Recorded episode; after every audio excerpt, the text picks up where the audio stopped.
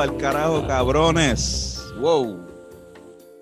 Esto es un evento histórico. Bienvenido a un podcast muy especial que estamos haciendo desde la cuarentena de Hablando Claro, con, Antonio y Carlos. Sí, nos sigue siendo muy complicado hacer eso a la vez. Este, a larga distancia está bien difícil. Nunca nos ha salido unísono. Pero está bien, pero hoy estamos aquí junto a Rubén Ahmed. Rubén, está ahí este, en el hoyo negro. Y a veces Rubén Ahmed. Gracias por tenerme por la vez número vigésima tercera. Es un placer siempre estar aquí hablando claro. Los quiero con cojones. El invitado que más ha salido después de Fernando. Exactamente. Y aquí también tenemos a un, un individuo bastante serio, el único que no tiene un background artificial a diferencia de ustedes, gracias. A diferencia de ustedes, yo estoy orgulloso de mi miel de backdrop. yo no necesito tapar mi backdrop con, con, el universo, con una foto de ti mismo, canto de narcisista enfermo, de narcisista de mierda, o con Celebrate, pre, pre Huracán María. Pero aquí estamos, gracias por invitarme, un honor nuevamente estar aquí. Gracias puedo quitar el background y está el disco de oro de los Rivera Destino. ¡Oh! ¡Qué fucking caballo! Humilde hasta más no poder. Ajá. Es, que estoy en, estoy en, casa de mi maíz, mi maíz lo tiene ahí atrás. Este, cabrón. También eres el único que tiene un buen estudio casero, yo creo. Yo creo que ninguno de nosotros tres. Este... Pero yo creo que tenemos el mismo micrófono, ¿verdad? Este micrófono son iguales. Te voy a decir una cosa. Eh, cuando empezó esta pendeja de, de la pandemia, yo, yo, yo siempre pensé como que esto en dos semanas volvemos a la normalidad, en dos semanas, wow, alargaron. Tan pronto alargaron esas primeras dos semanas, yo mandé a pedir los micrófonos y un mixer. Y en verdad le doy gracias a Dios que mi podcast yo empecé, cuando yo empecé el podcast, yo era el que, el que tenía la grabadorita y yo sé el que era el que le daba al botón. Y qué bueno que más o menos me orienté a bregar con esa maquinaria, aunque sea elementalmente porque ha sido lo que me ha mantenido más o menos haciendo contenido en, pandemia. Ya vamos para setenta y pico de días, cabrón. 70 días, 70 días, cabrón. Mucho es, estoy aborrecido. Cabrón, ¿y qué, opinan de este fin de semana? De playa. No pienso que está en Algarete la gente. Pienso que más Algarete está la gente retratándolo y choteándolo. pienso que, cabrón, por supuesto que la gente va a salir y van a janguear. Espero que, no se contagien tanto. Eso, eso está, hay que estar así. De que no haya contagio, para decir, viste, que pudimos ir a la playa, porque la gente que no está yendo, que no fue a la playa, también está un poco mordida. Eh, eh, hay, hay, mucha, hay mucho encojonamiento dentro de como, uy, uh, mira a ellos, están en la playa y yo no estoy aquí mandando un bicho. yo, por lo menos, yo, yo estoy loco por ir. No fui, pero también, pero, para mí, ¿sabes qué me parecía a mí el evento? Como Black Friday. Como cuando alguien, como cuando hablan en Walmart en Black Friday a las 6 de la mañana, que todos quieren el, televisor y se pelean así, fue como el cabrón, la playa no se iba a acabar ayer. Exacto, y, a nivel de que se estaban matando, estaban pegando tiros, estaban chocando en, la, en el del túnel Minilla, o sea, están tan desesperados que hasta atropellan gente. ¿Tú sabes qué creo? ¿Tú sabes qué creo, Rubén? Que, que mucha, mucha gente está bebiendo y guiando ahora con cojones, porque lo que están haciendo es como que se van de bar hopping y, beben con cojones. Han habido un montón de accidentes. Eso no pasaba antes. Sí, mano, porque ya están, beben tanto que creen que ya eso es normal, so salen borrachos ayer. Lo que pasa es que antes de esta pandemia nosotros bebíamos y guiábamos todas las noches, pero y teníamos práctica, pero dejamos de practicar por 70 días. y es como, papi, se me olvidó lo difícil que es esto. Y pues, pasó lo que pasó. Algo bien pendejo que noté hoy, que, que salí, había más tráfico del usual, obviamente. Era que, cabrón, cuando cambiaban las luces, pasó como en tres luces corridas, que el tipo del frente estaba en el celular y no, y no arrancaba rápido y todo el mundo le empezó a tocar bocina. Otras veces uno está más cabrón, y quizás también estamos más dependientes del celular. Llevamos 70 días. Y distraídos con el celular también. Cabrón, yo te voy a decir una cosa. Eh, yo cuando vuelvo al estudio, que se supone que ya esta semana empecemos a grabar cositas en el estudio, obviamente tomando las precauciones indicada y distanciamiento social y, y conseguimos unas gorritas con unos plexiglas y toda la mierda. Pero yo no tengo tantas ganas de salir y yo creo que es porque esta ancla llamada celular Ahora, papi, llevamos 70 días metiéndole 5 y 6 horas a las redes y a ver en Instagram y a grabar desde mi casa. O sea, yo no, yo no estoy deseando con, yo no estoy deseando tanto volver a la normalidad. Sí. Y también. Eh, Habla, Tony, perdón. no, no, te iba a interrumpir con algo estúpido. Iba a decir una normalidad. Pero si no tienes nada. No, no, yo. Eh, estoy de acuerdo, estoy de acuerdo. Es, como una. Es como raro, porque también yo establecí ya de que, de que normalidad, normalidad es como María. Vamos a poner algo como María. Es como que nunca volvimos a la normalidad, nunca. Simplemente establecimos otra, otro tipo de, de comportamiento hasta que de repente, pues, pasó todo y ya, ¿sabes? Ya como quiera que sea, o sea, ya estaba en nuestra mente el trauma. O sea, ya el trauma yo creo que no, se va a ir. Y la, la, también la conexión con el celular mucha gente se ha ido por encima. Hay muchos influencers que hace, hacía tiempo, hacía tiempo que, que, los influencers no eran tan importantes. Como que yo creo que ya vimos un momento donde habían decaído. Este, los influencers estaban haciendo mucha música. No sé los live, sabes, más de eso. Pero ahora con los live, brother, gente como, como para decir, este, Didi Romero hace como cinco live al día. Y tiene, le está yendo cabrón. Con, hizo un personaje y todo de, de, de, una YAL que se, sabe que, que, que, yo creo que, los se está moviendo. Los live fueron los fenómenos de, la pandemia porque yo nunca había sido de, entrar a live. Y de momento me encontraba este, siguiendo los lives de estas personas que lo hacen constantemente. Y no solo eso, nosotros que nunca hacíamos live tuvimos que hacer conciertos por live, un público que no teníamos pero pues pero había que crearlo porque nosotros siempre decimos nosotros siempre decimos mira cabrón hay que hacer más live para contactarnos con el público qué sé yo siempre lo decimos y los tres estamos de acuerdo lo hacemos una vez y ya. ¿Cómo, se sintió? ¿Cómo se sintió el live, hacer el live? Bueno, pues eh, en verdad es una mierda. De por sí, porque no tienes la, reacción inmediata del público, pero, pero en el caso de nosotros lo que hicimos fue como ensayar. Tuvimos un ensayito chévere que la pasamos bien y, la gente lo, vio, pero no, no se compara jamás en la vida con, pero es raro también, y es raro porque yo le decía a Carlos los otros días, mira, música, ya todas las, ya casi todas las personas que podían hacer live ya lo hicieron. No van a hacer más live. nosotros hicimos, nosotros hemos hecho este de música, hemos hecho, si no me equivoco, tres. Tres live, sí. Y ya después de tres, este, y gracias a Dios hemos tenido el privilegio de que, de que han sido este con paga, con auspicio, y, y, pues hemos tenido ese privilegio a diferencia de otros, de, de otros conceptos pero como quiera que sea, después de esos tres ya están en, arriba, o sea, ya no podemos hacer más nada, vamos a cantar las mismas canciones. no, no podemos, a menos de que hagamos eh, este, lo que no hemos hecho que quizás nos gustaría hacer, son lo, lo, lo, que están haciendo, creo que están haciendo en la respuesta y van a hacer en Bellas Artes y están haciendo en el Chori lo que hizo Raúl Alejandro, que es como que un concierto con la banda, normal, con, pero sin público y te grabamos y lo sumamos por live. Una mega producción. Exacto, porque lo que nosotros estamos haciendo es con la guitarra y no estamos dándole trabajo a, casi nadie del equipo de trabajo. Como que, y eso al final pues jode bien cabrón. No, y no lo podemos hacer porque no es responsable también. Como que me poner a seis personas, como que poner la banda entera de nosotros a, tocar, pues nos criticarían súper cabrón. Que tenemos no, seguro Fernando tiene alguna enfermedad full. Sí, yo creo que antes del... Fernando es, Fernando es germofóbico, cabrón. Fernando Es, ¿De verdad? El menos que le va a dar coronavirus es a Fernando. Fernando lleva con, desde el primer día con, su botecito de hand sanitizer que nos ofrece a todo el mundo antes de saludarnos casi y con los guantes. Bueno, ¿te acuerdas? La última vez que nosotros grabamos fue ahí en la víspera de, la cuarentena y el chiste al principio del podcast fue ¿Verdad? Pues Creo que pasarnos hand sanitizer, esto no va a quedar en nada y corta a tres meses después, anda para el carajo. Una semana después empezó el, toque de queda ya. El, el, episodio después del tuyo que nosotros hicimos se llama toque de queda porque ya lo habían implantado. Toque de peda. Toque de peda se llama porque le cogimos una peda. Toque de peda. Bien cabrona.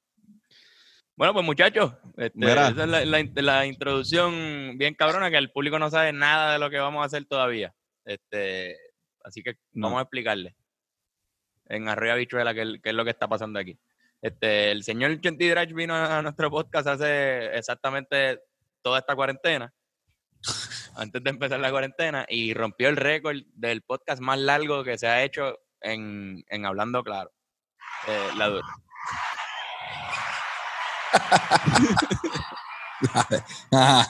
Este, el récord fue 2 horas con 36 minutos y no sé cuántos segundos. Creo que 6 segundos. Por, lo aplauso otra vez. Entonces, en esta era post cuarentena, que hemos empezado a hacer los podcasts así por webcam, pues Rubén Ahmed estuvo hace dos semanas Junto Y- con el Come, junto con el, el Come Crica también estuvo. junto con el Come. Y, ¿Qué y pasó yo, ahí?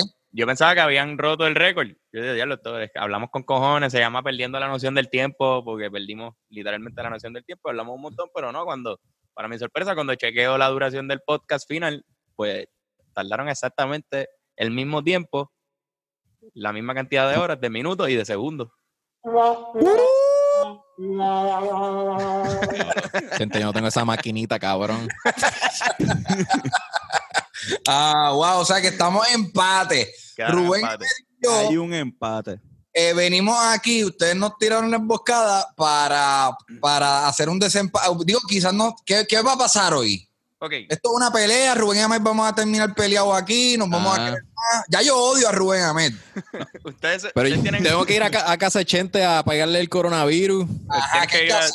Bueno, exacto, el que pierdas tiene que coger un estornudo del otro en la cara. Ese es el, Dale. ese es el, ese es simple- Ok. No, Dale. pero no, no vamos a hacer una competencia de por sí, pero como dijimos nosotros, mira, somos cuatro personas que hablamos mierda con cojones, pero de lo más que hablamos mierda es sobre comedia.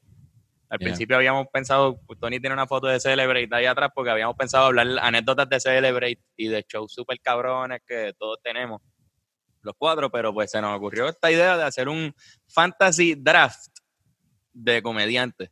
La historia, la historia más cabrona que tiene Rubén de comedia es la noche que me fue bien. Qué cabrón. Ya lo te voy a hacer un roast. Estoy jodiendo. Estoy súper jodiendo. Cabrón. Pasó, la- pasó, la yo, lo vi, yo, lo vi, yo, yo lo vi, yo lo vi, yo lo vi una vez. Yo creo que yo estaba. ese día. estabas, tú estabas ese día. Yo creo que yo Esta- estaba. y eran todos comediantes. Exacto. Pirin. Sí, sí. Sí, me- me- no, y que, que, que vi otro día el podcast de ustedes, el de Birra Lancha en, en Mazacote, y hablaron mierda de la gente que se iba a fumar cigarrillo afuera. Y yo como que lo nosotros, yo, nosotros mordidos. yo era, Fue personal, fue personal. yo tenía, estaba empezando mi adicción a la, a la nicotina y Tú sabes el- que siempre que yo escuchaba de cosas que pasaban en la, en la terracita esa de fumar, Mm. en Celebrate, como que si- yo siempre me enteraba de cosas nítidas que pasaban. Diablo, que si tal y tal se fue a llorar para allá, que si tal y tal por poquito pelean en pleno show allá en la terracita. Y yo, siendo el, el host del show, me sentía súper fuera de, de esa cultura de ese lugar, porque yo nunca podía estar allá. Sí, sí, Yo cabrón. siempre tenía que estar No, mamando como un bicho viendo a estos mamabichos hacer unas mierdas de shows. Pero tú llegaste a ir a Cabrón. shows en Celebrate a ver.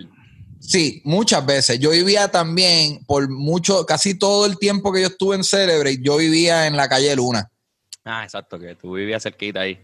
Sí, y, sea, jangueé bastante hardcore en San Juan y conecté culito en Celebrate. Yo la pasé cabrón. Pre-Verónica. Claro. Sí, hay que aclarar a veces porque después me Ahí, eh, cabrón, no, pues, de- dentro del corillo, del corillo de fumadores, ahí fue que yo conocí a, a Idel, cabrón, cuando empezó contigo. Porque él también era de ese corillo de, de- de- de los fumadores de Arecibo que, que se iban de los fundadores del, del corillo.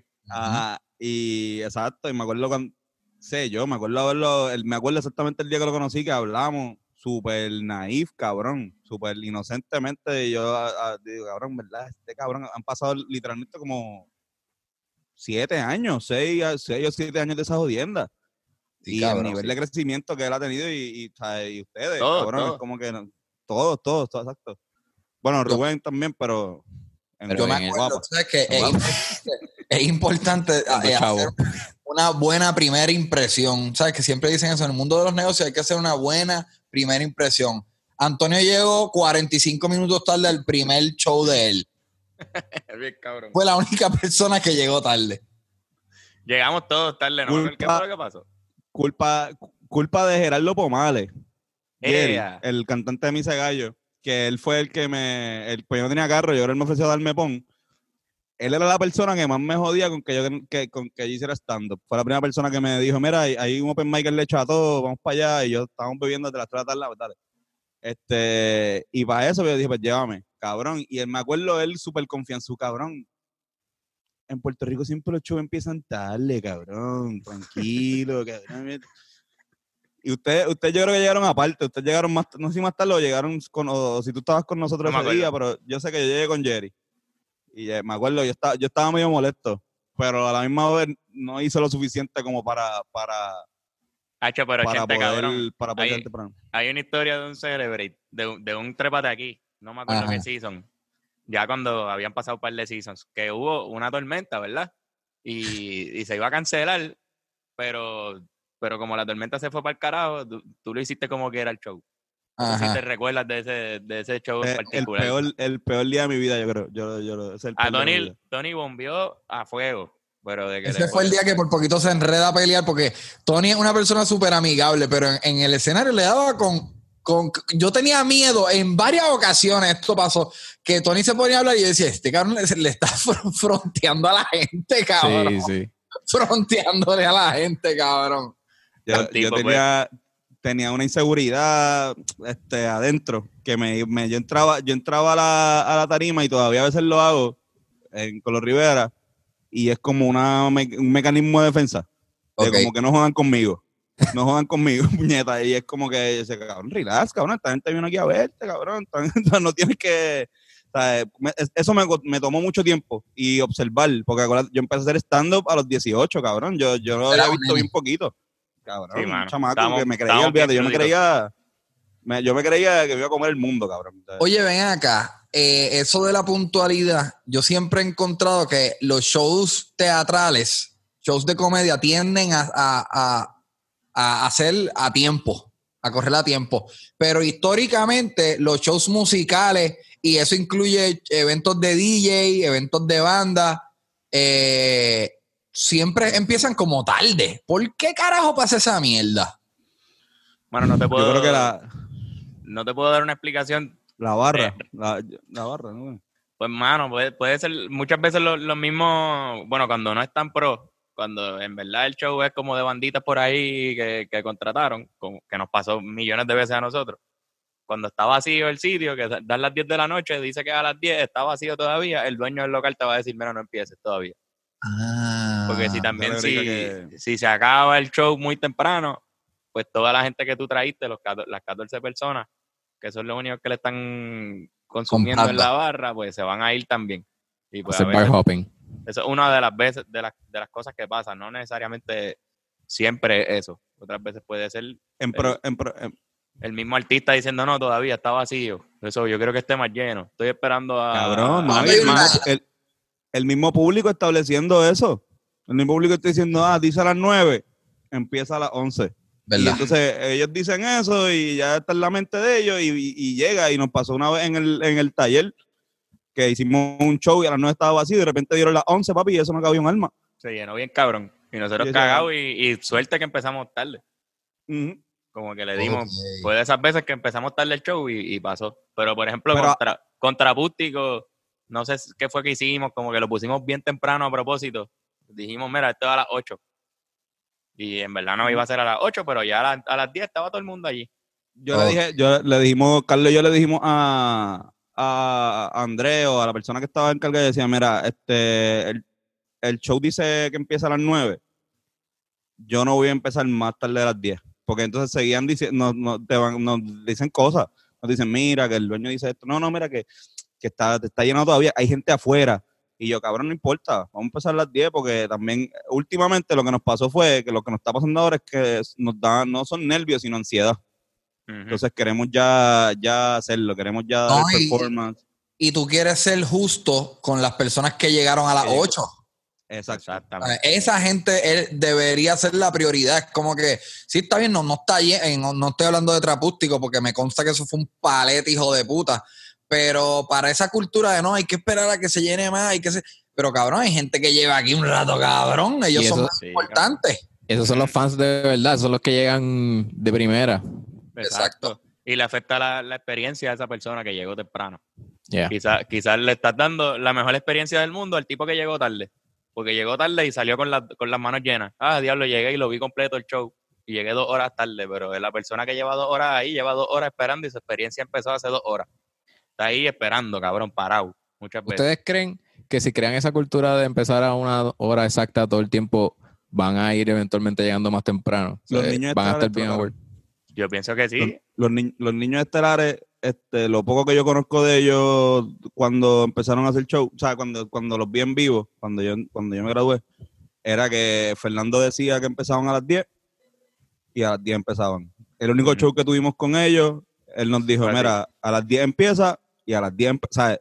No a las 9 y 59 ni a las 10 y 2. El cabrón empezó a las 10. Y estaba vacío con cojones. Habían cojones. Habían 14 personas. Y con las 14 personas empezó. Empezó.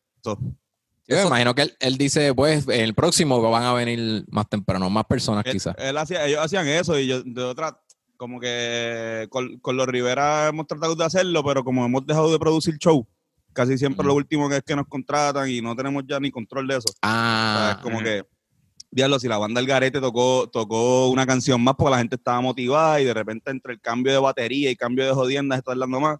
Sí, ahí es que se jode. Ahí, es que se está jode fuera de tu control. yo soy el primero que yo soy el primero que empiezo a, a, mirar mal innecesariamente a Bennett, que es nuestro stage manager, como que mira ya, dale, empiecen, o sea, afinen, que quiero que todo esté ready ya para que empecemos. Yo soy bien desesperado también. Cuando estoy haciendo un evento que, que, yo no tengo como el poder de manipular y decidir nada, no, no la paso muy bien. Es como la incertidumbre me come o, las pocas veces que he tenido un guiso de como de anfitrión que lo odio. Sí, como el, eh, de, el, de, el de la cerveza. Como la de la cerveza. Sí, que me imagino que viste el, todo el mundo desmontando y montando y lo difícil que fue bien cabrón entre medio de cada banda ese show fue bien impresionante para mí, lo smooth que corrió. Pero yo hice un show hace muchos años. Imagínate si esto fue hace un cojón de años, que fue Mike Towers, Álvaro Díaz, Fuete Billete. ¡Eh, cabrón! Y, y, creo que no me acuerdo quién carajo más en la respuesta. Esto fue hace como seis años. Yo ni me acuerdo. Se llamaba SoundCloud. SoundCloud 2014. Algo así, cabrón. Y y era como, yo no sabía cuánto tiempo, era demasiado freestyle mi tiempo en escena y no, no, como que, haz lo que tú quieras, gente. No, cabrón, dime, ¿cuánto tiempo? ¿Y cómo te fue en ese show? No muy bien, a mí yo no, yo no le meto, no. El problema es que yo estoy acostumbrado a pararme y a tener gente cautiva en silencio al frente mío. Y no brego bien. No brego bien con. ¿En silencio todo el show o por.? no, eso es lo tuyo, eso es tu especialidad.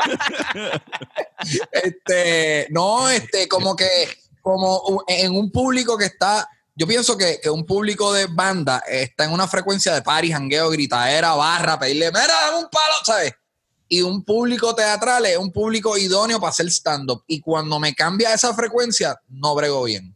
La, la, silla, el elemento silla. Las sillas, cabrón, súper importante. El elemento silla. Ya eso lo cambia completamente. De hecho, esa era la. Eh, este, nosotros descubrimos eso en Celebrate mismo, cabrón. Porque en Celebrate el show que hicimos era sentado.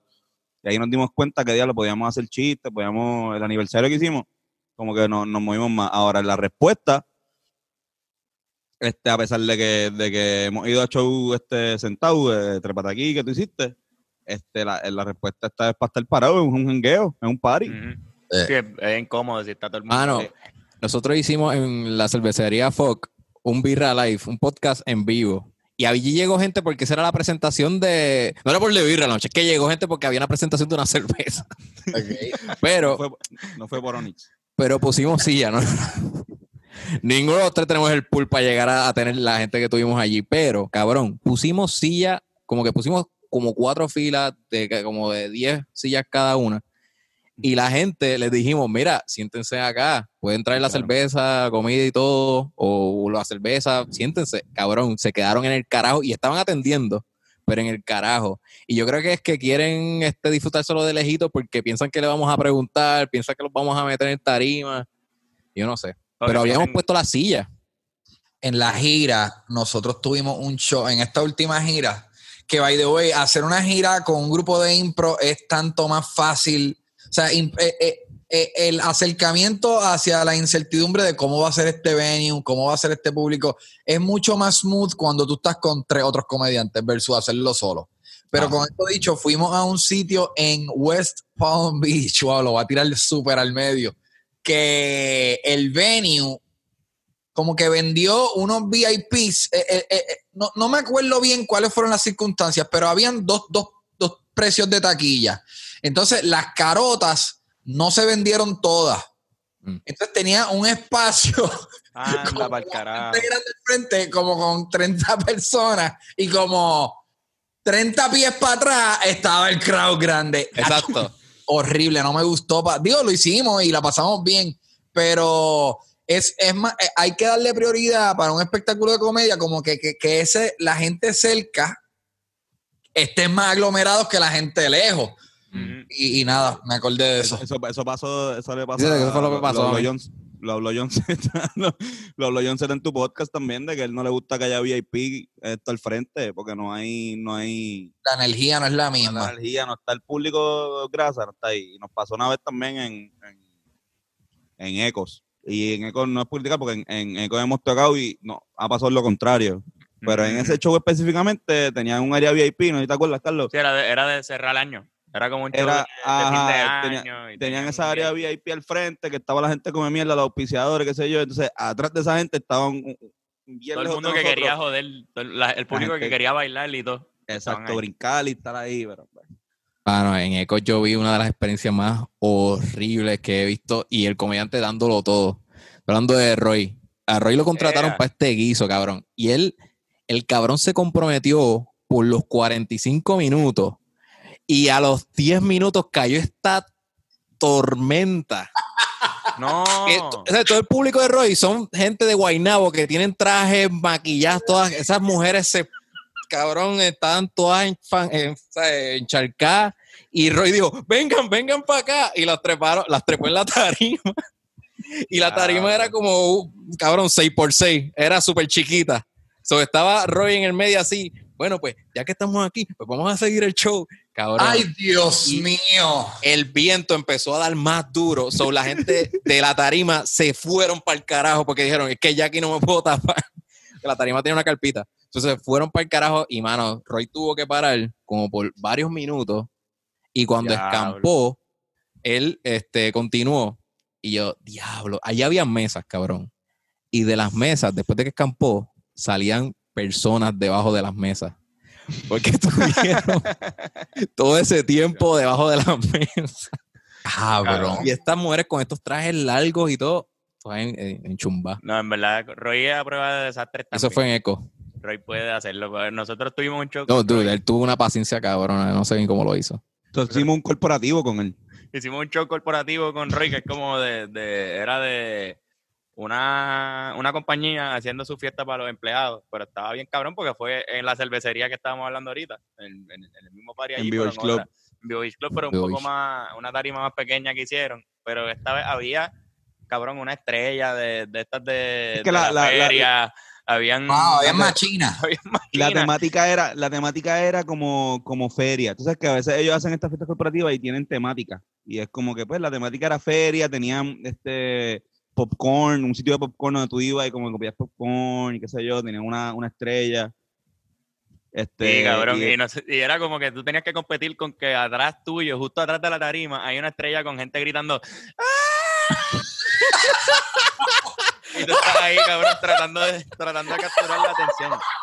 Al garete. nosotros nos trepamos en una canción porque es que no había, era, era uno de nuestros primeros shows corporativos y, y no estábamos acostumbrados a que no nos atendieran tanto. O sea, que en esos shows corporativos, no sé si tú has hecho, gente, que, que hay veces que pues, te atienden, pero hay veces que no. Porque mucha gente Y Y hay que hacer algo bien drástico en ese momento que no te están atendiendo para tratar de coger la atención rápido, porque si tú acostumbras al público a que se aburrieron ya, no tienes salvación para el show. Pero yo creo que hay que, hay que, el truco, el truco es como que embrace la cagazón, como que, ok, cabrón, porque eh, vamos a ser realistas, ¿cómo puñeta tú vas a competir contra una machina, cabrón? Yo creo que hay que decir, mira, hay que todo, todo en el escenario, tenemos que llegar a la conclusión, ok, Corio, esto va a ser un mame, vamos, vamos a sobrevivir estos 45 minutos, vamos a hacer nuestro trabajo, tratar de aparentar que estamos gozando aquí y, ya, pero a veces luchar eh, eh, es, dicen que cuando tú te estás eh, hundiendo en, arena movediza, mientras más lucha, más te hunde. Más te cae. Es como que yo creo que hay veces que hay que, papi, embrace the shit. Sí, cabrón. Y Roy lo hizo. Y lo hizo súper bien. Lo hizo Roy. Roy lo hizo así bien, cabrón, pero cuando nos, nos pasó a nosotros, pues nosotros dijimos, pues teníamos un micrófono inalámbrico, vamos para la estrella. Cabrón, y, mientras estaba tocando la banda, la canción empezó y Tony y yo nos metimos en la estrella y estábamos desde arriba ¡ah! cantando la canción nosotros.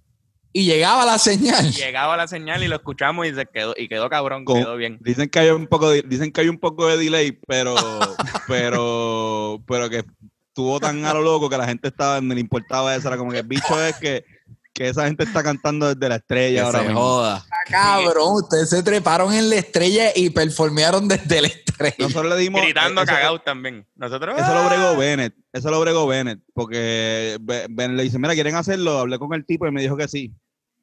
Y yo, pues dale. Si, yo le dije: Si Carlos dice que sí, yo lo hago. Y Carlos dijo que sí. un cabrón. Este, obligado, es que había que no, a mitad fue como, a mitad de canción, nos dijo, mira, lo vamos a hacer, sí, duro ah, pues Corillo, y, no, y nos, nos, fuimos para allá y nos quedado, cabrón, la banda empezó, Fernán empezó, Fernán se quedó en la tarima, obviamente, pues está tocando. So, él era el que se encargaba de, de chequear que estuviésemos nosotros on point con la música. Wow, cabrón, qué buena historia, cabrón. Se treparon. Esa es de las ideas que tú dices, que yo imagino ese momento que ustedes están caminando a mitad de show hacia la estrella, están como que, yo espero que esto salga, cabrón. Yo espero que esta mierda salga. Y para colmar de esta de tipo feria, que, que hay un carro al lado, una pick-up aguantándola. O sea, que, que está, Sí, que la pick-up pudo haber arrancado sí, matarlo. Que si, si, la emergencia se le jode, pues, pues nos vamos por ahí todo el mundo. Yo, yo soy siempre bien perseguido con esas mierdas. No me gustan, pero la pasamos cabrón. Un, buen, un buen, Por eso yo dije, yo, por eso yo dije, si Carlos dice que sí, yo voy. Y a veces Carlos dice que no pasa cosas y esa vez estaba súper pompeado con hacerlo. Y yo me jodí, que mierda. También hay veces, hay veces que tú estás en un guiso y tú ya, ya tú llegas al guiso y, tú ves las señales de que esto va a ser una miel de guiso. Y tú ves que alguien se trepa. Lo, peor que te puede pasar es tú ver que se van trepando los otros comediantes o, los otros performeros y, tú, y, y se están mamando un bicho y tú dices, yo creo que yo, deja que yo me trepe Deja que yo me que los voy a cautivar. Y cuando te trepaste, mamá, otro bicho, igual o peor. Eso es lo peor, como que tener grandes expectativas y que la realidad te abofetee en la cara como un bicho gigante. Exacto. Sí, mano. Que lo más que puede Eso nos pasó con la, con la, tribu. ¿Te acuerdas, ¿Te acuerdas la de la tribu? Sí, era un guiso, era un guiso de también corporativo. En la puñeta. Ah, no, tú dices ese, ok. No, ahí mismo en Village Club. Ahí mismo, pero en otro sitio, en, otro, en otro esto. Este era más corporativo todavía, este era bajo techo. Más, más corporativo todavía. este tenía este más puntos de corporación. Sí, este era de periodismo y yo no sé qué rayo. Estaban ajá, un montón de auspiciadores y qué sé yo. Y, y nosotros fuimos y tocamos y la, y la gente pues, pues medio reacia, pero habían unos que habían unos cuantos chamacos que estaban súper pompeados y yo le y yo pienso, ah, diablo, ahora después vieron la tribu Abrante, que de hecho yo ni me di cuenta cuando llegaron. No sé si te acuerdas de eso. Ellos nunca estuvieron ahí. Pasar, nosotros terminamos, 15 minutos después ellos estaban tocando. Sí, nunca, no sé por dónde entró Abrante, no sé. Pero la pendeja es que mataron. Sí, mataron Cuando nosotros nos vamos, yo digo, hm, la tribu se jodió, mano. Esto les va a ir bien miel. Como que nosotros no, no, no pudimos hacer esto bien, la tribu, cabrón, bicho. Papi, la tribu mató la liga como que empezó la pista de baile. Sí, sí, la activaron y después fue Gran Combo, cabrón. ¿Verdad? Gran Combo cerró ese show, yo creo. y mataron la Gran, liga. Com- Gran Combo fue Gran Combo fue otro que fue peor porque ahí es- si este era el, el Gran Combo no era corporativo el Gran, el Gran Combo era en el Vanderbilt eran los dueños de Puerto Rico Wow. ahí estaba ahí, estaba Wanda Vázquez cabrón o sea, ese, ese show estaba los, los Rivera de Tiro el Gran Combo y ahí estaba Wanda Vázquez ahí estaba o sea, Ya lo sí, fue bien raro. Y Luisito Vigoro, por alguna razón, Luisito Vigoro era la persona más cool que había ahí que me acuerdo que, Sí, que fue después fue Era de Brands. Branzas Puerto Rico. Ajá. Me- Luisito me dice, cabrón, si tú eres chumbo, no le des la espalda al, al, al escenario, por favor. Ay, cabrón, es un anormal. Es el mejor, pero aquí, ¿quién dice eso, cabrón? Vigoró, puñeta. Lo primero que me, yo me, me saluda y me dice eso, cabrón, literal. Como que Luisito o sea, va a ver culos, aunque sean de hombre, no importa. con siete palos encima. Sí, No, es más, ese, ese, ese, ese día jangueamos, imagínate si hiciera tan, ese día jangueamos con Luisito y con, con Robert, el de, el de la, el de las medias y grana. Ah, ajá, ajá. Era, era, éramos los, éramos como que los más, los más cool. Ya tú los, los más pobres. Los más pobres quizás. Bueno, por, por lo menos Entre los dueños de Puerto Rico, ellos son los más pobres. Exactamente, exacto. No, pero qué cabrón. Mira, puñeta. Mira, cabrón, vamos a hacer esto. Vamos a lo que vinimos, vamos a hacer esto. Allá. ¿no? Este- cabrón, es que si seguimos, cabrón. Vamos a romper tres récords. Sí, sí, sí, sí, sí. Pero mira, a nosotros se nos ocurre esta idea de, de que algo que se está haciendo, este Molusco lo, lo está haciendo con el fantasy de reggaetón, ¿verdad? Y de productores, creo que lo ha hecho. Antonio, si quieres explícalo tú. Yo creo que, que tú... a ti Sí, mira, este, yo, yo, yo vi, vi que hemos- Como, cuando a la mitad de explicar algo dice, yo no sé bien Yo lo no que va a lo que- pasar. yo no- yo no pasar idea. la papa. Yo no tengo idea de lo que yo estoy haciendo. Antonio, Ajá. sálvame. ¿Estás bien, Tony? Tony. Antonio de momento dio culo a la compu de él. Antonio- Carlos, te Antonio doy, ahora te está explica. buscando excusas. Bueno, pues... Está buscando excusas. Antonio, ¿estás bien? ¿Estás ahí? se fue de repente, no sé qué pasó. Este, Y esa foto. Y para colmo la foto que tienes, cabrón, de tu, de tu- con tu pecho afuera. de- Ok, ahora estoy. zumba. me veo. Ok. Este, vi que Molu hizo este Urban Fantasy, este, que a mí me voló la cabeza porque yo soy bien fanático de Coyote y yo había seguido mucho esa tiradera que Coyote y Molu tenían y de repente veo que en esta cuarentena los une para hacerle esta pendeja que me gustó con cojones, eh, bien cago. Pues yo digo, pienso como que diablo, estaría cabrón hacer algo así de comedia.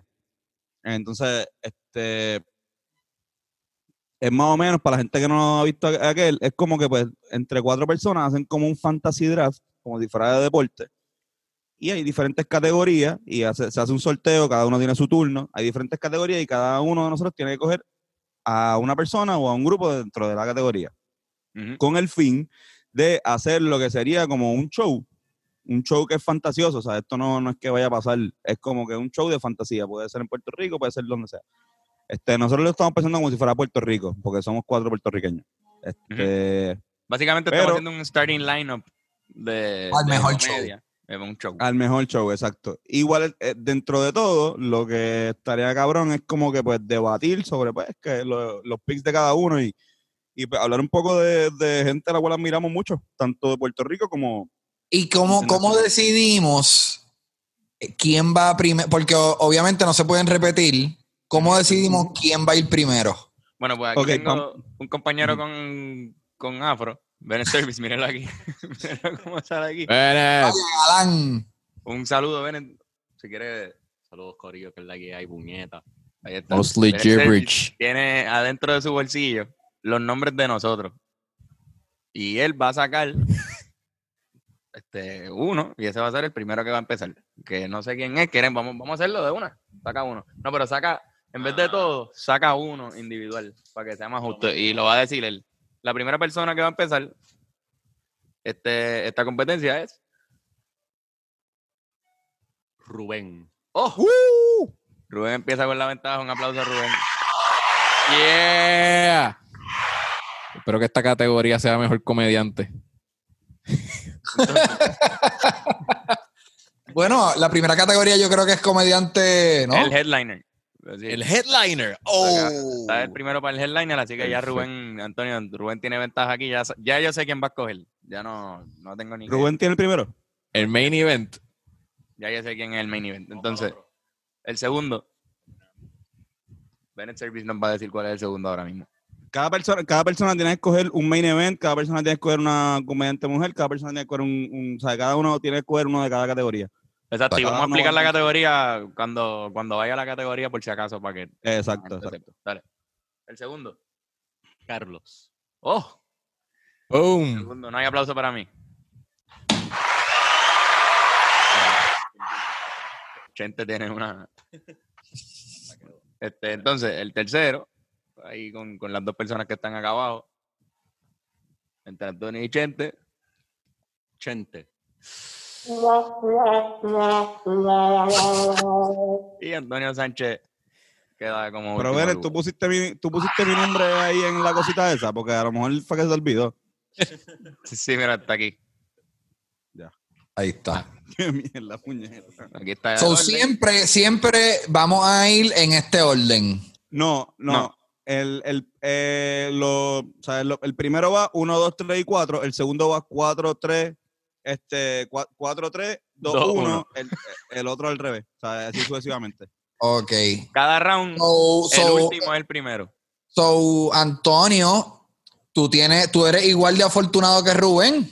El Sí. primer pick del segunda categoría lo tengo yo, exacto. Ok, dale, vamos a darle. Entonces, voy a, a darle el orden de, de lo que van a ser las categorías para que no, nos- no nos confundamos. En la primera categoría va a ser el headliner. La segunda categoría es comediante internacional, eh, eh, varón. La tercera es comediante internacional femenina. La cuarta es comediante boricua. La quinta es comediante boricua femenina. La sexta es comediante de sketch o impro, eh, de película, cualquiera, es otra categoría que no, no son comediantes de stand-up. Y la sexta es un grupo de comedia o banda musical. Puede ser. O impro sketch. Exacto, impro Exacto, sketch. impro sketch o puede ser una banda musical Tanto de internacional como local. Exacto, que ahí, este, como ya habíamos dicho, pues nosotros Tú no no, puedes podemos decir- escogernos. Los Rivera Destino no pueden escogerse en esa categoría, al igual que Chente no se puede escoger él mismo. Y Rubén tampoco. Este, Muy bien. entonces, Fantasma Cómico es la séptima Entendido. categoría. ¿Qué pasó, Rubén? No entendí, es que se van a pelear por mí y yo me voy a encojonar. Pues, y voy a querer pedir un pick. ¿Se puede hacer trade? ¿Se puede hacer un trade si, si ustedes me cogen? En, en Fantasma Cómico. Eh, quieren, ok. Dale. un fantasma que haya fallecido, que también lo vamos a escoger, esa es la séptima categoría. Y como última categoría, productor del evento.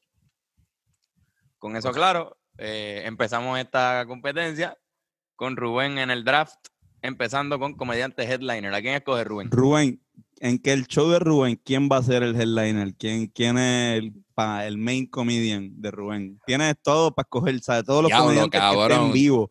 Y tú puedes, come- o sea, te puedo decir, puedes coger un comediante que esté vivo, que quizás no le esté yendo tan cabrón ahora. Pero tú puedes decir, mira, yo sé que este cabrón era una bestia en este pasado y esto es lo que, esta es la que hay. Pero esto es hasta internacional y todo. Este main- el main. Internacional, todo local, de Exacto. cualquier persona, este, obviamente, pues. Cabrón, pues Tierra. yo creo que el que yo quiero que esté en esa posición, y yo lo siento 80, pero Ya en mi lista va a estar Dave Chappelle.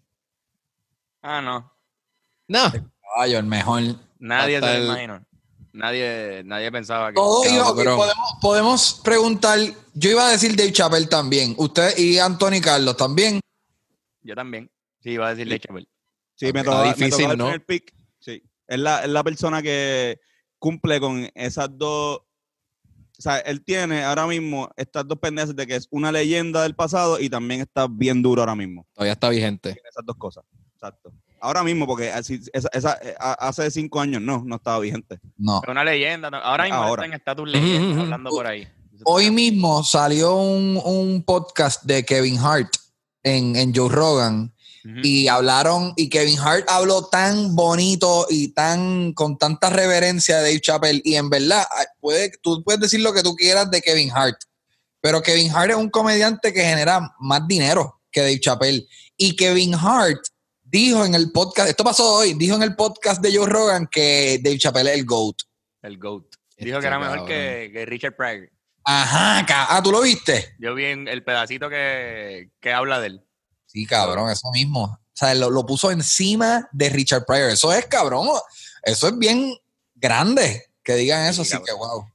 Ah, no, eh, él, le, le, otorgaron el premio Mark Twain hace poco. Y para mí ese galardón es bien importante porque eso es de escritores. y, y, que él esté ahí como que y siendo respetado por un montón de gente de la escena y representando también una comunidad, este, para mí es bien grande y tiene un cojón de respeto ese tipo. So, y un maleante. Eh, sí. sí. Ha, estrogoleado bien cabrón. Para mí mi, mi, mi, especial favorito es The Bell Revelation, que es uh. bien, bien íntimo. Y, y, y como él maneja el crowd. Es el que habla de Luis, ¿verdad? Habla de sí, porque para ese momento estaba lo del Me Too, estaba hablando también de, él decía, ah, yo no sabía que la debilidad de los blancos era que había que arrodillarse cuando estaba tocando el himno de Estados Unidos. O sea, fue bien este topical y, y, mató, siendo un, ah. un concepto íntimo, está cabrón. Es bien, es bien especial también para, pa, ¿sabes? De los primeros stand comida que, que Carlos me enseña, ¿sabes? Que, que nosotros antes de graduarnos de la high empezamos a ver y nos gustaba tanto que imitábamos lo, o sea, eh, planifica, o sea, no, no lo que planificamos, pero como que no sabíamos ya los skits de memoria y todavía, o sea, nos veíamos un par de palos y empezamos, Dave, you could erase him. O sea, como que empezamos a hacer la, la tiene un talento cabrón para hacer las voces, tiene un chiste que, que es el chiste de los white friends, de, de, de por qué tienes que tener un white friend, este, que habla de Dave, de, no me acuerdo, ¿de qué estando ves, Carlos? El de San Francisco. Yo creo que ese es de los viejos, porque ese es el que el policía cuando... De los, viejos, de los viejos, de los viejos. El de la camisa cuando los policías paran a, cuando los policías paran a alguien blanco versus cuando los policías paran a alguien negro. Sí, exacto, ese mismo. Sí, que hace lo de, hace la pendeja de I'm asking for directions. Excuse me. Es que no sé cuál es el nombre de ese, no sé si es for what it's worth, algo así. No sé, no me acuerdo. Y cabrón, o sea, para mí es clásico. Y después cuando vino, cuando hizo estos recientes, hablamos y dice, diablo, yo creo que este tipo se está convirtiendo en una madurez de stand-up como la que yo vi, no, no, obviamente no cuando pasó, pero de, en Carling. O sea, cuando yo estudié Carling de chamaquito, cuando él empezó, veía los chistes que tenía muchos chistes más fáciles. Después terminó su carrera haciendo chistes de 10 minutos, donde solamente tiene un punchline. Y históricamente, los comediantes más importantes eh, para la cultura son comediantes que luchan por, por la libertad de expresión. Lenny Bruce fue un tipo que hasta el final de sus días, cabrón, sufrió un montón. Tú, lo arrestaban por las barbaridades que él decía en un escenario, pero marcó un precedente. George Carlin también lo arrestaron. George Carlin yo creo que fue a la, a la Corte Suprema para pelear por una rutina de él que ponían en la radio, que eran los seven dirty words you can't say. Las palabras malas. Shit, piece, fuck, up, cocksucker, motherfucker, algo que se dice Pues, y ahora viene Chapel y obviamente no, no, es que está argumentando en ningún tribunal, pero la, la, corte de la opinión pública es bien importante y de momento, en el momento en donde más difícil es y donde más popular es la, el cancel culture, el salir con, con estos especiales diciendo unas loqueras es súper importante. Así que yo creo que Dave Chappelle tiene que. Yo sabía que la primera persona que cayera iba a decir. que iba a decir eso. Hay que, había que mencionarlo. Verá, y él dice, él dice, eh, una de mis cosas más cabronas que él ha dicho fue, fue, en, fue en la ceremonia de, Mark Twain, y él dice que él ha visto comediantes siendo racistas en tarima. Y él como que dice, él escucha y dice como, ah, diablo, este, este, cabrón está siendo racista. Pero él no dice nada, porque él respeta que en ese espacio tú puedes decir lo que te salga de los cojones. Y que aunque él vaya al smoke room y se encuentre con ese tipo, él, puede estar en ese room, aunque se sepa que ese tipo fue racista. So, él, el significado que él le da a sí hay una libre expresión en tarima, pues está bien cabrón. Pero él dice, pero para eso es el primer amendment, pero el segundo es para cuando el primero no funcione. Ah, genial, cabrón. genial. ¿Cómo es posible que un chiste, porque ahora tú me cuentas eso y me parece un chiste tan fácil, pero nadie lo había dicho antes? Totalmente. So, genial. Totalmente. Es que no, no, ajá. Otra vez Antonio. Él tenía, no sé si sea verdad, pero él tenía, que él dice en una, como que yo tengo unas frases que yo escribo, porque a mí se me hace tan fácil escribir chistes, yo escribo frases a veces y las pongo como que en un, en un pote, y a veces cuando estoy bloqueado saco de ese pote esa frase y digo que voy a hacer un chiste que tenga este punchline. Eso de seguro es mierda. Eso es yo, exacto. Pero el desarrollo, no, sé en qué, en qué stand fue que lo hizo, el desarrollo de ese chiste fue que terminaba el stand como que usando ese punchline. Como y eso es un truco. Ese, ese truco, eso es cabrón, es tan genial porque eso es un momento similar al feeling que tú tienes cuando ves una magia.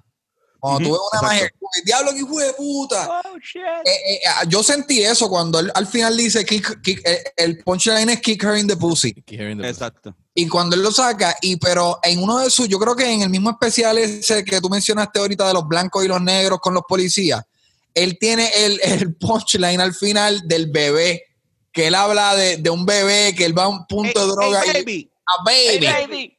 Pues, al, final de ese, de ese stand-up, eh, no me acuerdo cuáles eran las circunstancias, pero es como que un bebé sale de una chocha, algo así, bien al garete. Él tenía el sprinkle some crack. Mira, solamente. sprinkle some crack over Let's get out Exacto. Fucking Dave Chappelle. Lo tiene en la sangre. él es, él es uno que tú dices como que este tipo es comediante. Porque yo, yo tengo como que esa, esa incógnita en mi cabeza, como que este tipo todo lo va a pensar con ese giro de comedia. So, Dave es, eso, está, es innato. Y, la mamá, llevaba a la mamá a los, los comedy clubs de chamaquito. Pues era menor. Exacto. Sí, eso está cabrón en el, en el Mike Twain, en el, la ceremonia del Mike Twain, él le hace un homenaje a la mamá bien cabrón, bien bonito. Te saca hasta las lágrimas, cabrón. Si no lo han visto, veanlo. Sí. Que quedó bien. ¿Quién va ahora? Este, entonces, segundo me toca a mí. Carlos, ¿quién va a tener en este, ese, en ese main event, Carlos? ¿Quién, en ese main event, ustedes saben quién, quién debe ir.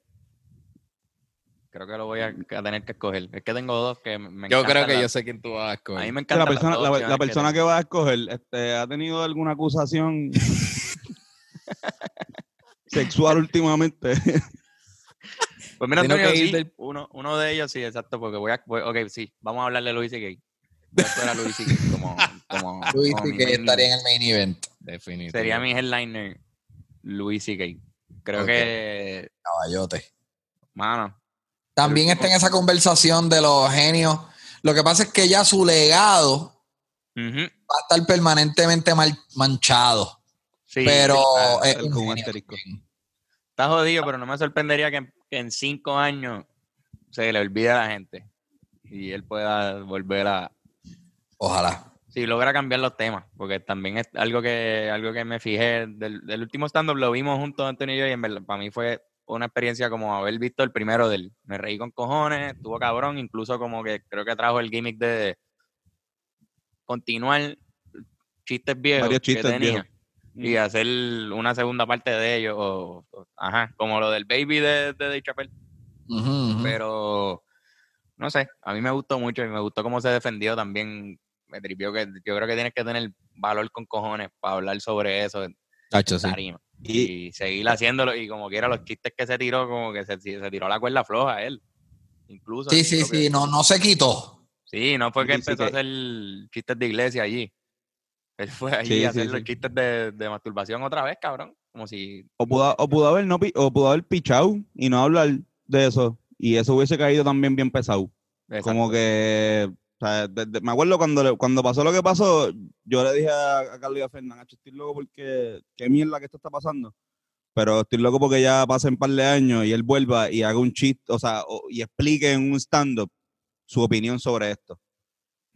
Porque de alguna de algún giro él, le va a sacar. Y eso fue a su manera lo que hizo en el último stand-up. Y lo interesante es que, porque yo me acuerdo cuando pasó, porque todo el mundo está con esa expectativa de, este tipo si él quiere continuar con su carrera, él, va a tener que hablar de esto.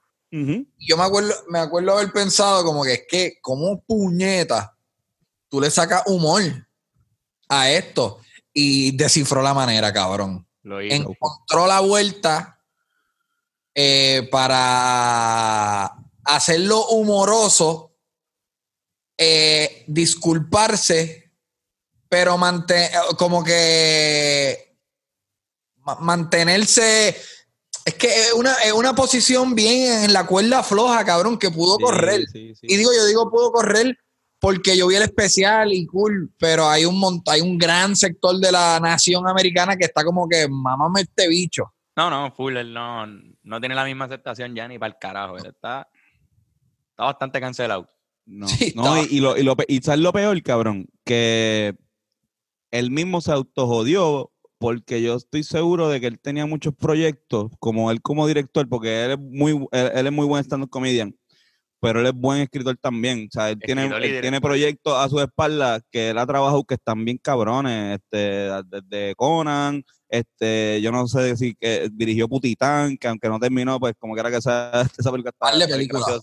Este, exacto serie. la serie, la serie de Louis eh, está bien cabrona. O sea, a mí, a mí me encanta. Yo creo que a toda persona que le gusta el stand-up, si no la ha visto, o sea, esa serie está bien buena.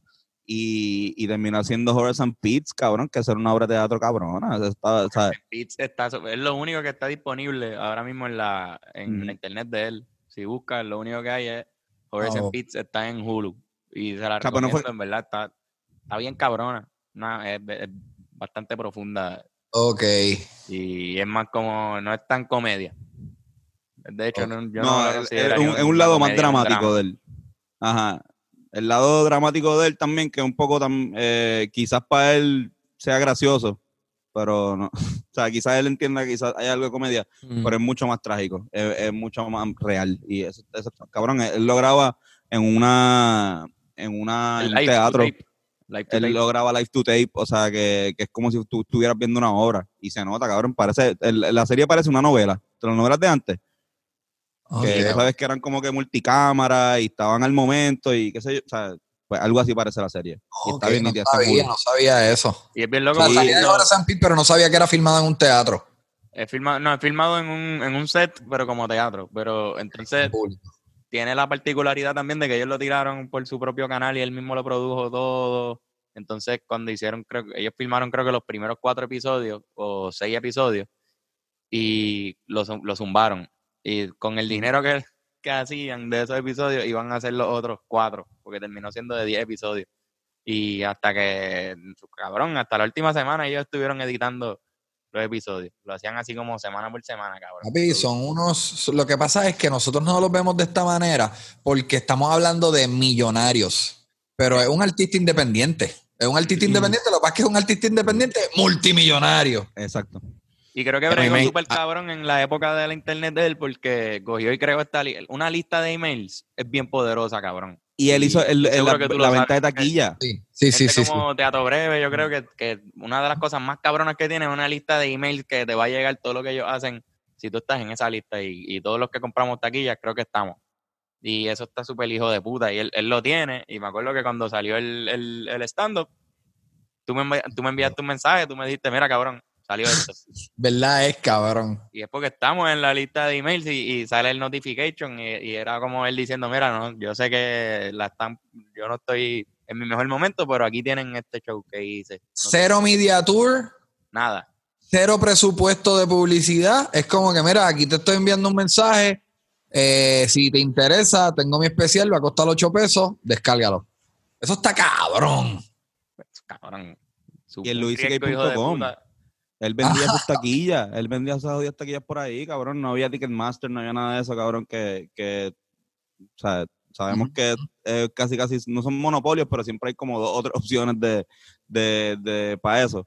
Y el tipo se cogió eso y se lo se dijo, bicho es, cabrón. Sí, sí, Para mí está revolucionario.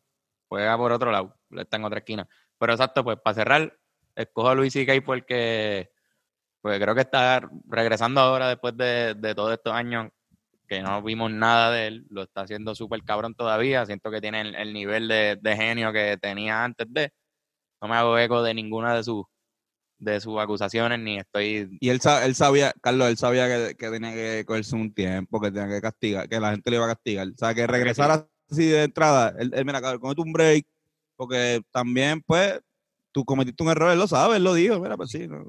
Él cogió el regaño, yo pienso que... Sí, cogió el yo, pues, regaño, mira, mala mía, cogió el regaño, Creo que voy. requiere un poco de humildad también, Sí, hablar sobre eso en el show y él- yo creo que la primera línea del show es que él dice, ay, ¿cómo le ha ido a ustedes en sus últimos cuatro años? Este, Él, lo- tienen ningún escándalo mundial ni nada, na- nadie. Chévere, pues. él- él- él Lo- se- él dijo, fue mi culpa porque cuando ustedes pregunten, ustedes no siempre no cojan un sí. Ustedes tienen que decir, are you sure? No, no, dice, Are you sure? Sí, sí. ¿Qué? Si te, eh, si te dice que sí después de eso, no lo hagas. No lo haga como quiera, exacto. no lo hagas como quieras, o sea, no te masturbes, no puedes, si eso es lo tuyo. Y ese, me, me encanta también que le dice, mira, tú sabes lo peor, que de las peores cosas es que ahora todo el mundo sabe qué es lo que, ¿Cuál es mi fantasía? cuál es mi fantasía. O sea, ahora eso es público. Todo el mundo tiene lo suyo, todo el mundo tiene algo que, que le gusta, como que más que, y ahora todo el mundo Mm. sabe lo mío. Sí, sí, sabe que eso es algo Sí, bien. la diferencia mía entre, entre ustedes y yo es que la de ustedes todavía no lo saben. By the way, voy a, voy a tirar a alguien al medio. Ayer, digo, hace, hace, yo, yo hablo con Kiko bastante en, en cuarentena. Y él, él me dijo el otro día, chacho, papi, estoy cabrón, he hecho un casquetero malo. Y yo le dije, papi, no se diga más. Yo tenía aquí, yo tengo, hay una, una amiga mía, vende, vende productos de bellaquera.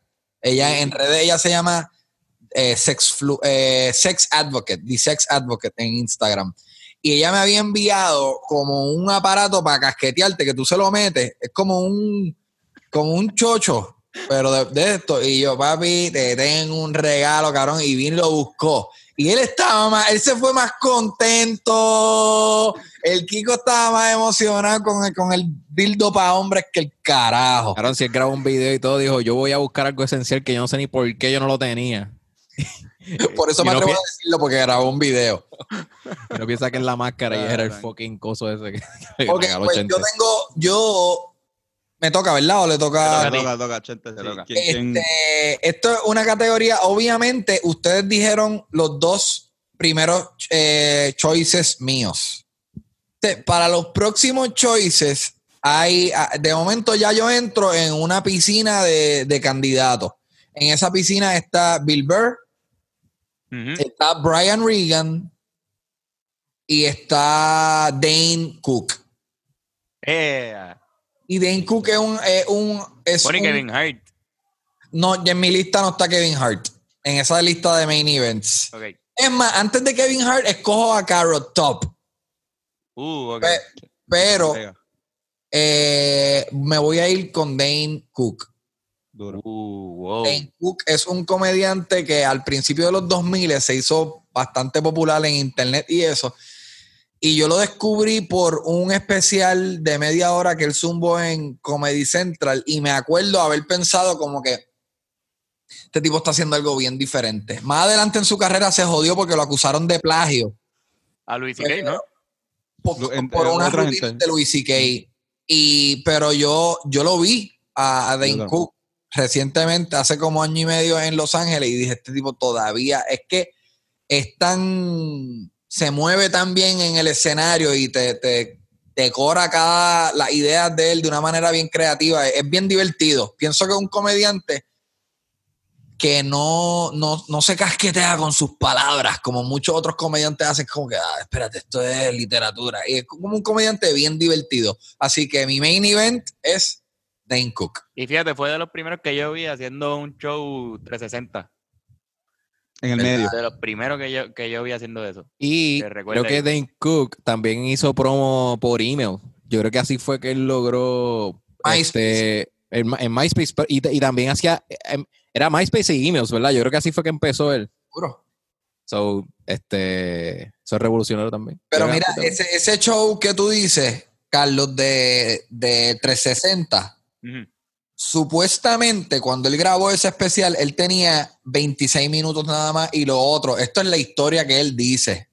Él hizo como un media tour recientemente y lo escuché y que eh, todo, eso todo es la primera vez, casi todo el show, la mitad del show es la primera vez que él está diciendo esas cosas. Wow, de verdad. Lo que pasa es que él estaba comprometido a grabar ese show porque creo que fue en Madison Square Garden, era como un big deal. Ya había comprometido a una casa productora, como que se iba a grabar y, y él había estado en un ajetreo, él se estaba haciendo bien famoso, estaba grabando películas, pero no, no, no se había como que sentado a, o no había estado en el circuito de Open Mics. No sé qué carajo había pasado, que él no tenía como el material, él no se sentía Completo. listo. Y lo grabó y fue un palo. Y yo creo que es un más famoso, ¿no? sí, yo creo que sí. Por lo menos lo único que yo he visto de él así completo fue. El, el, mayor hate que he visto a Dane Cook ha sido, además, o sea, pues lo, lo, de, lo de copiar chistes, pero eso yo creo que ni lo he visto tanto. Yo creo que el más así como que cuando hay gente que no le gusta a un comediante que sea muy famoso, que le esté yendo súper bien, es como que, no, es que yo, o sea, quizás es como que, no sé si es que tu, el oído de esa persona le gusta el, el, tipo de stand que es un crowd más pequeño y le gusta esa pendeja íntima, o si es como...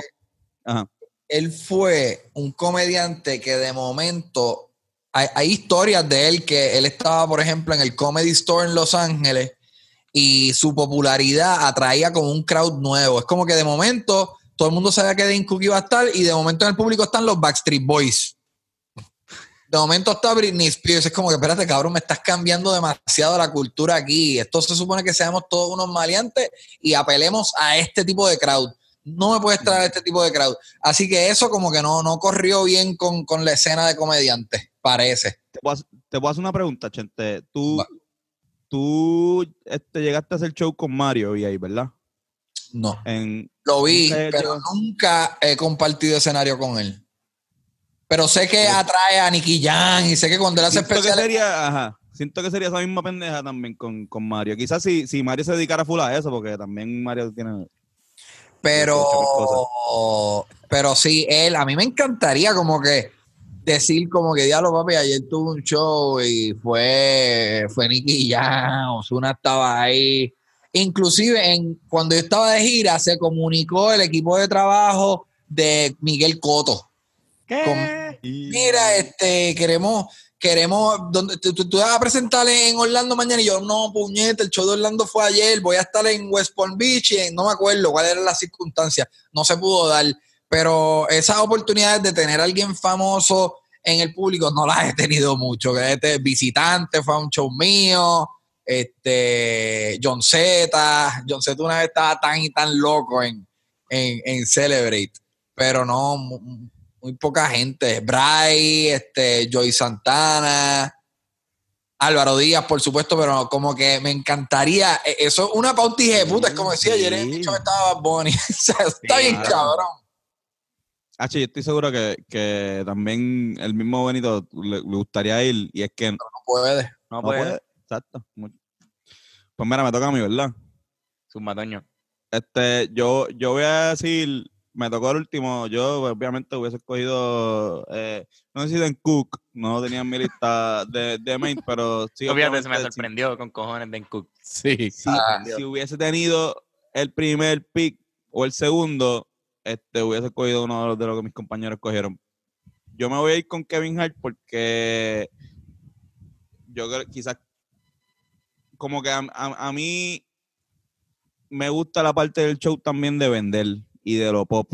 Mucha gente dice como que, no, eh, dentro de la misma música, me dice, no, hay que hacer el contenido original.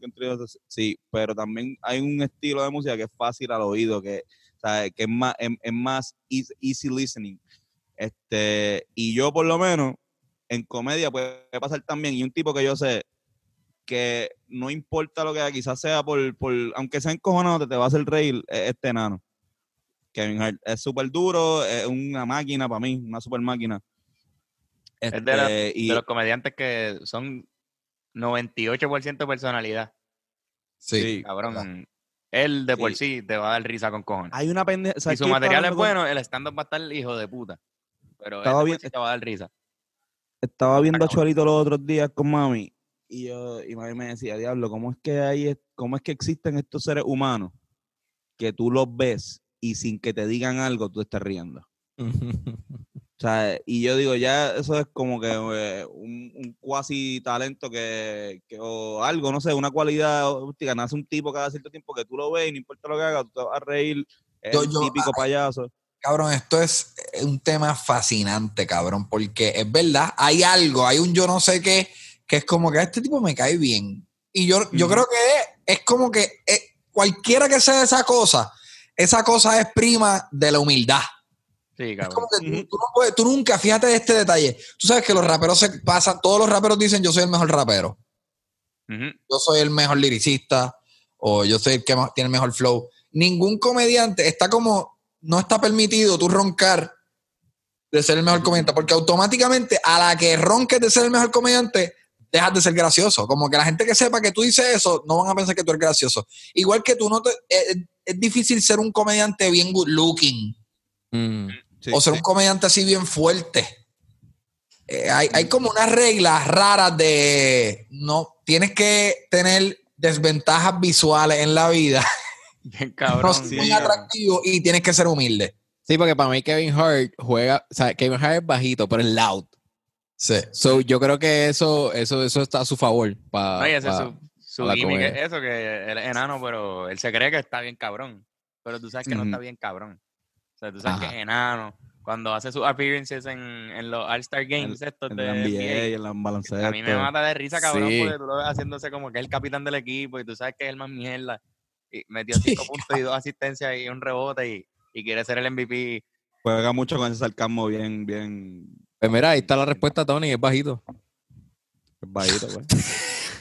By the way, me acabo de dar cuenta que yo escogí Dane Cook y de momento vi, me vi, vi miré por varios Dijiste qué clase de mierda. y dije, diablo, la gente va a pensar que yo escogí Dane Cook para el main event porque no veo especi- o sea, ¿sabes que Voy a exigir algo. Voy, voy- voy a hacer una diva de la comedia ahora mismo. Ah, Voy a exigir una notita, como una, una, una Xcita, que diga, Chente escogió a Dane Cook porque Luis y que ya estaba escogido de Dave Chappelle.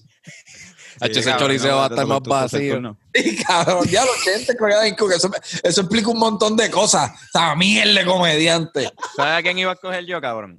¿A quién? que entra en lo de lo, en la humildad y en a, a mí me da risa ver a esta persona, de verlo reírse. Eddie Murphy. Caballítico. Iba a escoger a Eddie Murphy por esa razón y porque vendería super hijo de puta en Puerto Rico. Si tú haces un choliseo en el que el main event es Eddie Murphy en Puerto Rico lo conocen con cojones Eddie Murphy. Cabrón, acabo, acabo de tener una realización. Si no estuviéramos en pandemia, yo creo que Eddie Murphy estaría haciendo el circuito de open mics y trepándose por ahí en Los Porque le Ángeles. había vuelto. El, el- no, ya, le- ya mismo le tocaba como que grabar. Qué mierda, ¿verdad? No lo, no- bueno, pero lo, lo veremos ahora reforzado. con- Eventualmente lo vamos a ver. Exacto, Me porque esa iba a ser mi, mi, mi opción, pero pues me tocó segundo. Todavía está ahí, todavía puedes cogerlo. ¿Qué, qué categoría viene ahora? Ahora va internacional. Te toca a ti. ¿Hombre o mujer? Internacional hombre. Por eso. Y Eddie Murphy está en la, dentro de las personas que yo puedo coger porque me toca el primer tú lo turno puedes coger, lo puedes coger. Zumba. No, Robo. lo voy a, no, no lo voy a escoger, no lo voy a escoger. ¿Y sabes por qué no lo voy a escoger? Porque también quiero que mi show sea un poco musical, Carlos. Uh, Quiero que, quiero que, que también este, haya, tenga ese toque. Y yo creo que esta persona está bien cabrona. Este, tuve la oportunidad de, de leer su libro gracias a que tú me lo, pres- me lo prestaste. uh, ya sé. Steve wow. Martin está vivo todavía y Steve Martin es un caballo. O sea, es, es un tipo que para mí eh, vimos, ¿te acuerdas? Fue en María. Cuando pasó María, como no teníamos luz, empezamos a prestarnos libros. Yo le presté el de Tommy Muñiz a Carlos, Carlos me prestó el de Steve Martin y vacilamos tanto, cabrón. Lloramos con el de Steve Martin. Lloramos, lloré lloramos, exacto. libro. Y Y es de las volverlo a hacer. que dan risa de verla nada más. También. A mí me da risa Exacto. ver a Steve Exacto. Martin reírse nada más en sus películas, como que la risa que él ponía, yo era desde chiquito me daba risa, cabrón, Steve. Martin. No, y en las las películas está cabrón, pero como stand-up comedian, porque la gente, para que la gente que, si la gente que está escuchando esto y, sabe quién es Steve Martin por las películas, ok, nítido. Steve Martin es una bestia, es, es un caballote. Vean sus stand-ups. Analicen cuán adelantado estaba este cabrón para el momento. para el momento de, de- de que él empezó. Steve Martin es viejo con cojones. Sí, Steve Martin desde finales de los 70, ¿verdad? Cabrón. Finales de los Hacho, yo creo 70. que- Hacho, sea, Steve de- Martin de- está ahí, Ahí con- se con- hizo con- famoso. En, de Exacto, los pero- 70 pero- turear, pero harinas, Sí. Estadios, Él es, como, que él es como Daddy Yankee, él como que no envejece bien, porque si tú te veías bien, él lleva como 30 años siendo como un viejito. canoso. By the way, me acabo, yo tenía ese libro, yo estoy al lado de mi librero y me acabo de dar cuenta que en algún momento parece que presté ese jodido libro y no lo veo, pero quería roncar está- como que "Mm, yo lo tengo. Yo lo, yo lo tengo, yo, digo, yo- nunca nos devolvimos. Carlos, yo le presté a Carlos el de Tommy, el de Tommy Muñiz, él me prestó el de, el de Steve Martin y nunca nos nos ¿Sabes? Sí, como, que, nos quedamos. Hay una parte en ese libro de Last Words que yo ni entendí, pero que es como una. Te, te prenden una bombilla en lo genial que era Steve Martin, porque él dice que él se inventó como que el, el anti-punchline. Y yo no entendí esa parte, carajo, pero él decía como que yo descubrí que la gente, si tú estirabas esta parte del chiste, la gente se reía y nunca llegaba el punchline. Algo así, yo ni me acuerdo, pero era como, una repetición, era como una repetición y yo he visto a Fernán hacerlo mucho. Fernán lo hace improvisando. Es, como, que es un raro, cabrón. Ajá, si soy raro, me sigo hablando, sigo hablando. Y sigo hablando, sigo hablando, sigo hablando. Y, y, tú te empiezas a reír nada más de que, diablo, este tipo está ahí, todavía está commit al, al al, personaje. Ajá. Ajá, el Jimmy. Pero a mí me gusta el ejemplo que él pone, que es de la, del el elástico. Él dice, si tú coges un rubber band y lo estiras y lo estiras y lo estiras y lo estiras y lo estiras, creas la tensión y en algún momento pues o lo sueltas o se rompe. La tensión. Y, ahí es que están las risas del punchline. Pero realmente tiene que ser un punchline, lo que rompa la tensión. O realmente tú tienes que romper la tensión. Eso es lo que hay, él, su acto sí, lo que, eh toda su vida fue eh, jugar con esa noción de que no hay que romper la tensión como algo obvio, como que ah, déjame decir un punchline que evidentemente es el punchline. Sí, sí, esa era, esa era su crítica porque él decía que él veía a todos los comediantes que a través del punchline le decía ahora. Exacto, exacto. Y él no le gustaba ese feeling. Ah, como que el público sabe que esta es la parte del chiste que, que es la de la risa. Y él, él, lo sentía condescendiente. So él decía, no, esto tiene que ser real. So lo hacía awkward. Pero la gente se reía. Cuando él decía producción, producción, necesito que me bajen un poquito las luces, ponme las luces tenues y nada pasaba y decía muchas gracias. Exacto. Cabrón, una vez en un, late night. Eh. Como Bob Burnham tenía un chiste de edición, no sé si se recuerdan de eso, que él, que él decía como, ah, hermano, esta gente que edita shows son unos mamás, y ahí cortan. Y, y le cortan a otro, lo callan. Y nunca se ve el chiste de edición, porque el tipo lo edita. Genial, genial. No había cachado eso, cabrón. A mí me encanta ese mamá bicho. está cabrón, Bob Burnham está cabrón. Y yo creo que Pupilo de Steve Martin, él lo dice, lo, lo, lo escribe también. Se parecen, se parecen. de que lo, le enseñó, sino que se comió a Steve Martin toda la vida, cabrón, viendo sus shows. By the way, ¿han visto la película? Cabrón, by the way, yo, yo creo que este, hecho, este podcast va a durar como tres horas. ¿Han visto la película Eighth Grade? Todavía no, la, no, la, he visto. Es dirigida por, por Bo Burnham. ¿Tú la viste, Rubén? Sí, sí, sí. La vi, porque, la vi, porque, tú la recomendaste. Y, qué te, te, gustó un carajo? Mano, es que, cabrón, es un coming of age. Ya, cabrón. Pero está bien buena y, y, está bien dirigida. O sea, para mí una persona que tenga 18 años se la va a disfrutar. Ok. Pero un hombre de 37 años como 80 es raro que se lo disfrute. es, raro.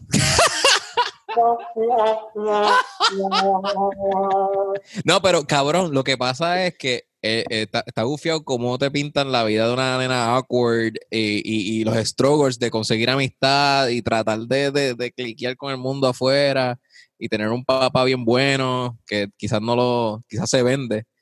Sí, el papá, ese papel del papá está cabrón. Tienes que verla, eh, Carlos. Me voy a activar a verla. ¿Dónde la puedo ver? ¿Hulu? Yo la vi, no, yo la vi, si no me equivoco, en Amazon. Amazon, Amazon Prime. Amazon. Mira, me toca a mí, ¿verdad? ¿Cuál es la categoría? La categoría es comediante masculino internacional.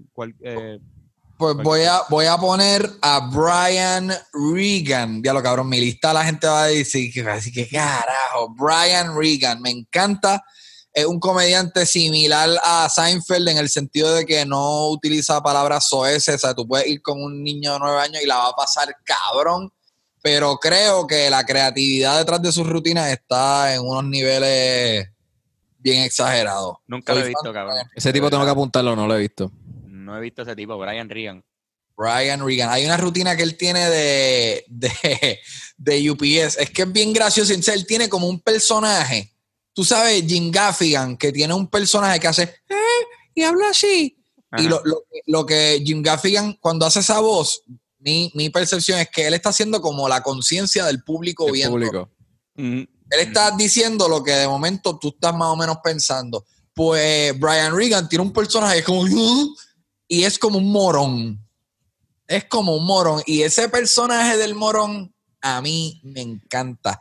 Y yo, si todos los sketches, eh, después de como un año de escribir sketches para eso, es, yo me di cuenta que yo soy medio mierda para escribir libretos porque siempre la comedia recaía en alguien siendo un morón.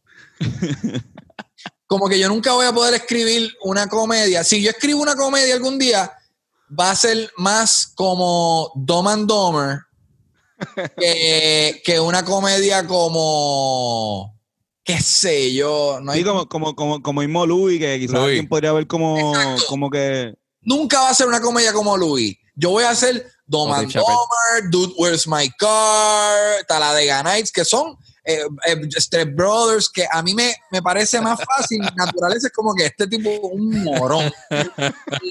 y, Brian, quizás porque yo soy un morón, quizás porque yo soy un morón. Pero Brian Regan personifica ese morón y me parece graciosísimo. Qué cabrón. El más rey.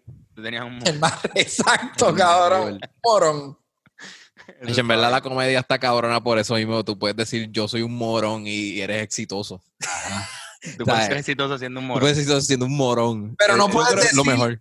Puedes ser exitoso siendo un morón, pero no puedes decir que eres exitoso. Exacto. Y tienes que ser un genio también. Sí, hay, por eso hay, genialidad atrás.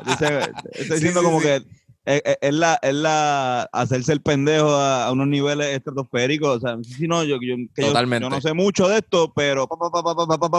Totalmente. O sea, está cabrón también. Como que jugarle eso es parte de la humildad también. Porque las personas más inteligentes, yo creo que son las personas, las personas más inteligentes saben que son bien imbéciles. Que hay un montón de cosas que uno no sabe. Mientras más uno sabe.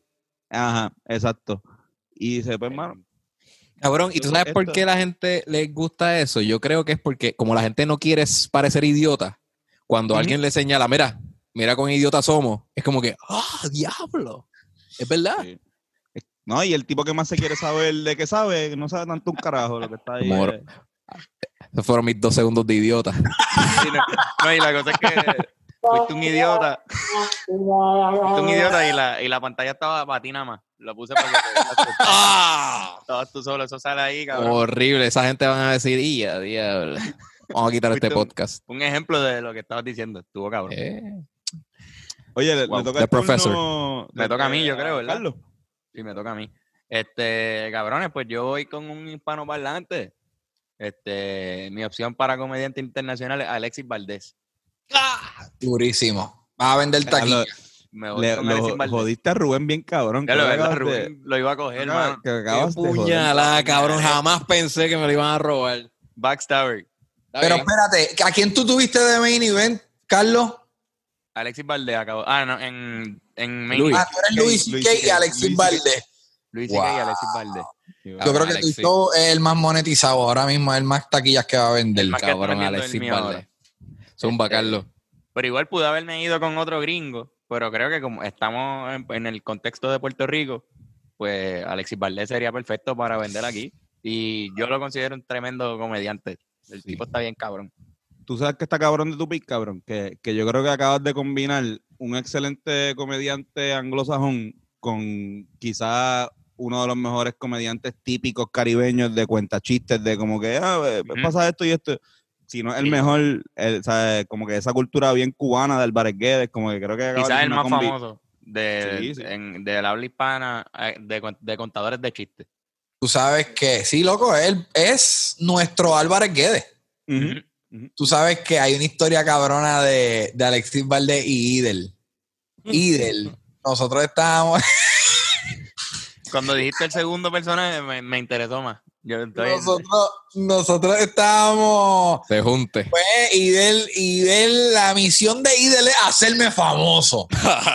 Entonces, estábamos, no, nosotros nunca habíamos hecho un Bellas Artes, no entendíamos cómo era esta cuestión de, promover un show. Y él dijo: Chente, si yo traigo a Alexis Valde y tú le abres, eso sería una. Y yo, ya, en, en ese momento en mi carrera, yo yo pienso, en verdad, esto es una creencia que yo tengo hoy en día. Yo, no, yo creo que abrirle el, show a alguien no, no ayuda tanto en tu carrera en, términos de imagen. Ayuda en tú coger calle y aprender. Y, pero el público, o sea, en, verdad no hubiera afectado tanto. Pero en ese momento yo dije, wow, abrirle acá, papi, esto es lo que yo necesito. Y él, creo que fue a Miami. y fue un show de él. Y habló con Alexi y le pregunta a Alexi, mira, eh, empiezan a hablar de negocio. Claro, este Idel con cero experiencia, este Idel hace nueve años, nunca ha producido nada en ningún teatro. Y, y Está bien, hace, dos, semanas estaba fumando un cigarrillo conmigo en Celebrate. ¡Ah, cabrón! Entonces, de momento. Una semana después hablan, hablan de números y, en ese momento, pues, él actúa como que, ah, sí, ese número está bien, muy racional. Claro que sí, ese es el número que yo pensaba que te iba a decir. Eso es lo que tú cuestas, perfecto, yo voy a bregar con eso. Tan pronto él salió, me llama y me dice, eso no va a pasar, cabrón, no hay presupuesto. Porque él tenía, la idea de Idel era traer a Alexis, traerlo y producirle un show todo con el fin de, obviamente, generar dinero, pero todo con el fin de que yo le abra. Y al final fue como que, ok, gente, eso no va a pasar. Pero. y, a esta altura, y a estas alturas del juego no sería tan imposible. No que le abra, sino un show combinado. Sí, por lo menos en PR. Yo pienso que no, y yo me llevo, la última vez que entrevisté a Alexis, bondeamos bien cabrón. Bondeamos. Digo, por, lo menos vi, hace poco, cabrón, me he puesto al día con todo. De verdad. La pandemia me puse el día con todo, cabrón, con todo. Pregúntale a este cabrón, se ha visto todo. Este, igual de birra, cabrón. Estoy, yo no veía muchos pod, yo no, yo no escuchaba muchos podcasts. Y en esta cuarentena, cabrón. Y tengo que felicitarlo. Tengo que decir que cuando Carlos me llamó y me dijo, mira, vamos a hacerlo por Zoom. Yo no, como que no he usado mucho Zoom y debo decir que es de todas las plataformas que he utilizado, es la mejor. Porque nosotros en muchas ocasiones en esta transmisión nos hemos pisado y no se bajan todos los volúmenes. Eso es lo que me gusta. Y a veces si habla más de uno a la vez, como que el clip, el, parece que la reconoce que el sonido está clipeando y tumba. Pues, es algo, cabrón, un microsegundo. Pero me encabrona. Y aquí, papi, yo creo que esto se va a escuchar cabrón. Se escucha súper bien. Por eso es que lo sigo usando, a pesar de que me está. Me cansé la, a los 40 minutos, pero vieron, funcionó. Hice una nueva cuenta y no nos han mandado a parar y llevamos hace rato. Llevamos como una hora y pico. ¿Y tú, y, tú eres los Rivera Destino? Yo soy los Rivera Destino, puedes ver ahí. Los Rivera Destino. Antonio Sánchez. Eso está cabrón. ¿De qué estamos hablando? ¿Cuál, cuál, fue el último? Alexis Valdés. Que... Alexis Valdés. Ah, que yo escogí Alexis Valdés. ¿Sabes con quién yo pienso que Alexis Valdés haría un show aquí que que destroza con Raymond. Son como el mismo tipo de comediantes. Ellos dos. Ah, y, están bien conectados porque yo creo que el que le produce los shows a Alexi en PR es el de Telemundo, este... Tony Mojena. Tony Mojena. Yo creo, no estoy 100% seguro, pero creo que el que le produce es Tony Mojena. Yo creo que sí. Yo creo que sí. Mira, Porque he visto las promos y, conozco al editor y de las promos y creo que... Tiene pinta de, allá de Telemundo. Sí. Estaría cabrón. que me, me, suena que Alexis, a Alexis como cada vez que viene, no, no sé, 80 quizás puede decirme que viene a Puerto Rico con un show ya hecho, que es como un tour que él mismo hace allá, que, que quizás como que... Él tiene un show y el, el beneficio de figuras como él y figuras como Raymond es, papi, el factor personaje. Soy Cristinito, y la gente reconoce a Cristinito y aquí tengo un texto hijo de putamente bien redactado de Cristinito. Ya tengo 20 minutos que no soy ni yo. Y eh, llevamos 20 minutos, me voy backstage y vuelvo y sigo, soy Alexi y la gente me recibe como si yo acabara de llegar.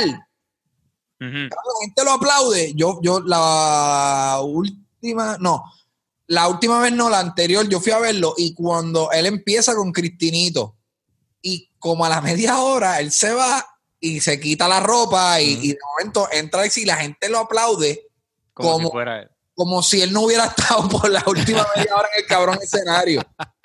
A mí, a mí, no es por Cristinito, porque a mí no me encanta que metan personajes en, en, stand-up. A mí tampoco, yo no soy, yo soy más purista, mamabicho para eso. Full. Y yo creo que eso es lo que te diferencia a ti de, de los top comedians de Puerto Rico en mi opinión. No necesitas de ningún, de ningún personaje para defenderte en la tarima y eso pues Ajá. está bien cabrón. También eso es lo que te diferencia de Rubén. Y de Rubén, que Rubén todo el tiempo está Las en- risas. yo- a mí me tengo- defiende, Rubén me defiende, me, me separan las risas. Bueno, tengo personajes todavía. Estoy llegando, voy para allá. Estoy jodiendo, espérate, déjame hacer una pausa. He jodido mucho a Rubén, Rubén es súper gracioso, lo quiero con cojones, pero disfruto más bullearlo que ser amistoso con él. Los cabrones. Es que, cabrón, yo siempre hablo mierda de mí en los stands. que ¿Cómo no me van a bullear? Exacto, esa es una, esa es una. Esa una. Pues a ti no te gusta Cristinito. Lo que iba a decir de, de Cristinito es que me- a mí me, me, me corre, me gusta con cojones porque a mí me gusta el humor de, de, de usar el vocabulario. Por la misma razón por la que me gusta con cojones el Lutiel, que están todo el tiempo como lo- todos los significados que puede tener una misma palabra, pues los voy a usar. Y- En y voy a español, en español no hay una palabra para pun. Un pun, exacto. Un, En que en, inglés español es no sé lo que Es un, es un joke de palabras. eh, eh, y eso, pues nosotros le pusimos macho camacho para la gente, los, para, para los que escuchan hablando claro, saben lo que es un macho camacho. Y es un, son juegos con puns. Juego de palabras. Es como un juego, Juego de de palabras. palabras. pero no hay Mira, un tal, una tal palabra.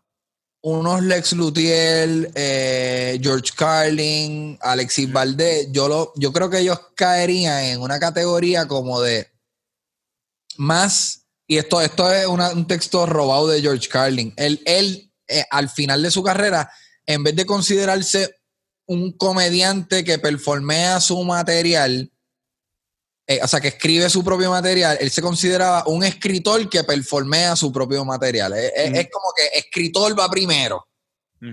Y yo creo que Alexis Valdés está en esa categoría de soy un escritor.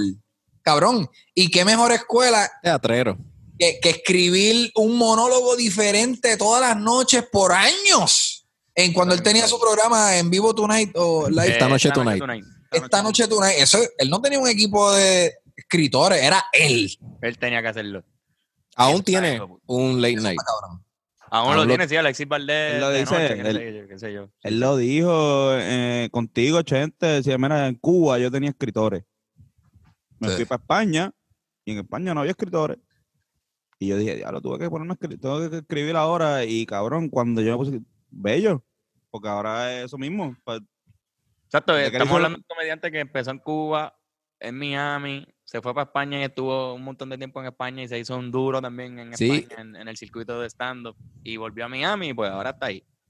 tiene, un, que- tiene una cultura probado. hispana tan, tan y tan intrínseca que, que no, no, tú no puedes ver una copia del- del- del- de la comedia anglosajona. So, va a ser único en su clase. Y fíjate, ese link que tú hiciste con George Carly, Chente, me pareció interesante porque sí, tiene, tiene algo de... Son escritores. son- es como un... Él recita todas las anormalidades que dice en el monólogo. Y, tacho, cabrón, yo quisiera algún día fucking hablar con Alexis Valdez y yo me imagino que si, si tú Caballo. escribes, si tú escribes, pues yo nunca he escrito full una rutina, pero yo me imagino que cuando tú eres un escritor de verdad, tú, cuando tú estás recitando el texto, me imagino yo que tú visualizas el texto, es como que, ok, estoy a, a- a dos líneas de llegar al punchline. Y lo digo porque cuando yo hago stand-up, yo, eh, yo, no, yo no estoy viendo el público, yo estoy pensando en otras cosas y hay unos visuales que caen en mi cerebro y a veces estoy en negro y yo ni, no, o sea, es una cosa bien loca. Y si yo fuera escritor y escribiese mis rutinas palabra por palabra, que es lo que personas como Alexis Valdés y George Carlin ha- hacían, eh, me interesaría sa- como que visitar su cerebro, a ver en qué puñeta piensan, qué figuras tienen en, en el cerebro, en la mente cuando recitan. Dude, y el personaje de Cristinito habla mal. Él, él pronuncia mal las palabras. Dice, en vez de garrapata, dice garraputa. Dice, perdona que te disculpe. Y toda esa, todos esos errores a propósito, yo no sé, cabrón. Yo lo vi en vivo y yo no sé cómo él no se traba. Y puede hacer un monólogo de 20 minutos y después Pero ver- es volver que- como Alexis y no trabarse como si fuese un personaje de Cristinito. me imagino que Eso es otro talento. Me imagino que se transforma como, como este como. Santa Rosa hablando, hablando al garete, usando la coma ahí, que sabes que, que, que habla como jíbaro. No habla así en la vida real, como que Sí, eh, él en el libro de él lo dice. Él, él una vez dice que cuando él pudo entender que él ya era parte de ese personaje, es que una vez él hizo, él grabó una escena en donde tenía que correr por un vecindario Y él dice que eh, Alexis Valdés tiene terror a los perros. Pero cuando él estaba corriendo en esa escena, él era Cristinito y él dice que brincó una verja y un perro empezó a ladrarle y él como que, como que le hizo un amague y se fue corriendo, pero no le, no le temió al perro. So él dice que fue en ese momento que él como que he owned el personaje. Wow. son cosas de... Esas cosas yo las escucho, esa historia y digo, será mierda. Hay una historia. De, Bien cabrón. Hay una historia de Al Pacino. Alessi es romántico, eso no sé. Sí, sí, quién sabe, ¿no? Y está bonita la historia, puñeta. Yo también. Pero supuestamente Al Pacino, cuando estaba filmando Scent of a Woman, no sé si han visto esa película, él se ganó el Oscar por ese papel. El ciego. Y él supo, es un ciego. Y supuestamente se quedó ciego por cinco minutos. Un día que se ha ¡Ay, me quedé ciego! Mira lo cabrón que le metí, que le metí. Diablo, y me quedé ciego. Vete pa'l mierda. O, o, el documental de Jim Carrey de cuando hizo la. la The Kaufman. On the Moon. Ah, dice. Mm, se cansó todo el tiempo, cabrón. Estaba haciendo un huele bicho, era un huele bicho. Se la quería desquitar. Exacto. Era un huele bicho.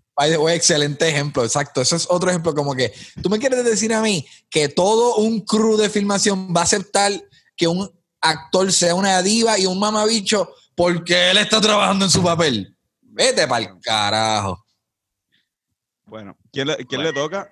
Le toca a Rubén. Le toca a mí. Rubén Ahmed. Comediante, internacional. Hombre internacional. Cabrón, Carlos, yo tenía a Alexis Valdés una alternativa. Mujer, mujer. Te puede ir para el carajo. Ahora no va mujer. No, por, falta, falta, Rubén por el hombre y después vamos para mujer. Ah, ok, ok. Escoge dos, veces ahora, Rubén. Coge hombre internacional. Y después mujer. Y mujer internacional. Internacional, ok. Pues mi hombre internacional es Mark Norman. Uh. Cabrón, para mí es el mejor comediante que, hace, que brega con Pons, que llega rápido al punchline y puede hablar eh, de edgy comedy, dark humor y sabe cómo fucking deliver it sin tener problemas con nada. ¿Sabe? Como que el público no lo rechace. Por lo menos los especiales. Él ha contado en el podcast que sí ha tenido, claro, en los estados del sur y todo eso, pero pero no, pero no, no, no, lo especial nunca lo he visto fallar con ese, con ese material. Y, él está probado hasta, ¿sabes? De que Seinfeld le dio la bendición y todo, y él le abrió a Seinfeld en especiales. Este, y eh, acaba de sacar su especial último, se llama Out to Lunch en YouTube. Ya pasó los el, millón. Así que yo considero que Mark Norman es uno de los mejores comediantes nuevos eh, disponibles. Te voy a decir, eh, está bien duro. No he visto el especial, pero alguien que respeto un montón y me encanta verlo en podcast. Pero siento, o sea, siento que su talón de Aquiles es que no es una figura que en escena tú aprendes quién es. Mm. Como que tú no sabes quién es él. Digo, pues no he visto el especial, he visto como clips. Pero como que yo creo que el, trend ahora mismo, digo que ahora estamos hablando de él, es un caballote. O sea, Seinfeld se la da, es un caballote. yo entiendo, yo entiendo lo que tú estás diciendo. Pero que el patrón de ahora mismo, taquillero y de pegar y eso, es como que más o menos como que quién tú eres y qué, cómo es tu familia y cómo es tu vida sexual. Y él es un tipo, un redactador de chistes. Chiste. Sí. Exacto. Lo que pasa es que para tú conocer a Mark Norman tienes que escuchar Tuesdays with Stories. Y, y él ni tanto habla de su vida personal en, el, podcast de él, sino cuando lo invitan. Y ahí él se desahoga de todos los issues que tiene, de dónde se crió. Mark Norman es un tipo de familia de chavos. Él, vivía en una mansión, pero se crió en un ghetto en, en New Orleans. Pero entonces su mansión estaba rodeada de un gueto. So, él tiene esta, este, esta crianza de ser rico, pero, pero me, asaltaban, me robaban en casa, escalaban mi casa como que una vez, dos veces al mes. Este, a mí me crió una nani que era transgénero. Wow. Era, era un travesti. Este, los papás eran hippies, los papás, él decía que tiene issues porque los papás cuando robaban en la casa, los papás en vez de como que a tomar acción decían, ah, quizás a él le hace falta eso que se llevó. Como que no, puñetas, de nosotros. Robaron hippies. So, todo eso, y- bregar. so- so, todo eso, él no lo, él no lo habla en escena. Tú, si tú escuchas eso, tú entiendes por qué Mark Norman es awkward en su delivery. Porque no mira los ojos, eh, mira para abajo, o hace, hace esto. Exactamente. Está buscando la aprobación de una manera. Tú sabes que yo pienso, siendo bien fiebrudo de la cultura de podcast y de, Estados Unidos, pienso que hay una diferencia bien cabrona y súper marcada entre el este y el oeste. Yo creo que el este es más como que vamos a escribir un chiste bien cabrón. Y el oeste, obviamente, Hollywood, personalidades, es, es más. Ahorita yo creo que Carlos dijo algo de quién era más personality de. Oh, Antonio, alguien, en un momento alguien dijo algo en esta conversación de. Kevin Hart. Ajá, Ah, es no, como yo- que más, más eso. El oeste es más como un Kevin Hart, personalidad, quién tú eres, qué tú piensas de tu- la familia, háblame de tus hijos. Y el este es como más maleantoso, más como que vamos a escribir algo cabrón. Y creo que ese patrón, a medida que ha ido subiendo la cultura de podcast, se ha visto más esa diferencia. Qué cabrón, qué cabrón. No había, no, no había notado eso. Sí, loco, Que no- eso está pasando. Pero igual que en el hip hop también tienen su tienen su diferencia, Liz y el West, históricamente en, el, en el hip hop. Igual, Eh. Dios, lo que súper mierda de ejemplo. Rubén, este. No, es un buen ejemplo, es un buen ejemplo, pero la diferencia es que muchos de estos comediantes en el oeste hicieron sus carreras en el este. O sea, por ejemplo, Joe Rogan es de, creo que es de Boston original.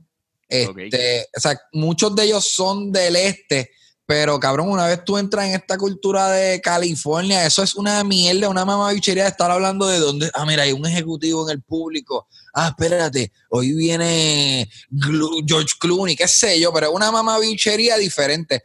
Inclusive, en el, en el libro de George Carlin, Last Words, él compara los públicos. Y él dice que el público, un público del este es mejor que un público del oeste. Porque el público del oeste busca aprobación. Como que busca, ¿se están riendo? Ah, pues yo me voy a reír también. El público del este es más individual. Esto es lo que él dijo, este libro es viejo. Sí, sí. Ah, quizás eso ha cambiado, pero, pero sí, hay unas diferencias cabronas. Y hace sentido. cool. Yo pienso que hace sentido con el, con el sitio en el que están. Rubén, A Mark Norman, él lo dice porque a él le gusta más estar en Nueva York. Culturalmente, el, LA, eh, eh, Estados Unidos culturalmente es una competencia entre Los Ángeles y Nueva York. Sí. eh, ¿verdad? Como que Bueno, pues me toca decir la, la mujer internacional. mujer internacional. Rubén Ahmed empieza con el primer. Yo creo que esto va a ser un rojo, quizás va a ser un rojo. Pero yo me voy con Ellen DeGeneres. Cabrón, vete para el carajo, loco. Yo dije, nadie va a pensar en fucking Ellen DeGeneres. Claro que sí, cabrón. Ella es super pop. Ellen es super pop. Tiene un daytime show. Pero Eh, eh, como stand-up comedian es súper dura. Súper. que sí. es dura. súper dura. O sea, como que la gente que ha visto, es lo- es lo mismo que, que con Steve Martin. O sea, la misma gente, la gente que ha visto a Ellen DeGeneres por, el, por lo que se ha ido viral y por el selfie. No, no. Chequen su stand-up, este hijo de puta. Qué mierda. Yo, yo ni, ni siquiera puse a alguien más, pero yo dije, estos mamabichos no van a pensar en la pendeja de Ellen DeGeneres. Yo no lo había Eh, pensado, es verdad. Yo no lo pensé. eh, fue, fue el más bicho de Rubén. No sé si Carlos también. Bueno, No, yo I lo- did my research, motherfucker. Yo no lo puse, pero sabes que yo voy a escoger a alguien y les voy a regalar a alguien que yo sé que uno de ustedes va a coger. Pero, pero me toca a mí. Yo me toca a mí, ¿no? No, Sí, eres- toca a ti. Te toca, te Me toca a mí, me toca a mí. Ah. O sea, yo soy el último aquí. Tú eres el último, tienes que aceptarlo. Sí. Sí, sí, perdón. La, la- la de Antonio nadie la va a conocer. Ah, Es media hora. Tienes como cinco minutos para meterte en Google y buscar girl comedy. No, pero Yo, fíjate. mi no, novia hace unos, mi con hace unos chistes bien buenos. Me voy a ir con alguien que no, quizás no es tan famosa, pero es Mariah Bamford. Ah, sí, ¿Saben sí. quién es esa? Que hizo un especial al frente de sus papás.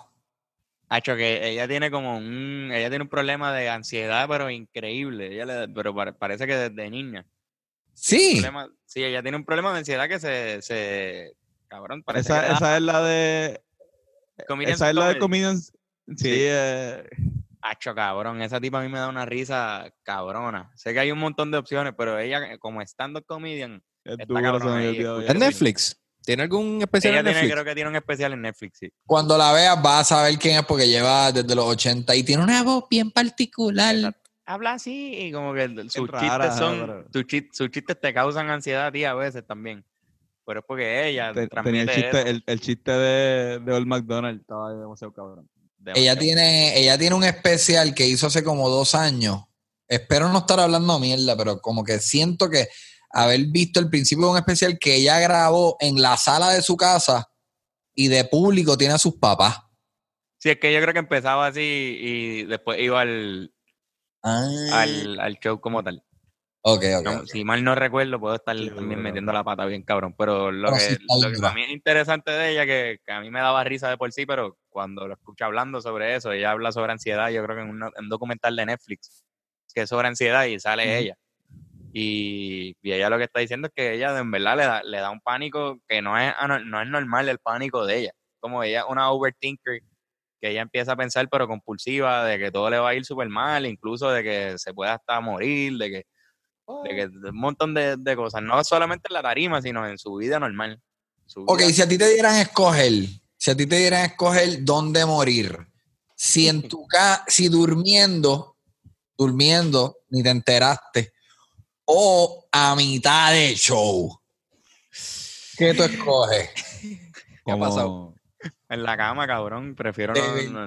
Hacho, papi, ponme en ese escenario, papi, que todo lo. Hacho, eso va a ser glorioso, cabrón. ¿Qué, cabrón? cabrón, pero ¿Quieres ser recordado? Si caigo de ah, boca, o sea, si yo caigo de boca en la tarima y caigo bien awkward y feo, también se va a convertir en un meme y, como, como de Te quieres morir lindo, fotogénico. Yo prefiero dormir en mi cama que nadie me vea morir, nadie sepa el momento que fue. Chenta acaba de crear uno de, de, mis pesadillas principales, ahora yo creo, o sea, cabrón, que yo esté allá arriba y que de repente se muera este cabrón. Sería lo peor que... Papi, un patato. Realmente lo peor Hacho full, no, cabrón. y tienes que cantar Flor, el no, galillao. No, ¿qué? ¿Quién cara va a cantar, cabrón? Todo el mundo canta Flor. ¿Cómo es que se llama? El comediante de Puerto Rico, el de los infractores, puñeta, el, el líder de los infractores. Norman. No, el, el, el host, el MC de ellos. Sí, el flaquito. el flaco. Sí, sí. Sé quién es, pero no sé el nombre, de verdad. Que va a ver esto y se va a cagar en la madre. Ya está lo entrevistado. Él lo está viendo ahora y estaba, estaba contento con todo lo que dijimos y ahora nos odia a los cuatro. Adiel, Adiel, Adiel, Adiel. Adiel, Adiel Amat. Hay una historia, cabrón. Ama a Rubén ahora. Ah, te amo. Adiel Amat tiene una historia de que él, eh, un día después de Halloween, él compró como unas pastillas de sangre Ah, cabrón, yo sé. Oh my God, sí. Y a él se le ocurrió la maravillosísima idea de hacerle una broma. hacerle una broma. Eso fui yo. Eso fui yo. Antonio. Eh, hacerle una broma a sus compañeros de escena, tanto como su, al público, de que de momento le iba a entrar un patato en escena y iba a morder la pastilla de sangre, iba a botar sangre, se iba a desmayar y iba a ser una broma bien divertida una broma bien sana. Y que la gente piensa que él se está muriendo ahí en el escenario, papi. Eso fue, él contó la historia en mi podcast, un crical que por poquito rompe el grupo. La era fue tan real que todo el mundo entró en pánico, la gente empezó a decir, llama una ambulancia. Y yo pienso que si yo hubiera sido Adiel, a la que alguien, yo escuché a alguien decir, llama una ambulancia, yo digo, mira, ey, ey, ey. Embuste, embuste. Estoy tripeando. Pero él, él se comprometió. Él ah, estaba comprometido y se formó una pendeja que Buda se encabronó full. Y la gente eh, se encojonó. Estuvieron un par de tiempo sin hablarse. Este, fue bien fuerte, cabrón. Fue, fue horrible. Lo una broma histórica. No, no, embuste, embuste, no, no lo odio. Pero wow, cabrón, eso no sé. Yo lo odio. Adiel, te odio. Mira, me toca a mí, ¿verdad? Me toca a ti, Chente Zumba. Eh, mujer eh, originalmente iba a coger a Ellen DeGeneres. Pienso que la gente, aunque es, di- es raro decir que la gente no se la da, porque estamos hablando de una multi, multimillonaria, pero creo que la, la comunidad hardcoreosa de comediantes no se la dan, pero en verdad ella está bien dura. Así que en no puedo cogerla a ella, me voy con Tiffany Haddish. La vi, la vi en vivo y rompió. Eso es todo lo que voy a decir. Cabrón, loco, yo en verdad ¿Qué, qué machista soy? Qué interesante. No, yo estoy súper atrás en, en, en verdad como que hay que decirlo y es obvio. Se nos hicieron difícil, lo más seguro la más difícil fue escoger este comediante internacional y por, porque no hay tanto. No hay tanto. Eso es un fenómeno- Eso es un fenómeno, o sea, yo pienso que mundialmente en la- las escenas de comedia son demasiado de varones. Ojalá fuese diferente, cabrón. Sí, mano. Pero la realidad es que hay pocas mujeres en los shows. No, y pocos stand de mujeres disponibles en, en, en las plataformas comparado con el que hay de, de hombres. Porque ustedes han mencionado varios comediantes ya que yo no he visto. Son varones también, ¿me entiendes? Pero de- imagínate de mujeres, ¿cuántos hay que no podemos ver? Este, nada. Estoy perdido ahí con, con quién es ella. Ah, Tiffany Haddish, Antonio. ella está bajo la tutela de Kevin Hart. Ah, de verdad. Tacho, cuando Cat Williams, Cat Williams le tiró a ella y este Kevin Hart fue a Bre- Breakfast Club a decir, mira, cabrón, ¿por qué tú le tiras a ella? ¿Por qué tú estás con el odio? Tú, el problema tuyo es que tú estás en las drogas y por eso es que tú no estás echando para adelante. Deja que las demás personas echen para adelante. Y Kevin Hart dijo que él, digo, yo estoy aquí porque estoy encojonado porque este viene a hablar mierda de una persona que viene de la calle, porque Tiffany Haddish vivió en la calle y todo. O sea, ella estuvo en el struggle de verdad. Y viene Cat Williams a decir comentarios de que Netflix, que por los números, que si esto, que si la gente linda. Y le tiró la mala a Tiffany Haddish y a Kevin Hart. Y, y, y pues Por se eso Cat formó. Está fuera hasta ahora de esta lista. Aquí no se ha mencionado, a- ¿verdad? Cat a- Williams. aquí, a- esa- esta es la última vez que vamos a mencionar a Cat Williams. Este, este A mí me encantaba Cat Williams. Y tiene, sí, tiene también buenos stand-up. Tiene buenos stand-up también. A mí me gusta, yo soy, fui fan de Cat. Tony, ¿qué pasó con el micrófono? Este, no pasó nada con el micrófono, este, pero, pero el celular se me está quedando sin batería, así que Ah, Cabrón. ya Lo se nota. pero lo Antonio, no se conectaste. nota. Sí, ¿Ah? sí, tienes que cargarlo un par de rato para después volver, volver a conectarlo ahorita.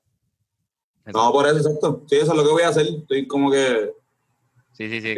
no iba, no iba a llegar al final del podcast. No, no, no, no, no. no. Es que es- llevamos un par de rato. Dale, Antonio. ¿cuál es tu, tu internacional femenino? Ali Wong. Lo sabía, full. Durísima. Durísima, ya está Está durísima. Ali buenísimo. Wong. Me gusta mucho.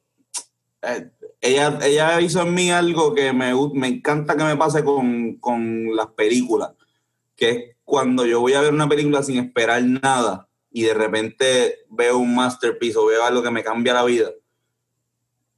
No estoy diciendo que ya me cambió la vida, pero cuando yo empecé a ver su stand yo decía, ok, pues, mm, no, no, quizás no, me, me acuerdo como lo enseñó mi exnovia, y como, vamos a verla. Y terminé mamando, pero mamando, pero súper cabrón. O sea, a unos niveles cabrones. Como que, y de verdad, me, me gusta mucho de que soy fan de que cada vez que zumba algo, cada vez que, que, que se preña, me emociono porque sé que va a sacar un especial. Sí, que ella debería tener más hijos. Ella, ella sí. ella- Mira. Ali Wong, yo no he visto especiales, pero sí escuché una entrevista que tuvo con Conan en su podcast. Y ella dijo algo bien que me pareció súper curioso. Y es una técnica para ella probar que el chiste está bien escrito. Y ella es bien, supuestamente es bien expresiva, es así. Es bien expresiva en, su, en sus Sí. especiales. Y ella es Pero- súper expresiva, ella enseña los panties, es como que es bien, bien.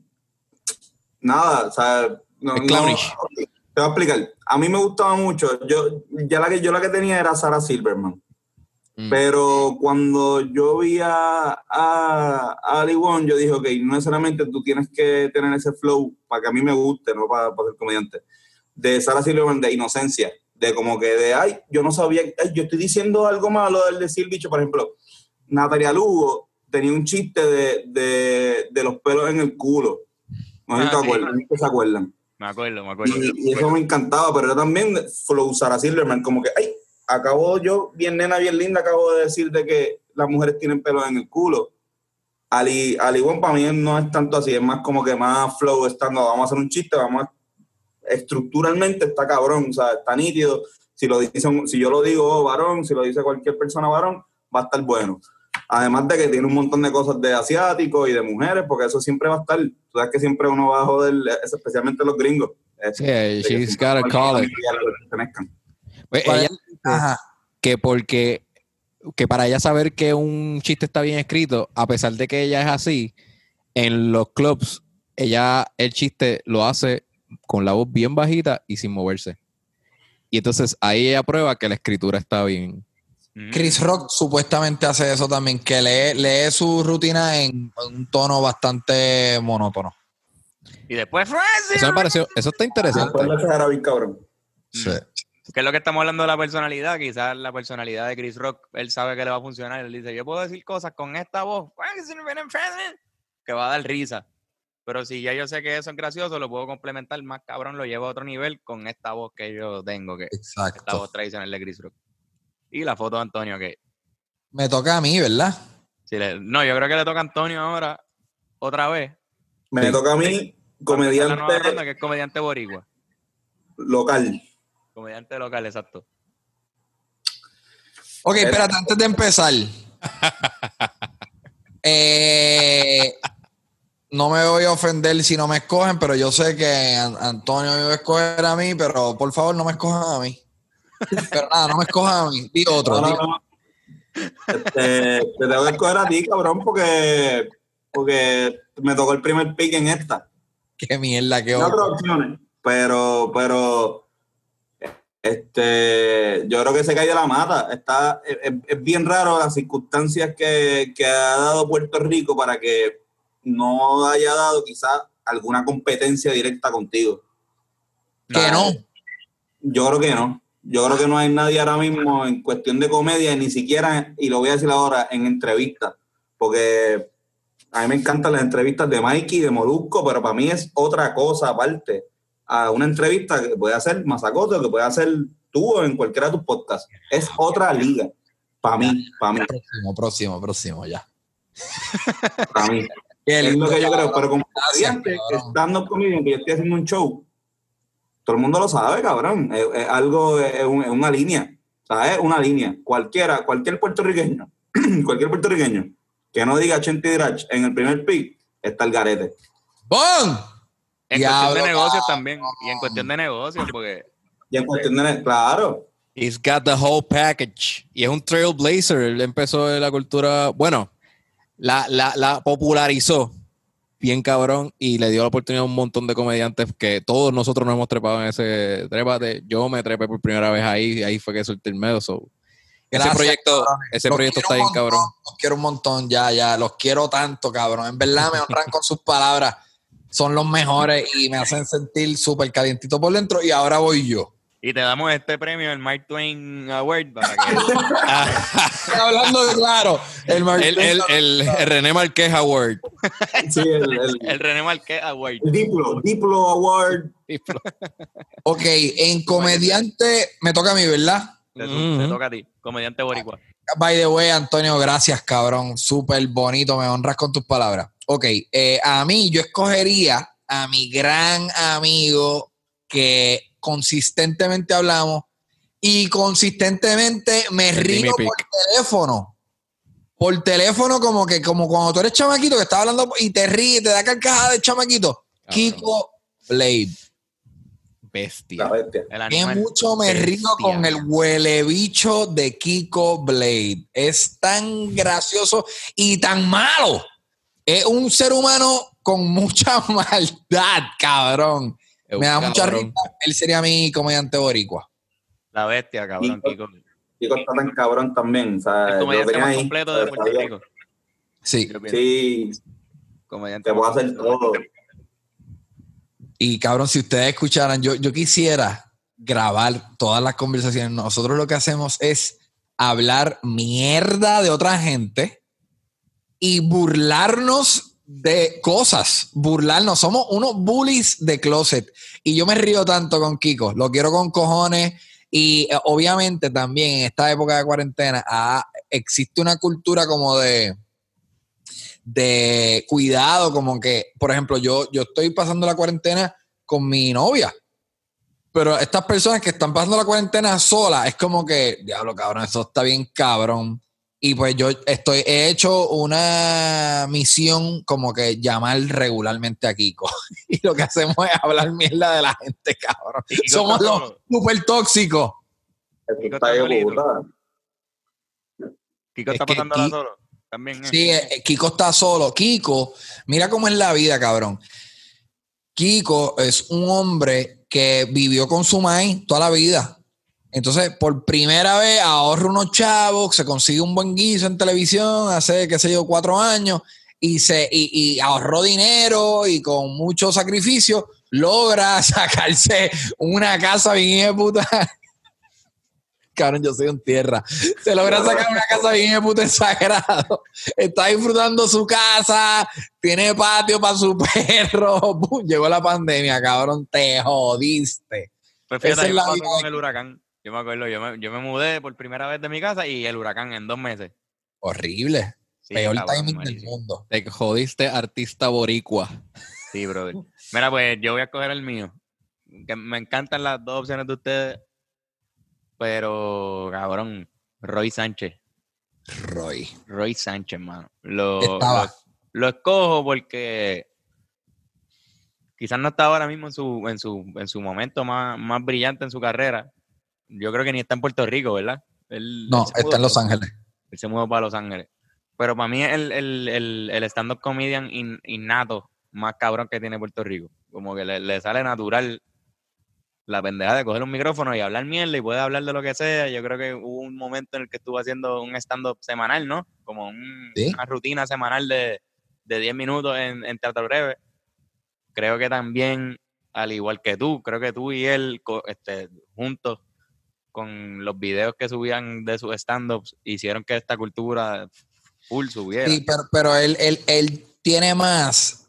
Imagínate esto, imagínate un Puerto Rico en donde hay cero escenarios por años. Solamente está Carlos Ambert en, una esquina y está Teatro Breve en otra esquina. El detalle es que Teatro Breve crearon una marca en donde la gente iba todas las semanas y era el mismo público y era como que anda para el carajo, voy a tener que hablar hoy, ¿qué carajo pasó hoy? Espérate, las elecciones vienen por ahí, ok, puñeta, vamos a hablar de Fortuño. Y él, él, el público, ¿verdad? Las circunstancias lo obligaron a redactar 10 minutos nuevos toda la semana y eso es un ejercicio hijo de puta y eso es lo que lo creó quien él es hoy, en mi opinión. Sí, cabrón, ¿no? Y, lo pueden ver todo en, en, en la página de YouTube de Teatro Breve, si no me equivoco, están ahí un montón de, sus de sus mejores de, esa época.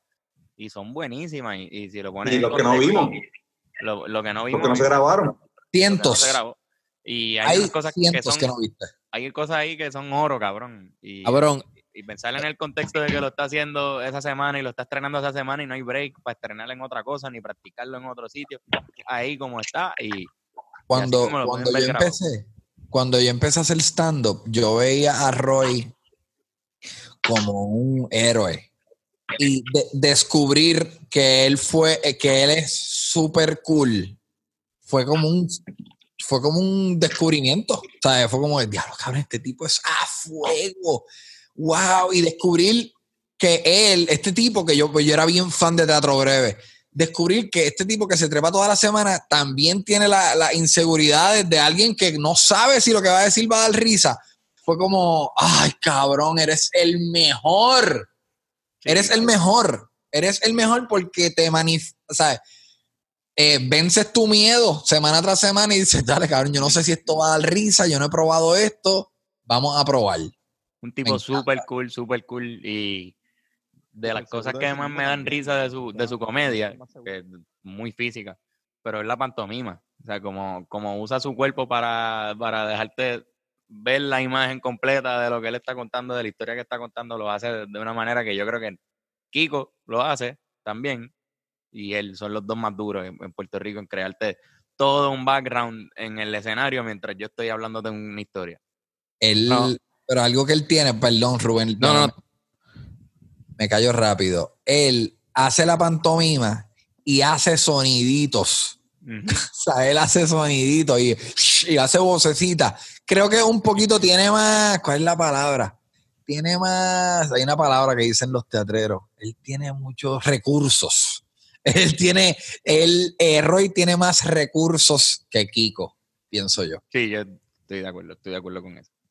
Y Roy habla bien rápido. Yo no puedo, yo no puedo hacer eso, hablar bien rápido una oración para después tan tirarte esto más lento, como que crear unos tiempos y con la mímica marcarlo. Eh, él, lo hace. Como que es, músico, so, él tiene como que ese ritmo, ese timing de, llevarte en el chiste con como que con ritmo. está cool. no, todo el mundo sabe que él tocó con cultura, ¿no? con, cultura un tiempo. Sí, cabrón. con otras bandas, pero eso es algo que es un dato bien cabrón de él. Lo más seguro es eso, cabrón, por supuesto. ¿Cuánta más experiencia escénica tú necesitas, cabrón? Estuviste en teatro breve y en cultura. y frente a las cámaras en televisión. Y en, No Te Duermas y en Con Sunshine. La crema. Y la, y la crema, wow, sí, cabrón. Él ha estado expuesto a toda la gente, toda su vida. Él ya ha visto todo lo público, todo lo que hay. Recuerdo haber visto la crema bien de chamaquito y, o sea, cuando salió, cuando, y haber dicho, diablo, eso está bien cabrón, esto me encanta, esto no va a durar. esto no, esto no, me gusta demasiado tanto a mí, Yo, yo estaba acostumbrado en ese momento a ver los programas de, del Canal 4 con mi abuela. Y ahí fue que yo noté la diferencia en que había un estilo de comedia que ella ya no le gustaba y a mí sí. Wow, cabrón, acaba de tener una realización. O sea, ah, ya, o sea, tú eres lo suficientemente joven que tuviste a Roy en televisión con tu abuela. Eso está bien cabrón. Sí, en No te duermas y en... Digo, No te duermas no tanto porque a mi abuela no le gustaba No te duermas. Pero, pero ya para el tiempo de Roy, ya No te duermas era chilling. Ya no, ya no estaba tan... Ya no estaba tan Y, y este, sí, en la crema también, porque veíamos siempre, era después de, yo veía la película del, de, de las 7 y a las 9 siempre veía lo que papá quisiera ponerle, cabrón. Ya y by the way, Roy es una persona que no le tiene miedo a las repercusiones de sus palabras. O sea, yo creo que eso es una virtud bien cabrona para tener. Si tú eres comediante, es como que decir, mira, yo lo que pienso es esto, cabrón clácata y soltarlo. Yo creo que yo soy mucho más consciente que él a la hora de decir, espérate, yo pensé esto. De, e, en el trámite de mi cerebro a mi boca hay, un par de filtros. Él no tiene muchos filtros. Es como que, papi, mámenme el bicho. Y, y ese, esa, ese badass, yo lo envidio mucho. O sea, es una característica que yo envidio mucho de alguien como Roy.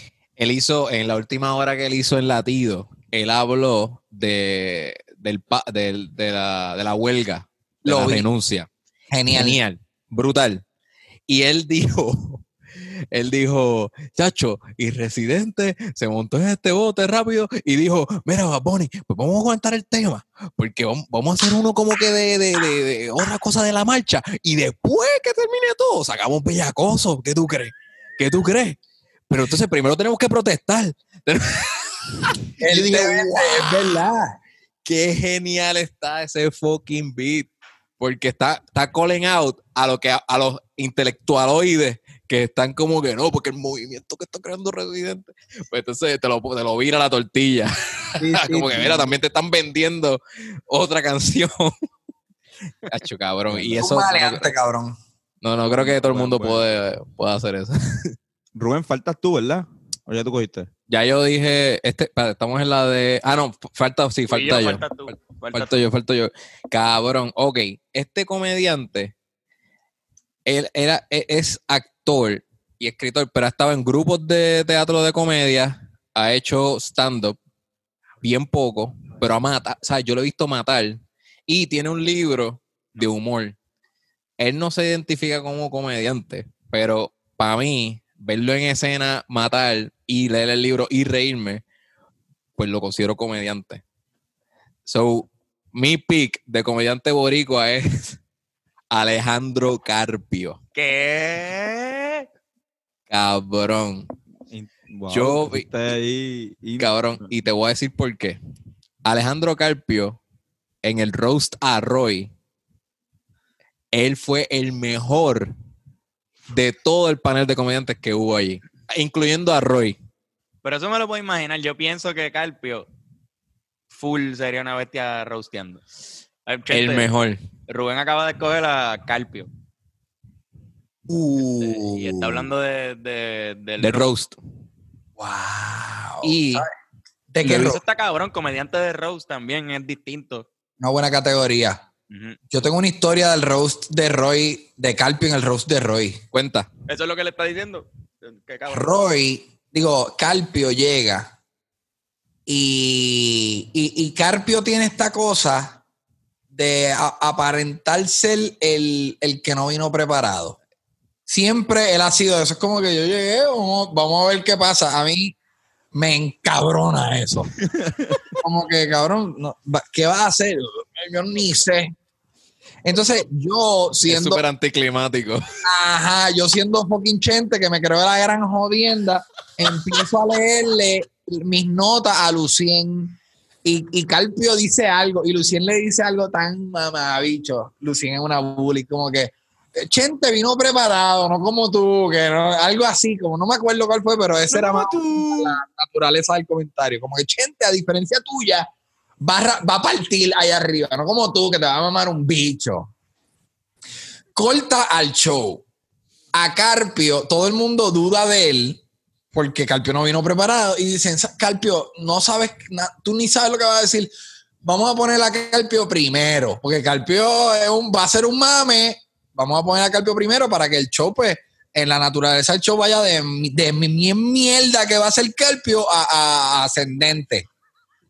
Papi, el rascabicho de Carpio destruyó como yo nunca he visto a nadie destruir en un roast. Fue cruel con, co- fue un, un cruel. Fue la persona más cruel que yo he visto en mi vida en un escenario. Ah, es más, me acuerdo, eh, este, este show fue poco después, fue como para febrero. La- las fiestas de la calle San Sebastián habían pasado. Entonces, eh, uno de los chistes fue como que le dijo a alguien, no voy a decir el nombre, pero diablo, tú sí que eres cabezón, tú pareces un cabezudo de, de, de las fiestas de la calle. Obviamente, ¿Qué- él lo dijo ¿Qué bien gracioso. Juan P? No, y, y la, y su- con la voz de Carpio, mm, me lo imagino y fue súper gracioso. Cabrón, él es malo, es una persona. Sí. Y, y cuando él hace el chiste, él no se ríe nunca. Él, va, él dice, este es el comentario, esto es lo que yo, esto es lo que yo escribí y esto es lo que yo quiero decir. Ya.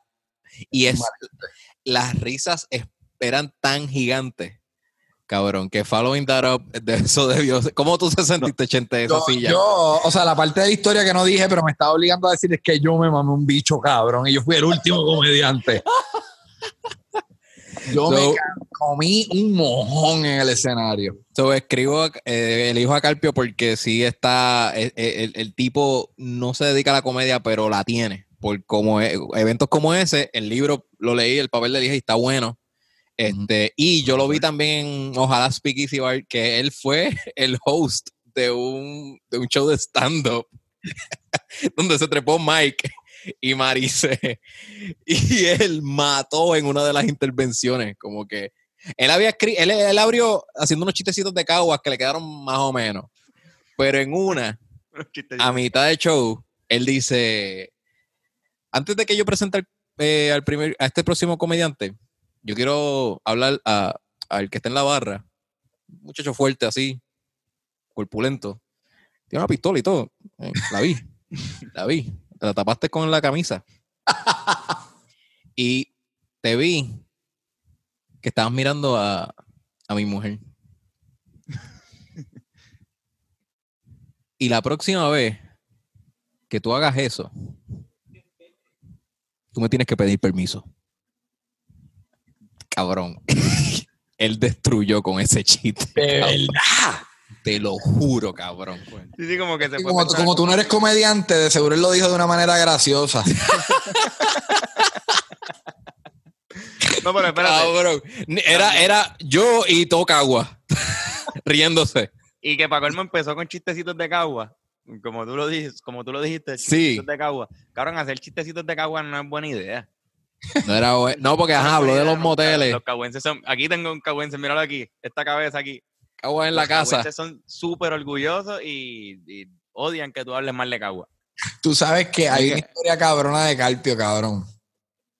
Cuando yo empiezo a colaborar con Teatro Breve, hay un, ellos tienen un sketch que era, era como un culto. La, la historia del sketch, ellos eran como un culto que vivían debajo de la tierra, chichichija.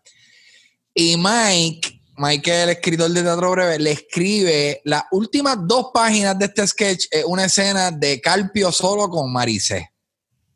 Y Carpio es el que tiene, tiene como tres monólogos bien grandes. Tú los ves en el papel, me acuerdo haber visto el papel y haber dicho, diablo, papi, este tipo se pilló. Y llega, obviamente, la naturaleza de estos sketches era de que eh, el domingo es el show y no hay ensayo. Tú llegas el domingo a las 3 de la tarde y pasamos el sketch y a, la, a las 9 el show.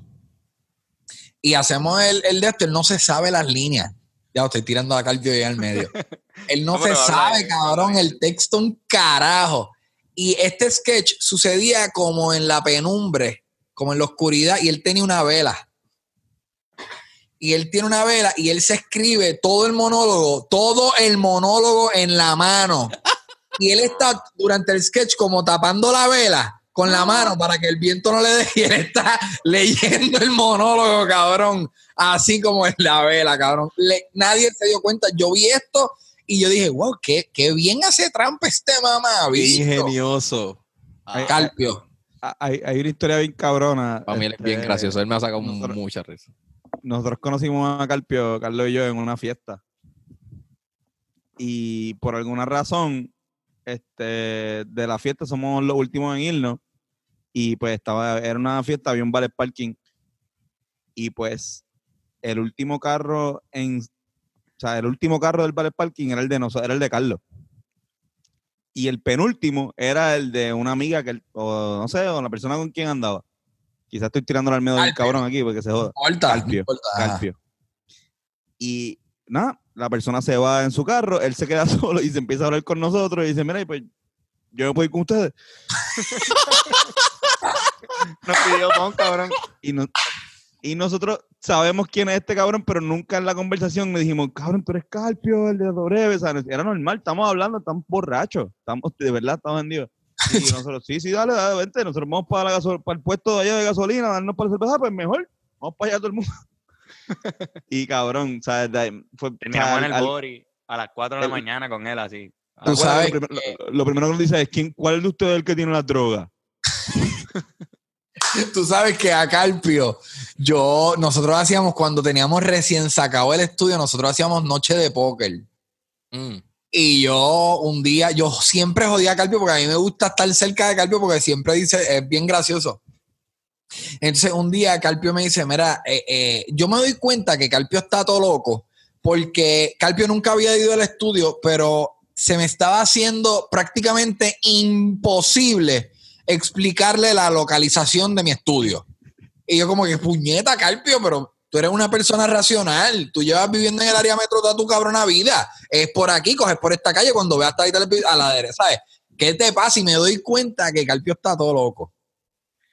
Carpio termina poniéndome a- al Uber en teléfono. No. Yo termino hablando con el Uber driver de. Carpio en el teléfono. Y cuando llega, eh, cuando llega el Uber driver, yo me doy cuenta, y digo, esto es una estupidez, pero él está sentado en el Uber, al lado del Uber. O sea, no se- él, él- él se sentó en el, en el asiento 8 con el Uber, estaban hablando y le pasó el teléfono. Ellos eran los más panitas. Pero nada, llegó y la pasamos cabrón. Y creo que le robé 10 pesos jugando póker. Mira, voy a tirar a Carpio al medio también, pero rápido. Voy a tratar de contarlo súper rápido para ver si seguimos con la próxima. con la próxima. Pero cabrón, Carpio me, me escribió una vez después de ese jangueo que pasó un montón de tiempo y a nosotros se nos dio lo de Te Boté y, y acababa de pasar lo de Te Boté. So que, qué sé yo, cabrón, él me empieza a escribir y yo pienso que me, que me va a escribir por eso o algo, pero él me empieza a hablar como que un pana que, que conoce de hace tiempo. Y me empieza a decir algo de mi nombre, que era Carlos Figan. Mi nombre de, de Instagram es Carlos Figan, porque yo soy Carlos Figueroa Anguita, pues yo como que los mezclé los dos, qué sé yo. Y él me escribe sobre mi nombre. Me empieza a decir que ese nombre, chico, cabrón, pero con una confianza, cabrón, como que nos conocemos de un montón de tiempo. Chico, cabrón, es que ese nombre, tú sabes, tú puedes pensar un poco más. Y yo le explico y le digo como que, mira, pero son mis dos apellidos, cabrón. Y después de como que yo hasta se lo digo a Antonio, Antonio, cabrón, me está escribiendo Carpio por... Y pasa como una hora y pico de yo discutiendo con él y al final él me dice, anda, cabrón, espérate, espérate, espérate, espérate, yo me acabo de confundir de Carlos. Y él me dice, Carlos, perdóname, cabrón, pero es que yo te acabo de confundir con un amigo mío que se llama Carlos que figó a alguien. Tú. Figó. Un pana de él que se llama Carlos que había tenido un problema, parece que había en, un problema de su pasado, era que, que en una pelea este, figó a alguien y él estaba eh, en su mente estaba como que, cabrón, no te pongas ese nombre, brother. Que te, llames, Carlos Figa. cabrón. Cuando tú sabes que en tu pasado hay una historia de figación y... Ah, es como si esta persona, como si este asesino decidió coger el, el, momento más siniestro de su vida y adoptarlo de tal manera que ese es su nuevo nick de redes sociales. El tipo lo aceptó. y él no está regañando. Está Carlos Figan, está Joe Viola. Ajá. Pero hasta el sol de hoy yo no sé si él me estaba troleando. Como yo, no sé si, yo no sé si él me estaba troleando o si era en serio. Como, bueno, yo, lo, sé, yo me reí con cojones con él y dejamos de hablar. Pero yo tengo, no, sé qué hizo, no sé si estaba jodiendo conmigo, cabrón. hay un cojón de historia. ¿Tú tienes una historia?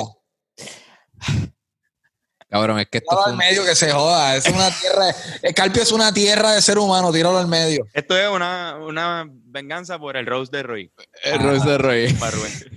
Cabrón, pues yo iba a hablar con Carpio por Skype para que yo quería discutir en verdad el libro de él. Porque es bien, es, tiene sus complejidades y quería discutir unas cosas. Y yo y habíamos acordado para conectarnos en Skype un sábado a las 2. Y yo le escribí, Carpio, nos conectamos a las 2. Y Y Carpio me escribe, bien redactado. Cometí un error. Comí un gomi, un gomi que no debía comer. Entonces, dos espacios, pone entre comillas. De parte del, del cerebro de Alejandro Carpio, queremos pedirles disculpas por esta vez. Hmm, tres puntitos. No todo sale como uno se lo espera. Sabemos lo valioso que es su tiempo. Esperamos que pueda abrir un espacio en su agenda para retomar la conversación. Saludos cordiales. Es un anormal. Mira, espérate. Ahora que tocas de decir eso, ¿ustedes han escuchado la, la, la máquina de Kiko? O sea, cuando tú lo llamas y él no te contesta, ¿ustedes han escuchado eso? No. Ah, lo de. Press. Yo voy a llamarlo ahora y le voy a decir que tienen que escuchar esto. Esto es rápido, perdón, perdón. Y ya me cayó la boca. Deja ver si esto. Yo, creo que ustedes van a escuchar esto, espérate. Porque no se escucha. Espérate. Mala mía, mala mía. Aquí, aquí. No se escucha. Qué ¿Estás llamando? Creo que sí, pero estoy tratando de conectarlo aquí al. No. Qué chochita. Pégalo al, al micrófono para el carajo. Espérate, es que estoy, papi, yo tengo aquí. Es verdad, tú. Tienes toda la razón. Solía. Tienes toda la razón. Hello. Espérate, que no, no me no contestes, no contestes. Te voy a llamar de nuevo, no contestes, que quiero que, que escuchen en, un podcast tú la mierda de, de máquina tuya. No contestes, rascabicho. Ay. Ok, ok, a ver. Ahí no lo va a coger, no lo va a coger. Aquí va. ¿Escuchan? Escucho. Ay, se me olvidó. ¡Qué bruto es! ¡No! no vete para el carajo, Kiko. Mira, dite unas palabras. Estoy aquí con, con los Rivera en Hablando Claro y con el estúpido mierda de ser humano de Rubén Ahmed. Dile algo. Ay, puñeta, no sé, no sé por qué todavía no se han pegado un tiro. Eh, no, no tenemos OnlyFans. Eh, nada, estoy cambiando la cortina de baño ahora mismo para que sepan que no hay nada carajo que hacer. ¿Y a quién carajo le importa? ahí está, Dale, mira, no contestes, te voy a llamar de nuevo, no contestes, chico. Dale, puñeta. Bye. Cabrón, se le olvidó que no podía contestar. Un- no, no, o sea, literalmente, no pasaron cinco segundos, cabrón. De seguro se metió un gomio o algo así. Ok, dale, vamos a Él, verlo. él dijo, diablo, 80, ahora mismo, ahora, ahora fue el accidente, ahora fue. Tengo que cogerlo. Él tiene que estar en problemas ahora. Ok, Ese vamos a que ver. lo coja es que quiere decir que lo coja. Exacto. Está secuestrado. Lo están asaltando. The person you called didn't answer. Press 1 if you know this person. Press 2 if you want to leave a voice message. Press 3 if you don't have money. Press 4 if you know the alphabet in English. Press 5 if you smoke marijuana. Press 6 if you're hungry. Press 7 if you don't have a car. Press 8 if you hate your job. Para continuar en español, marca el 9. Cuando escuche Ahí está. Es un anormal, cabrón. Nosotros estamos rodeados de anormales. De animales, cabrón. Sí. Son unos salvajes. Ah, cabrón, qué pavera. Y cada vez iba más cabrón. O sea que si, si- si seguía iba a estar más cabrón. En español hubiese estado hijo de puta. Ya mismo lo hace, pero él lleva años con ese, con esa mierda. Mira, puñeta, ¿a quién le toca? Le toca. a Yo creo que otra vez. voy yo otra vez, pero no sé la categoría. Ahora va categoría boricua femenina. Ok. A ver, yo creo que esto va a ser un robo. Allá el más que, cabrón, todo lo, lo quiere robar. Pues, cabrones, se jodieron. Dale, zumba ahí. sin Mi miedo. comediante boricua mujer va a ser Melisa Rodríguez. Boom.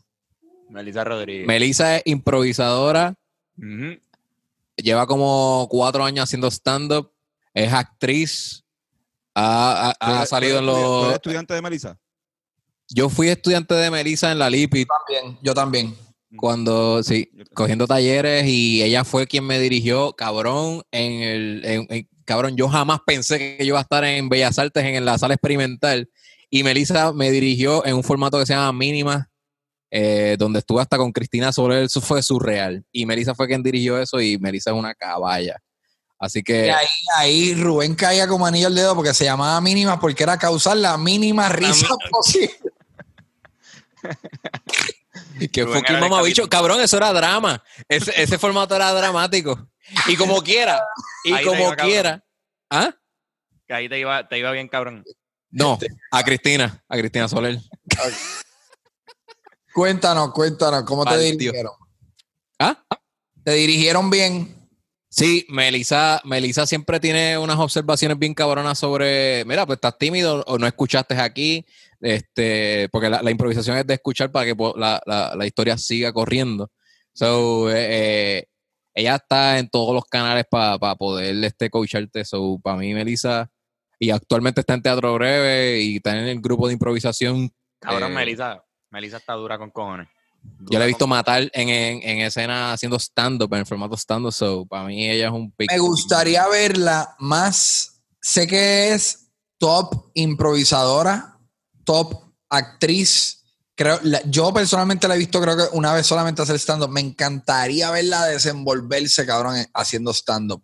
Porque sé que es súper graciosa. Muy buena. Me encantaría verla. Y yo creo que es que el arte, el arte del stand-up es una cosa que por X o Y razón, no sé si es una cultura de, no sé, pero al parecer no es algo que le atrae mucho a las féminas teatreras. O yo creo que across the board, en, en diferentes culturas, la realidad del asunto es que no es algo que a las nenas les llame mucho la atención. Pero personas como Melissa, me dice una varas, es una maleante, me encantaría verla más haciendo stand-up. La, la vi una vez nada más y no hizo justicia. No sé, o sea, como que sé que la, la, la vi y dije, mano, quizás no fuera, se nota que no fue la mejor noche y no le fue mal. No le fue mal.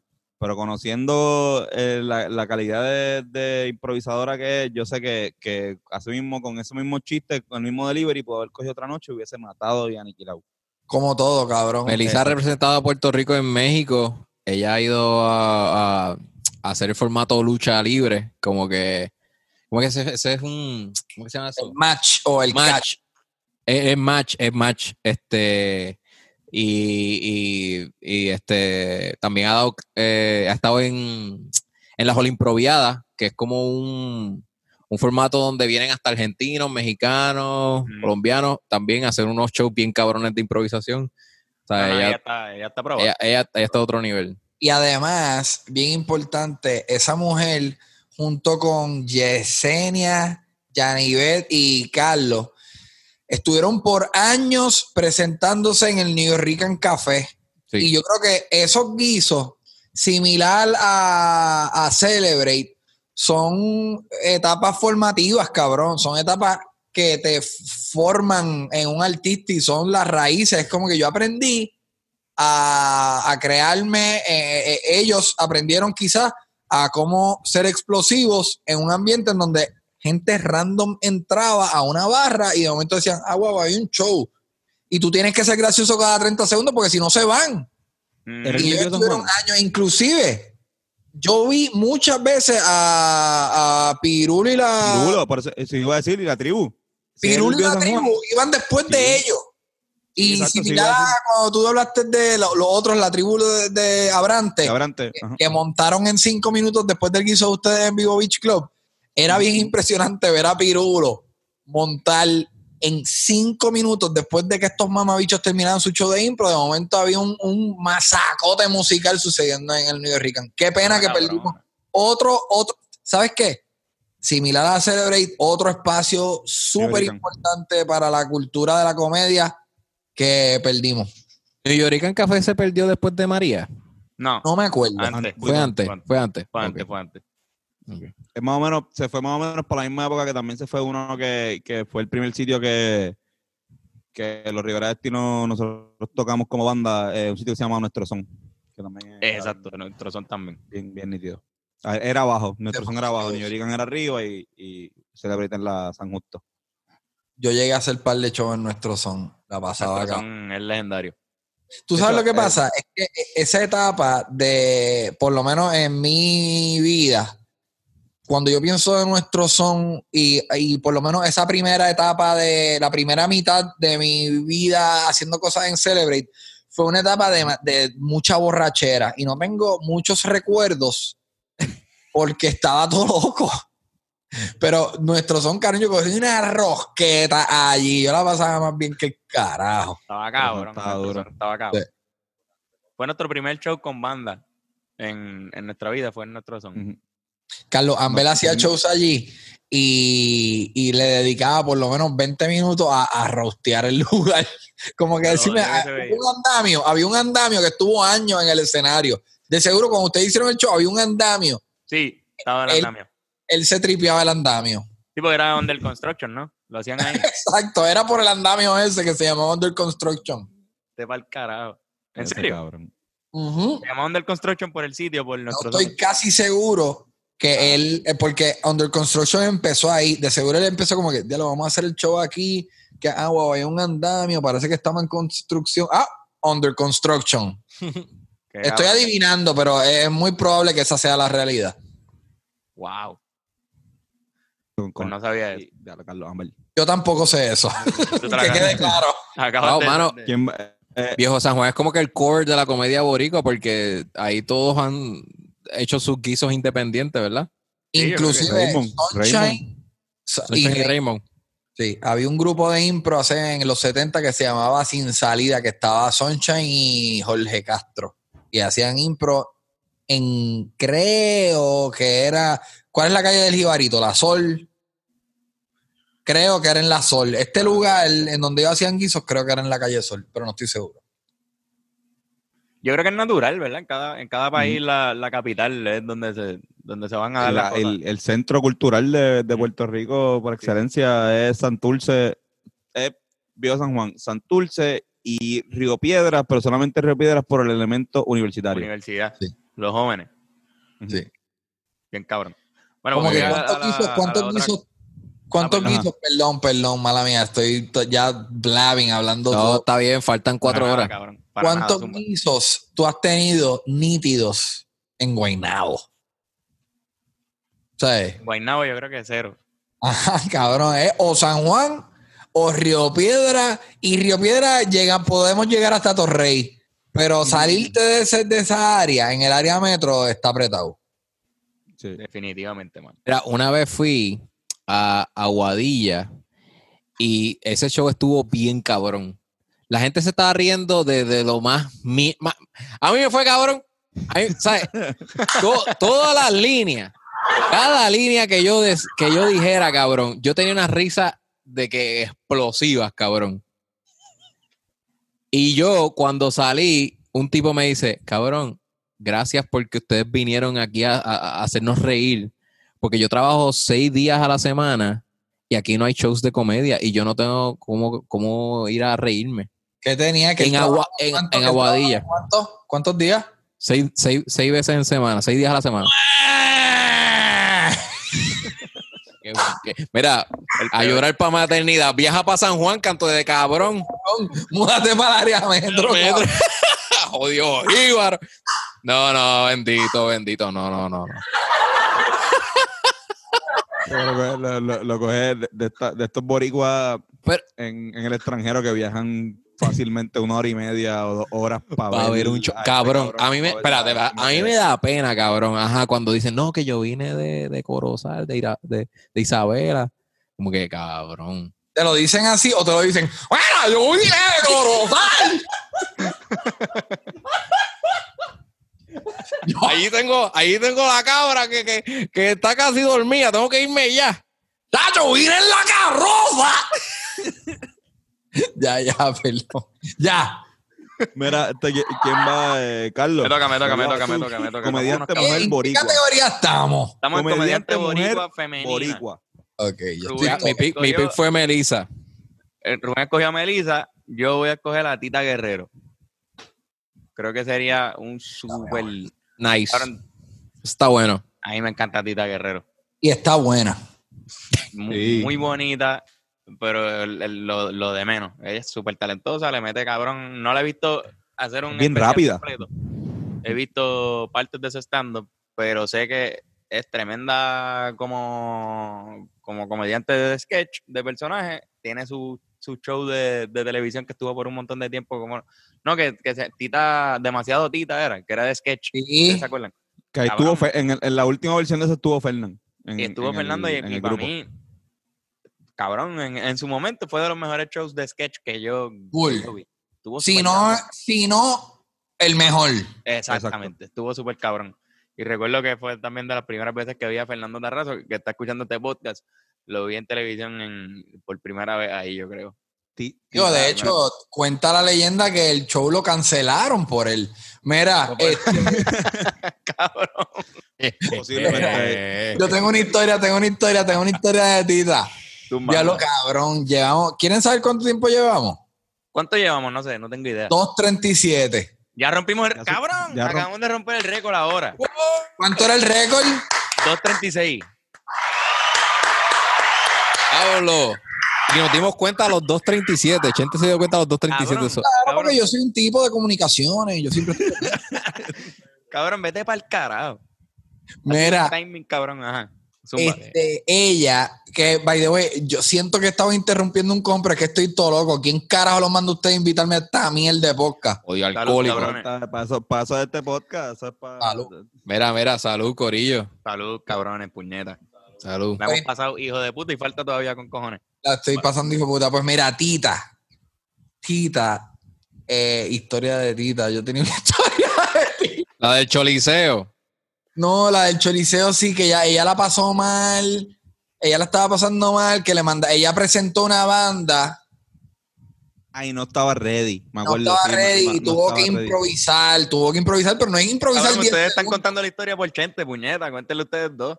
Es que yo no me acuerdo, estoy todo loco. Tú dijiste Tita, y yo dije, tengo una historia cabrona de Tita, pero nada, creo que era esa o, o quizás, qué, qué sé yo. Ay, váyanse para el carajo con ustedes. Nada, a mí me gusta de Tita pa- que a ella pa- le gusta el humor, el humor negro y eso, eh, Sí. eh, yo soy fan de eso.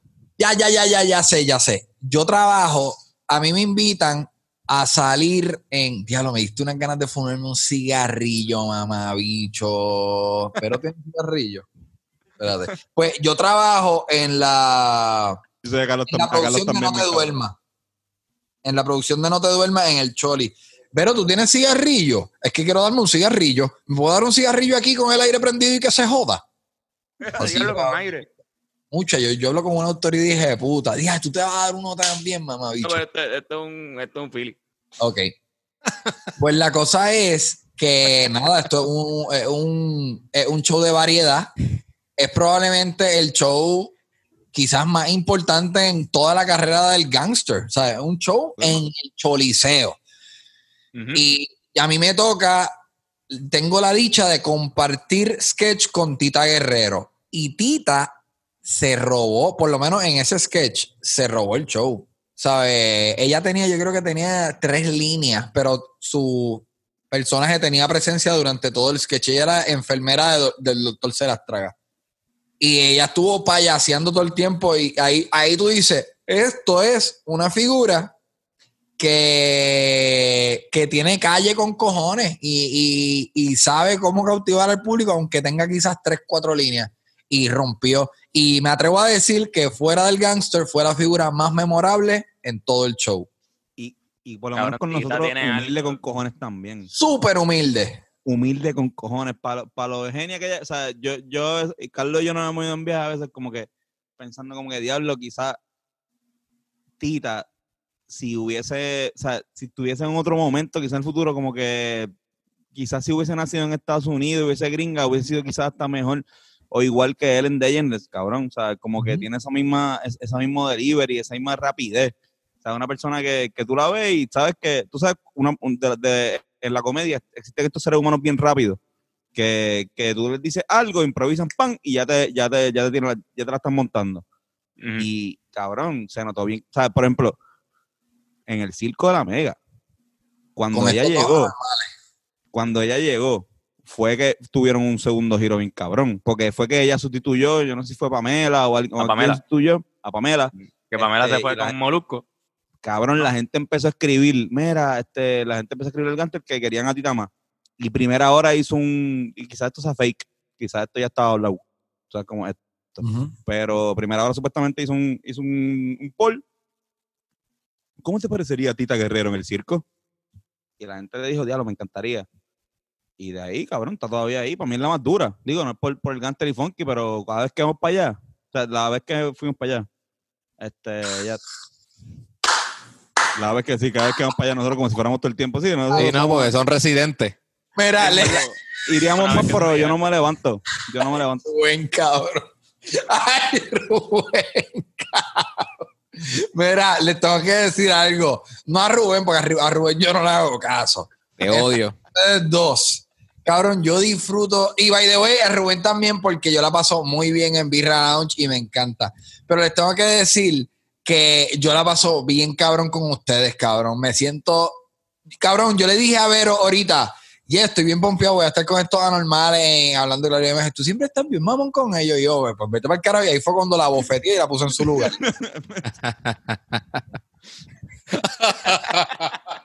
Cabrón, gracias, gracias. Significa- Por eso no te va a traer los cigarrillos. no me lo trae porque no me hace caso la cabrona esa. Pero de hecho, y, y, y, y quizá, quizá esto tiene que ver algo con, con Celebrate, no sé. Pero es algo bien similar a lo que siento con, con Birra Lounge. Y, y me parece puntual decirlo porque a mí, yo participo en un cojón de podcast y me importan un bicho la gran mayoría de ellos. Y con ustedes la estoy pasando cabrón. Coño, cabrón, gracias. Gracias, cabrón, Salud por gracias. eso. Con eso dicho, Rubén eres una mierda de ser humano. ¿Tú sa- tú sabes que está cabrón, Chente? Que, que yo sí, nosotros estamos sintiendo últimamente, o sea, nosotros nunca sentimos como podcast que estábamos compitiendo nunca, porque nosotros tenemos nuestra línea. Pero de repente ahora con todo esto sentimos que hay muchas bandas y muchos conceptos musicales que están haciendo podcast y es como que nosotros estamos como que, espérate, espérate, espérate, espérate, espérate. Eso está pasando y te voy a decir por qué. Zumba. mi teoría de por qué eso está pasando. Y hay, hay muchas figuras haciendo contenido, porque de momento el universo frena todo el dinero que tú estabas haciendo en espectáculos. Y el dinero que, si tú eres un artista que está firmado con una disquera, el dinero que tú generas con downloads y plays y YouTube, tú tienes que compartirlo con una disquera o con algún tipo de sello y obviamente esa disquera o sello se lleva más que tú. Así que tú no tienes eventos, tú tienes que generar dinero de otra manera. Así que yo creo que si esto continúa, esto de la pandemia continúa, los artistas van a parecer más influencers. Bien cabrón. Porque van a decir como tenemos que generar dinero, cabrón, hay que generar dinero con YouTube o con de algo, pero tenemos que desalinearnos de lo que está generando la fucking disquera y averiguar alguna manera de monetizar, monetizar perdón, nuestra imagen. Bien cabrón. Por eso es que figuras como Residente, quizás estoy hablando mierda, pero cabrón, Residente entrevistó a fucking AOC. Residente entrevistó al presidente de Uruguay, Al de Argentina. al de Argentina, al de ¿cuál fue el que el que el Que estuvo que bien cabrón que, que es medio San. Salvador del Salvador creo y, y pienso obviamente el ejemplo de René es cabrón porque para mí él es el mejor artista de Puerto Rico y yo he tenido esta conversación con ustedes. Eh, pero yo creo que si esto continúa, vamos a ver como que más podcasts de diferentes figuras en la industria. Sí, yo pienso bueno. también que tiene que ver un poco con las disqueras que están buscando eso. Las, las disqueras están buscando ¿Piden eso? tiempo ya. No están pidiéndolo, no creo que sea algo específico Explícito. que están pidiendo, pero, pero sí, sí, ven que tiene esa, esa facilidad de hablar con el público, pues, pues creo nuestra, que a las disqueras reunión. le están pidiendo que distribuyan podcasts. So, Nuestra, nuestra reunión Cabrón. con, con- con Va una disquera, la que hemos tenido, ellos vieron el podcast y esto no lo habían venir. Nosotros pensábamos que iban a hablarnos de la música y nos hablaron de la música también, pero nos dijeron, y ustedes tienen un podcast, ¿verdad?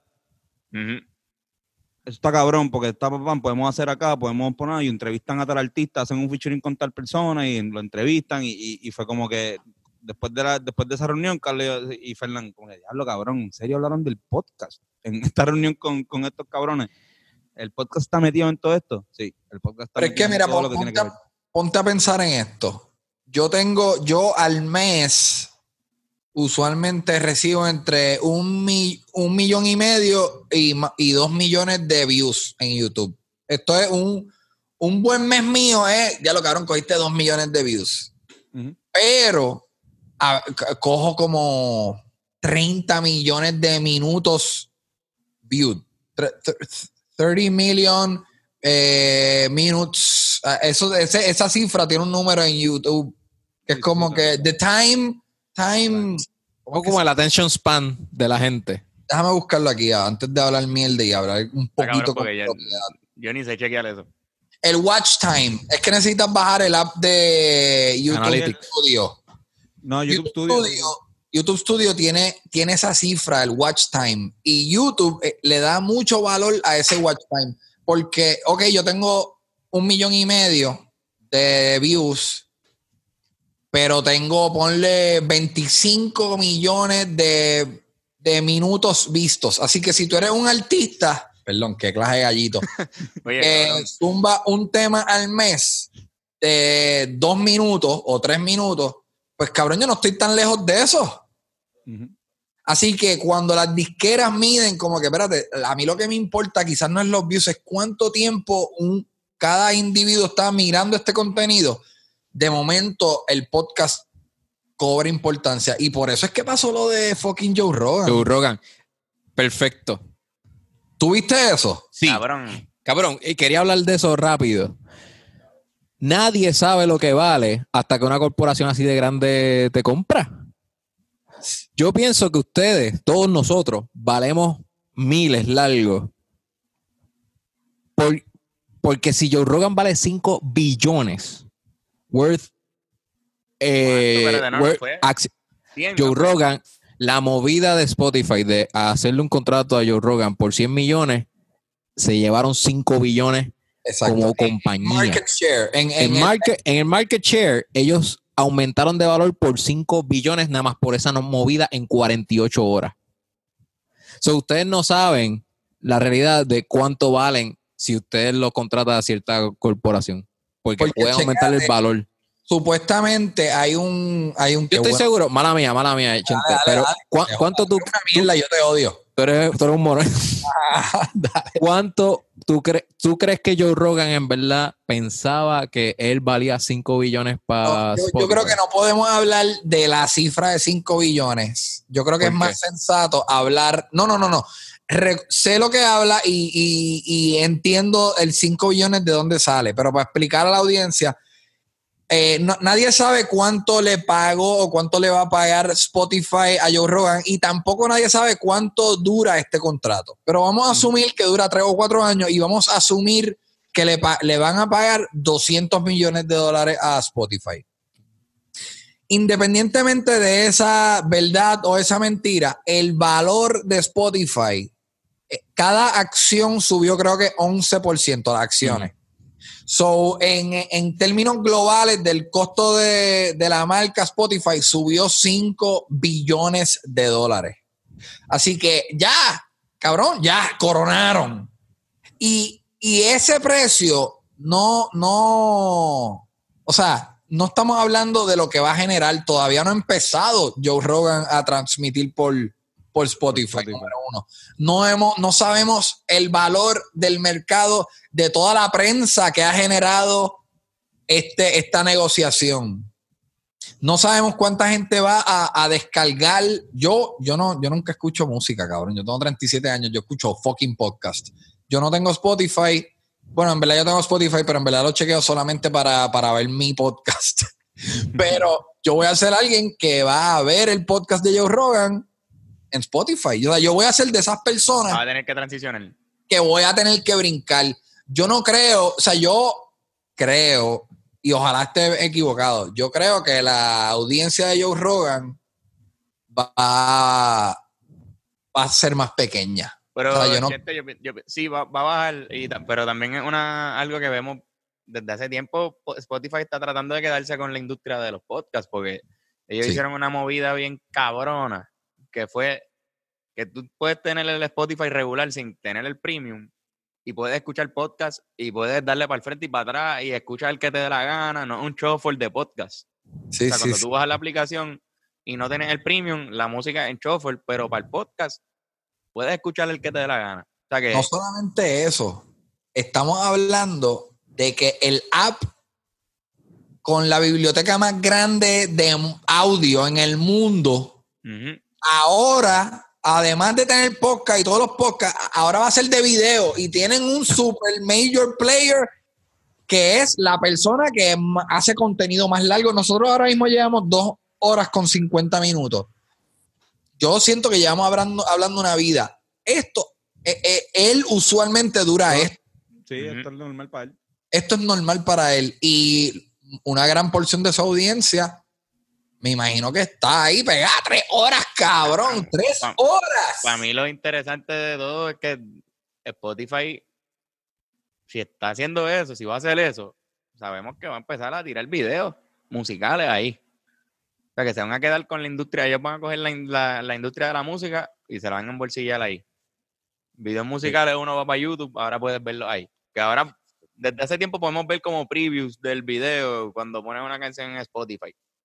Pero el video entero, Sí. yo creo que no hay una opción de navegación así. Y me imagino que Explícame, no, ¿cómo que, ¿cómo que ves previews? Explícame que yo no tengo Spotify. hay una opción que, por ejemplo, te voy a enseñar una de, de nosotros, que cuando tú pones la canción en Spotify, en, el, en la página te sale cantos de del video. Pero si yo tengo el app en sonido. Sí, mira, Sí, eh, eh, sí, sí, ahí está. Eh, eso es cuando está sonando, es como Pero es un un loop, loop. de 10 Es como un segundos. GIF. Diablo, se ve bien mal, perdón. No, no, no, no, no, pero lo vi, lo vi, lo vi. Estamos viendo el video con Bad Bunny. Y es un, Mm. es un loop. Tiene como tres escenas en un loop. No es el video completo, pero puedes ver visuales de cómo se ve. Y mucha Cabrón, gente- la pendeja es que la gente está hablando de esta negociación como, como casi como si hubiese, fuese un riesgo para Spotify. Pero lo que la gente no piensa es que si Spotify invirtió, ponle 200 millones en este negocio, eso significa que la data que ellos tienen en el celular indica que hay millones de personas todos los días escribiendo, Joe Rogan está aquí, ah, Joe Rogan no está aquí. Exacto. Joe Rogan está aquí, ah, Joe Rogan no está aquí. Puñeta, la Y data se lo está vamos enseñaron a Joe dar Rogan. 200 millones. No, es la persona que más están buscando que no Y- está aquí. Y le di- lo que están diciendo es, YouTube, te tumbé tu rey de podcast. ¿Qué tú vas a hacer? Y, y sabes que se queda, ¿verdad? El canal de clips. Sí. Ujú. ¿Sabías eso? Sí, sí, que se El queda. Sí. canal de clips, que no es otra cosa, que no es otra cosa que publicidad. No es otra cosa que decirle, aquí está un, un- un trailer de lo que está corriendo en Spotify. Si tú quieres ver esto completo, vas a tener que descargar Spotify. Mira, y en un video escuché que Spotify, si tú, si tú te suscribes, no te corren ads, pero aún así tú puedes escuchar ads en el podcast de Joe Rogan, porque él los va a decir al principio. Exacto. So, eh, they're gonna double down para ganar más dinero haciendo publicidad en el podcast de Joe Rogan, cabrón. Hay que, hay, hay que tener este. Hay bastante billete ahí. hay que tener un poco de, de cuidado con lo que está haciendo Spotify. ¿Sí? Esta movida que hizo con, con, con, con Joe Rogan, hay que cogerla con pinza.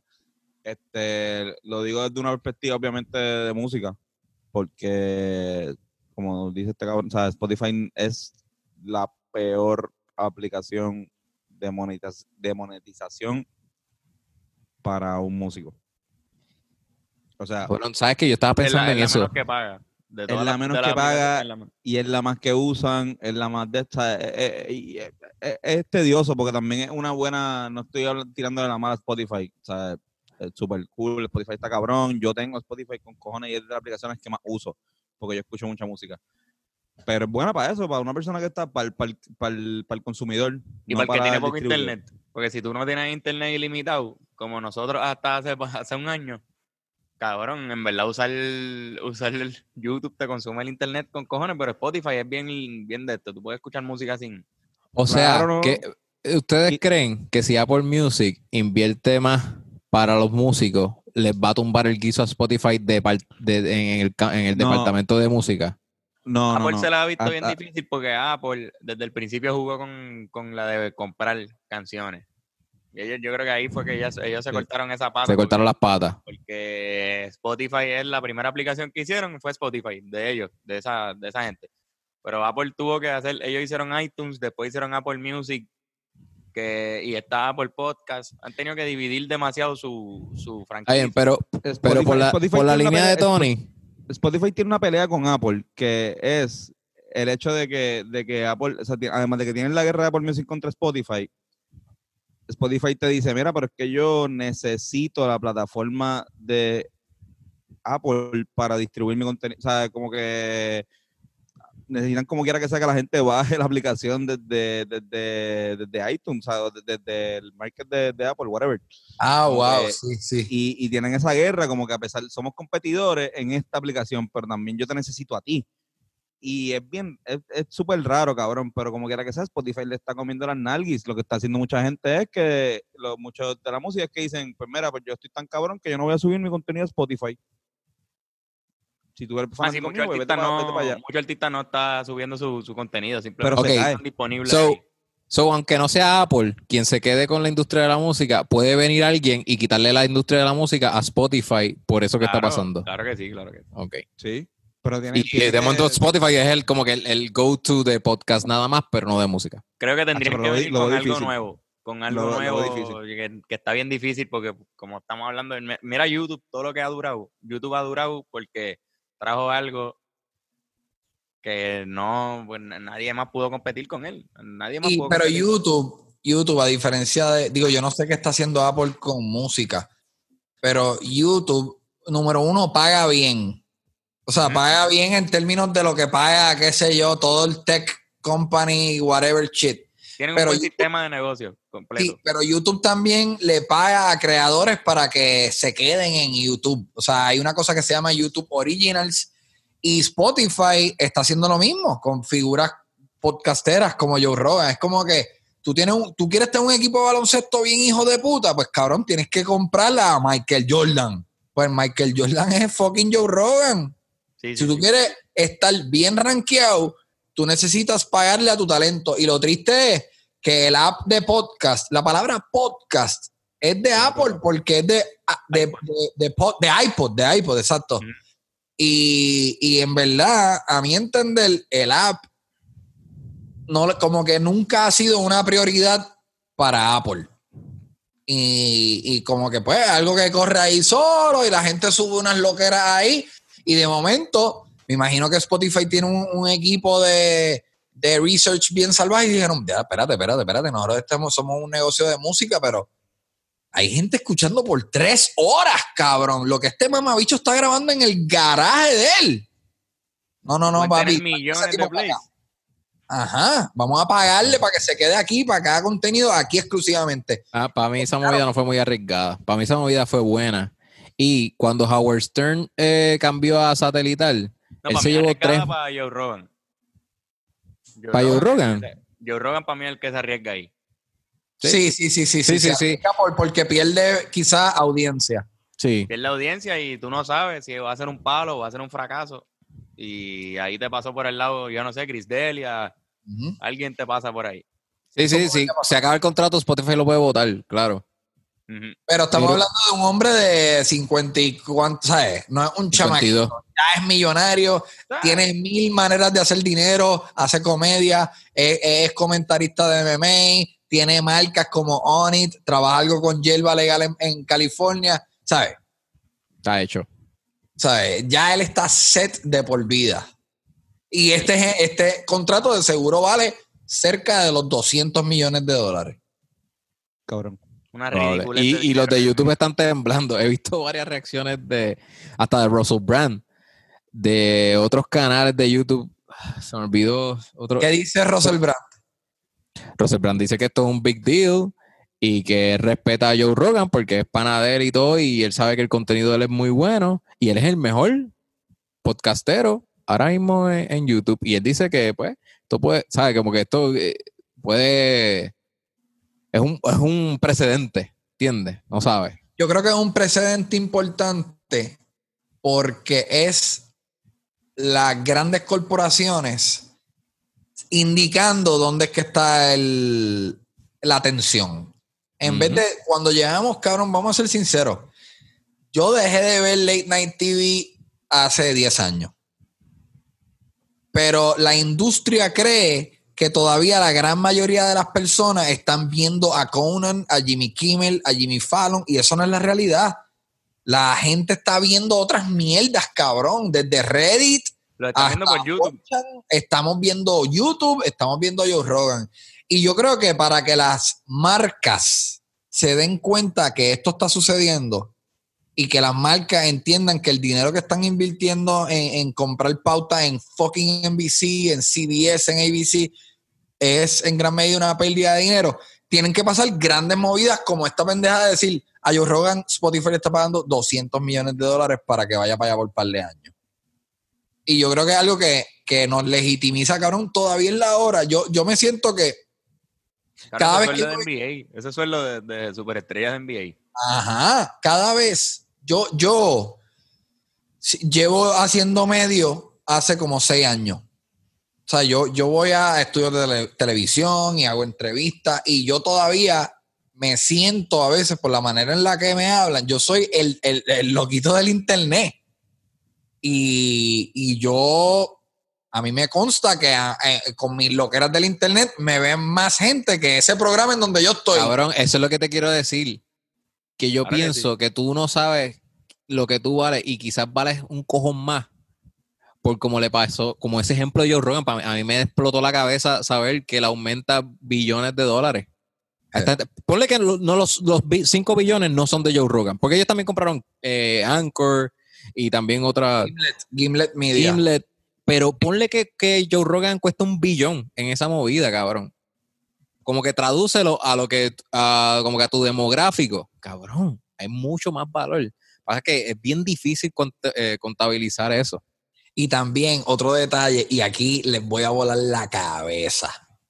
Hay algo pasando en YouTube de que YouTube está censurando ciertas cosas. Y cuando digo ciertas cosas, voy a utilizar de ejemplo doctores hablando, teniendo opiniones de COVID-19 que no, que no están alineadas al World Health Organization. Entonces, YouTube tomó la decisión bien temprano en esta pandemia de, de esto es una decisión bien controversial de todo lo que cualquier usuario comente de COVID-19 que no está alineado con el, co- con el World Health Organization, lo vamos a eliminar, lo vamos a demonetizar o lo vamos a deplatform. No estoy seguro, pero ninguna de las dos opciones es buena. O sea, a mi entender, esta es la historia que yo tengo en mi cabeza. Joe Rogan se encabrona porque él es una- un tipo bastante bien letrado y le gusta tener a doctores y autores. Y él dice, espérate, que yo no puedo traer a doctores a hablar en mi programa de lo que ellos piensan que está sucediendo con COVID-19. Y si eso sucede, si eso sucede, ¿cómo voy a poder monetizarlo? Pues ahí yo creo que este fue como el, el- la gota que colmó la copa de él tomar la decisión, ¿sabes qué? Me voy para el carajo. Entonces él se tú- va a ir, ¿Tú él se va a es ir tan- tan de ahora? no, no, pero chequeate esto. Esto hay, hay, dos- hay otro factor que te voy a decir ahora. Está eso. Mientras esto está pasando, hay, hay, hay figuras que Joe Rogan no puede tener de invitado en su programa. Número uno, Alex Jones, que es un una figura de derecha, bien controversial, que está baneado, baneado por YouTube. De momento, él dice, ¿sabes qué? Cuando yo me vaya para Spotify, yo voy a invitar a Alex Jones. Y supuestamente el primer invitado que él va a tener en septiembre, cuando él haga el merch, va a ser Alex Jones. Y, y- y- y YouTube se va a ver obligado. YouTube va a estar en una posición bien incómoda. de, espérate, espérate. Ten- corremos esto. Tenemos que correrlo porque él todavía no está exclusivamente allá. So, tenemos que tomar la decisión si permitimos que esto corra o, o- o lo baneamos. ¿Qué pasa? Si lo baneamos, eso es un montón de publicidad bien cabrona para Spotify. Decir, diablo, en YouTube censuraron esto. Vámonos ahora. para Spotify. Spotify. Cabrón. Eh, eh, uno de los, de los podcasts que estaba viendo en YouTube, no me acuerdo el fucking nombre, lo voy a buscar después, pero estaba diciendo eso. Si you- y tiene, tienen como 400 mil subscribers. Ajá. Te cortaste. Dice, se ponen esta y Spotify me, me- me- eh, va a hacer video, yo me voy para allá. Cabrón, así lo dijo en el podcast. O sea, ya están temblando por eso es mismo. una Y una de las razones es eso que tú acabas de decir, la censura. Eh, Esta movida es una movida similar. Hay varias figuras en la historia que han luchado por, por el freedom of speech. Yo no sé si ustedes han visto la película The People versus Larry Flint. No. No, no, no, Larry. Flint era, era ¿cómo es que se llama el, el viejo de Playboy? Hugh Hefner. En un lado del espectro de la pornografía. Ese lo sabemos. Todos lo Hugh supimos. Hugh Hefner, Hugh Hefner era como una figura bien respetada, se vestía con estas batas de velvet colorado y whatever. En el otro lado del espectro estaba este tipo sucio que se llamaba Larry Flint, que inclusive creo que lo trataron de matar y estuvo la gran mayoría de su vida, si es que está vivo todavía, yo creo que está vivo, en una silla de ruedas. Pero el gobierno trató de, de destruir su revista. Él era el dueño de una revista llamada Hustler.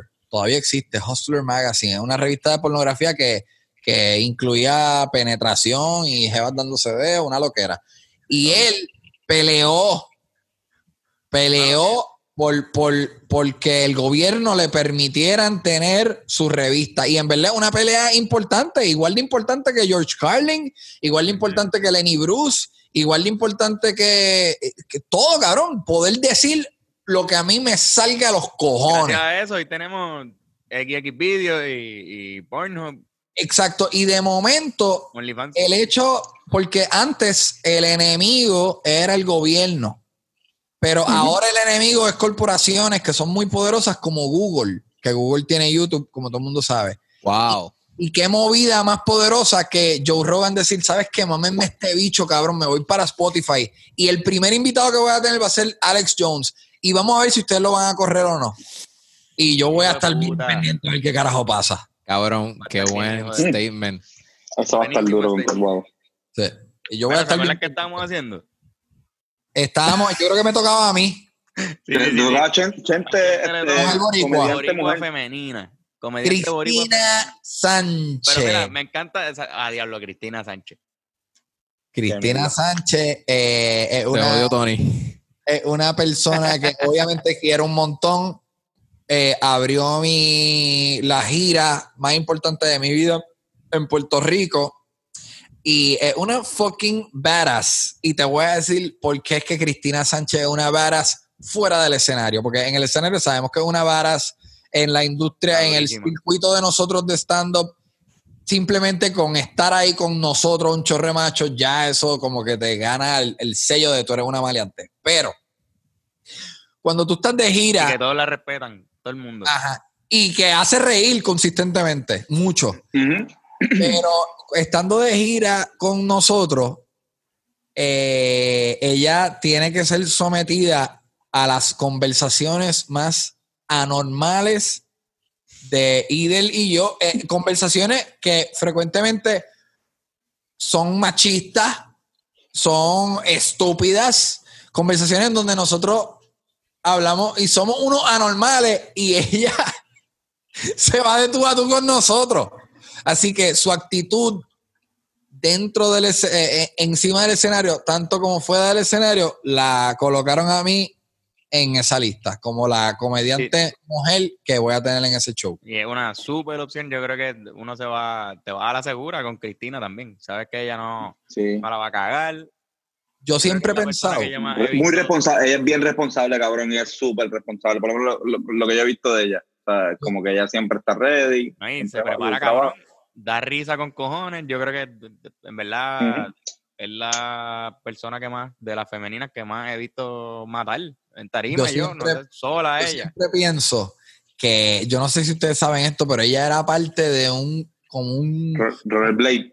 roller derby, el roller derby. Robert Derby, que Derby. son unas nenas que se ponen patines y es un deporte que da, es deporte de circuito y es como medio una- fútbol que se Hay una película que se llama Whip It, que este, Esa jodienda. Así que son unas nenas que, se, que, o sea, ella es una nena rough, ya. Y yo creo que eh, el hecho de que ella eh, haya participado en una liga de roller derby antes de hacer stand-up es como el mutante perfecto para, para, para estar con nosotros que somos unos anormales. Es la verdad. Sí. Y sobre esa mujer, vive, creo que ella siempre esa mujer vive, si no me equivoco, este, ella vive con Titito Sánchez, brother. Y Rubén Ahmed, que ha vivido con Titito, sabe que eso no es fácil.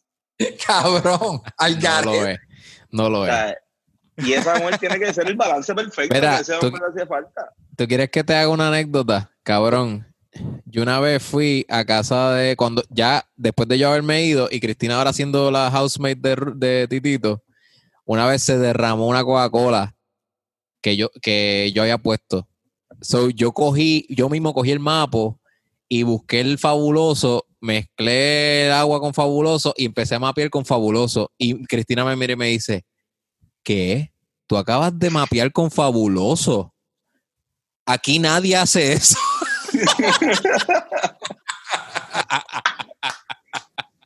So, así de complicada es la vida con Titito. No, no, tacho. Para mí me encanta, me encanta, me gusta mucho ir a esa casa. Te he ido como tres o cuatro veces, casi siempre con la comba. Ah, Y, y me gusta, tiene, cier- tú- tiene un cierto aura que está nítido, como que... sí, sí, la limpieza no tiene que ver nada con que Titito No. sea uno de los mejores comediantes de Puerto Rico. No, no, no, hermano, y ir al baño horrible. Es el baño ahí. Ustedes han escuchado el tema nuevo de Titito llamado Sexy Motherfucker. No, pero estoy seguro que está bien cabrón. Como dice. Espérate, espérate, espérate. Mala mía, mala mía.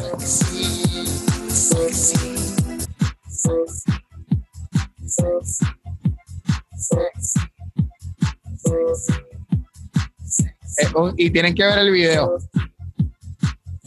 Qué máquina. Sexy Motherfucker. Ajá, perdón. Mira, cabrón, pues yo, yo me toca a mí.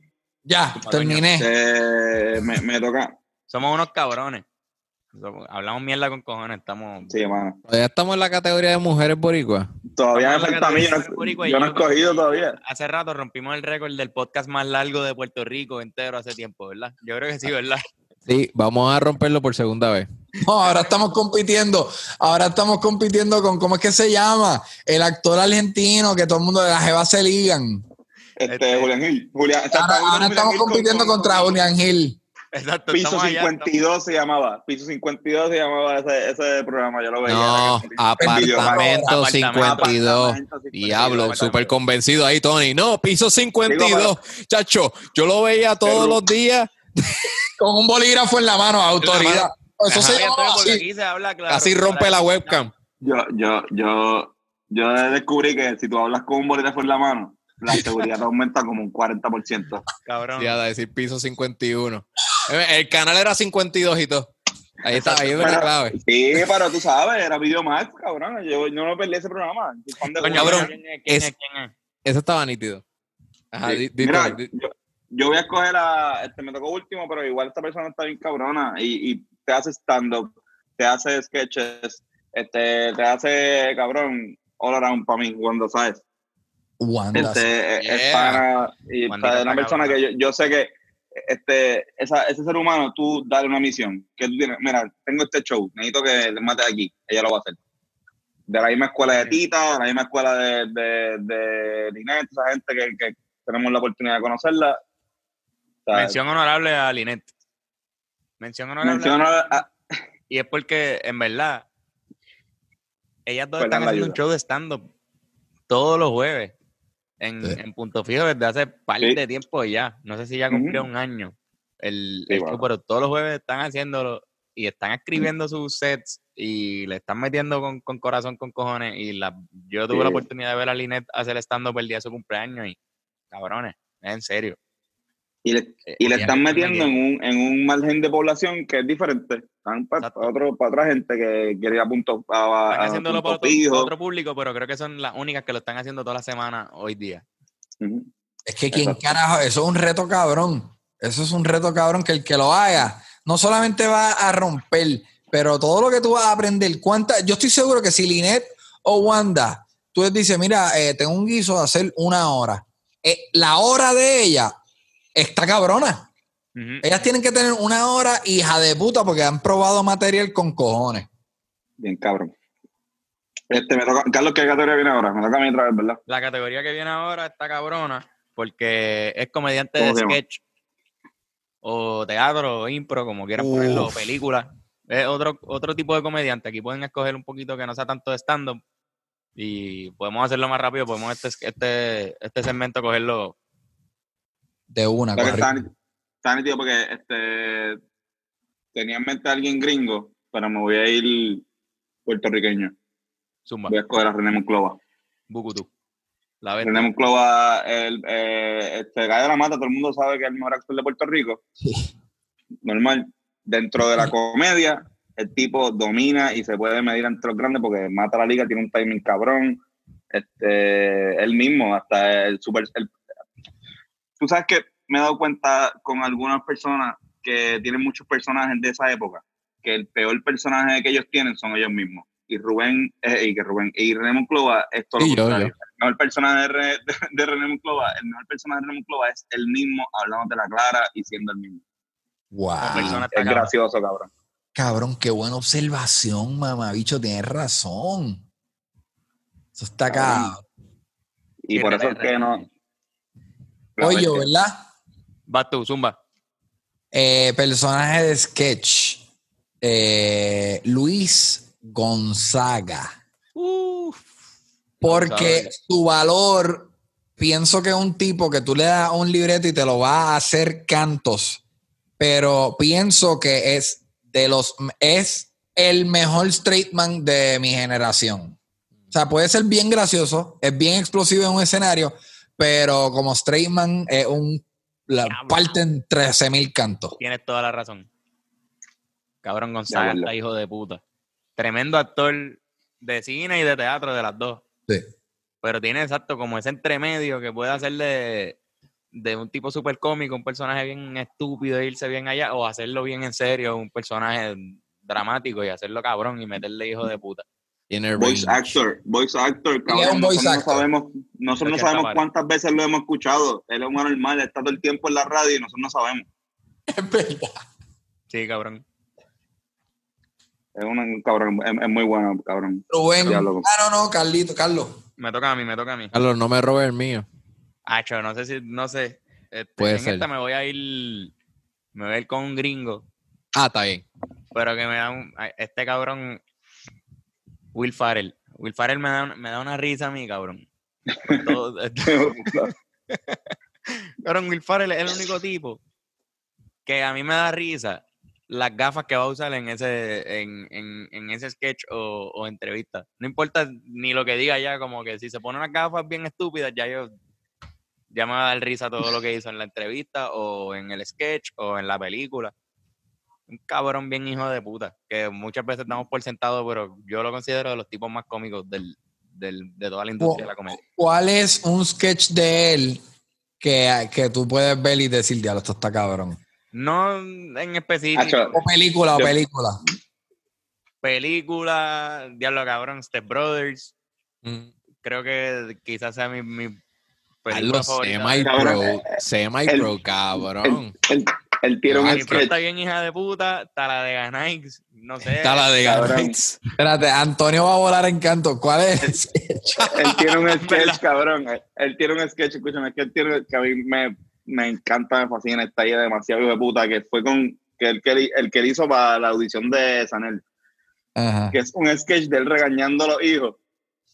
Él está hablando normal y él está regañando a los hijos este, que están subiéndose a un shed. ¿no? Sí, sí, Entonces, sí. como que él está, y él está Get como, out no, of the pues, shed. Sí, dice como que, hey, Jimmy, Tommy, mira, bájate de ahí para el carajo. No, pues sí, cabrón, entonces, tú sabes, estoy trabajando. ¡Que te bajes para el carajo! O sea, y, cabrón, eso yo, cuando vi, vi el video de la audición y vi también cuando lo hizo, porque después lo hicieron en el, en el show. Y Hay un mí, sketch, hay un sketch bien hijo de puta que él, él hace, que yo creo que es de estos sketches que, ¿sabes? Que históricamente en SNL cogen lo- lo- los buenos sketches y los ponen para el principio y como que a medida que va corriendo el show son como que los que esto no va a funcionar y, y el elenco, a medida que el show va corriendo le importa un carajo menos. Y se ríen, son más, son más, están más puestos para reírse y para break character a medida que el show va. Pues hay un show, hay un sketch que es de un, jacuzzi. de un general, no, no, no, este está cabrón, pero este es un sketch más desconocido. De un, un general está hablando con unos soldados y diciéndole, bueno, Corillo, mañana vamos a hacer esta misión y usted, esta misión es, es stealth, tenemos que estar en silencio, pero tenemos a, a un soldado que nos trajeron del batallón que yo ni qué, que nada, es un soldado invitado y llega y es él como un soldado que tiene un montón de, de sartenes y mierda bien alborotoso. Y, y, y, cabrón, es una payasería. Por favor, lo voy a. Ah. ¿Cuándo sube esto? ¿Cuándo sube esto? El miércoles. El miércoles. miércoles lo voy a postear en Twitter. Tienen que ver esta anormalidad de sketch. Si no lo ha posteado, por favor, pídanmelo en Twitter.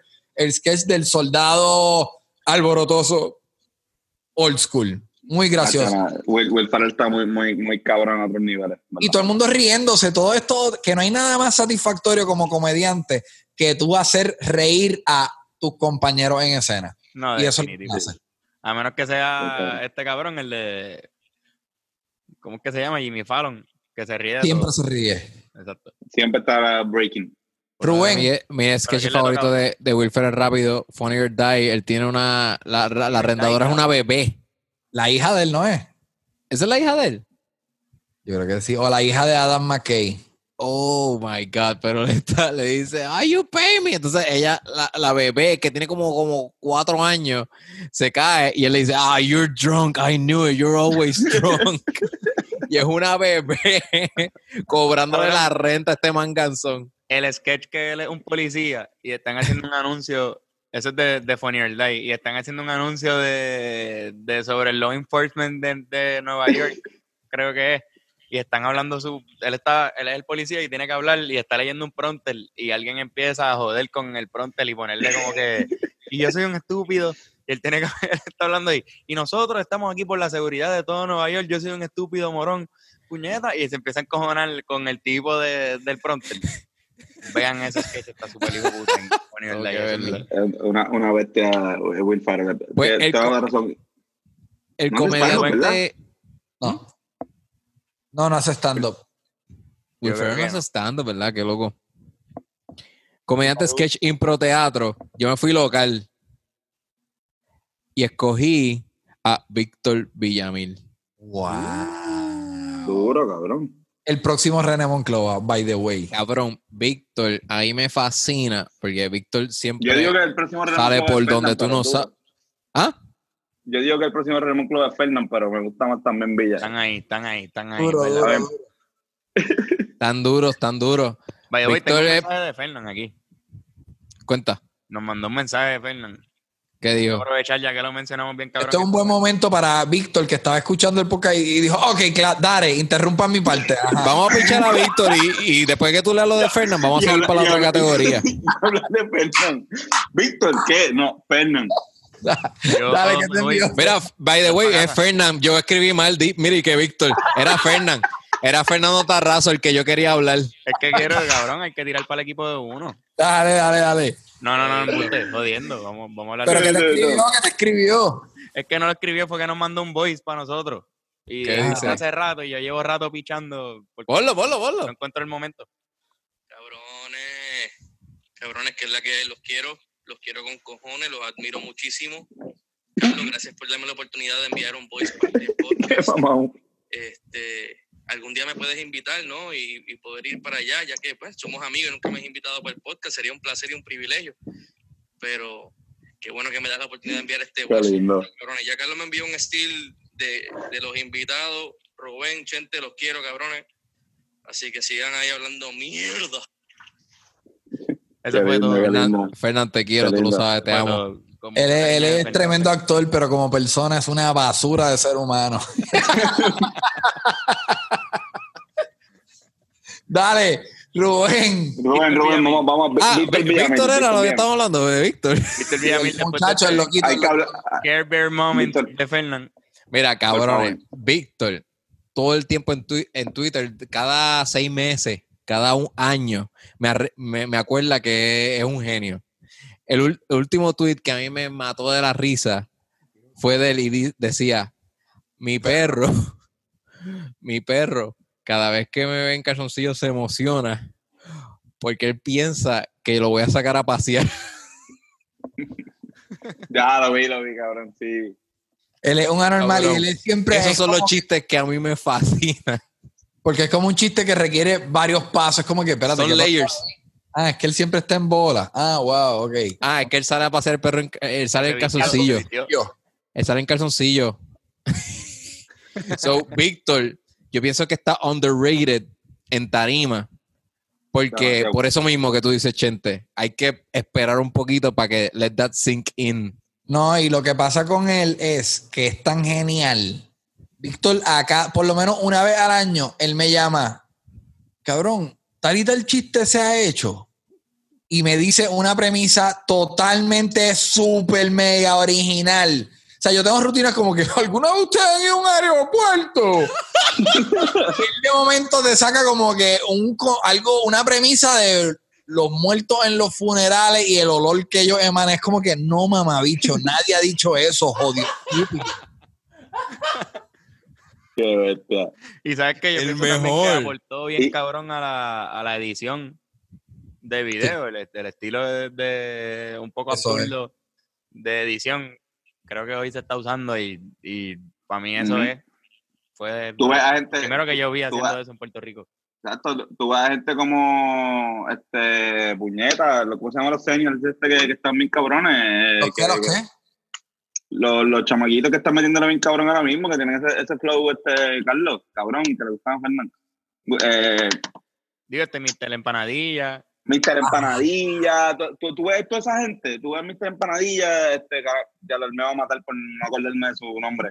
Este, Cabrón, yo mismo. lo estoy siguiendo en Twitter. Yo tampoco sé su nombre, pero le, le he dado retweet, cabrón. Me parece Pues- ingracioso. Y Antonio, el otro es Antonio, Antonio José. Hernández, Paradilla y George Blaja.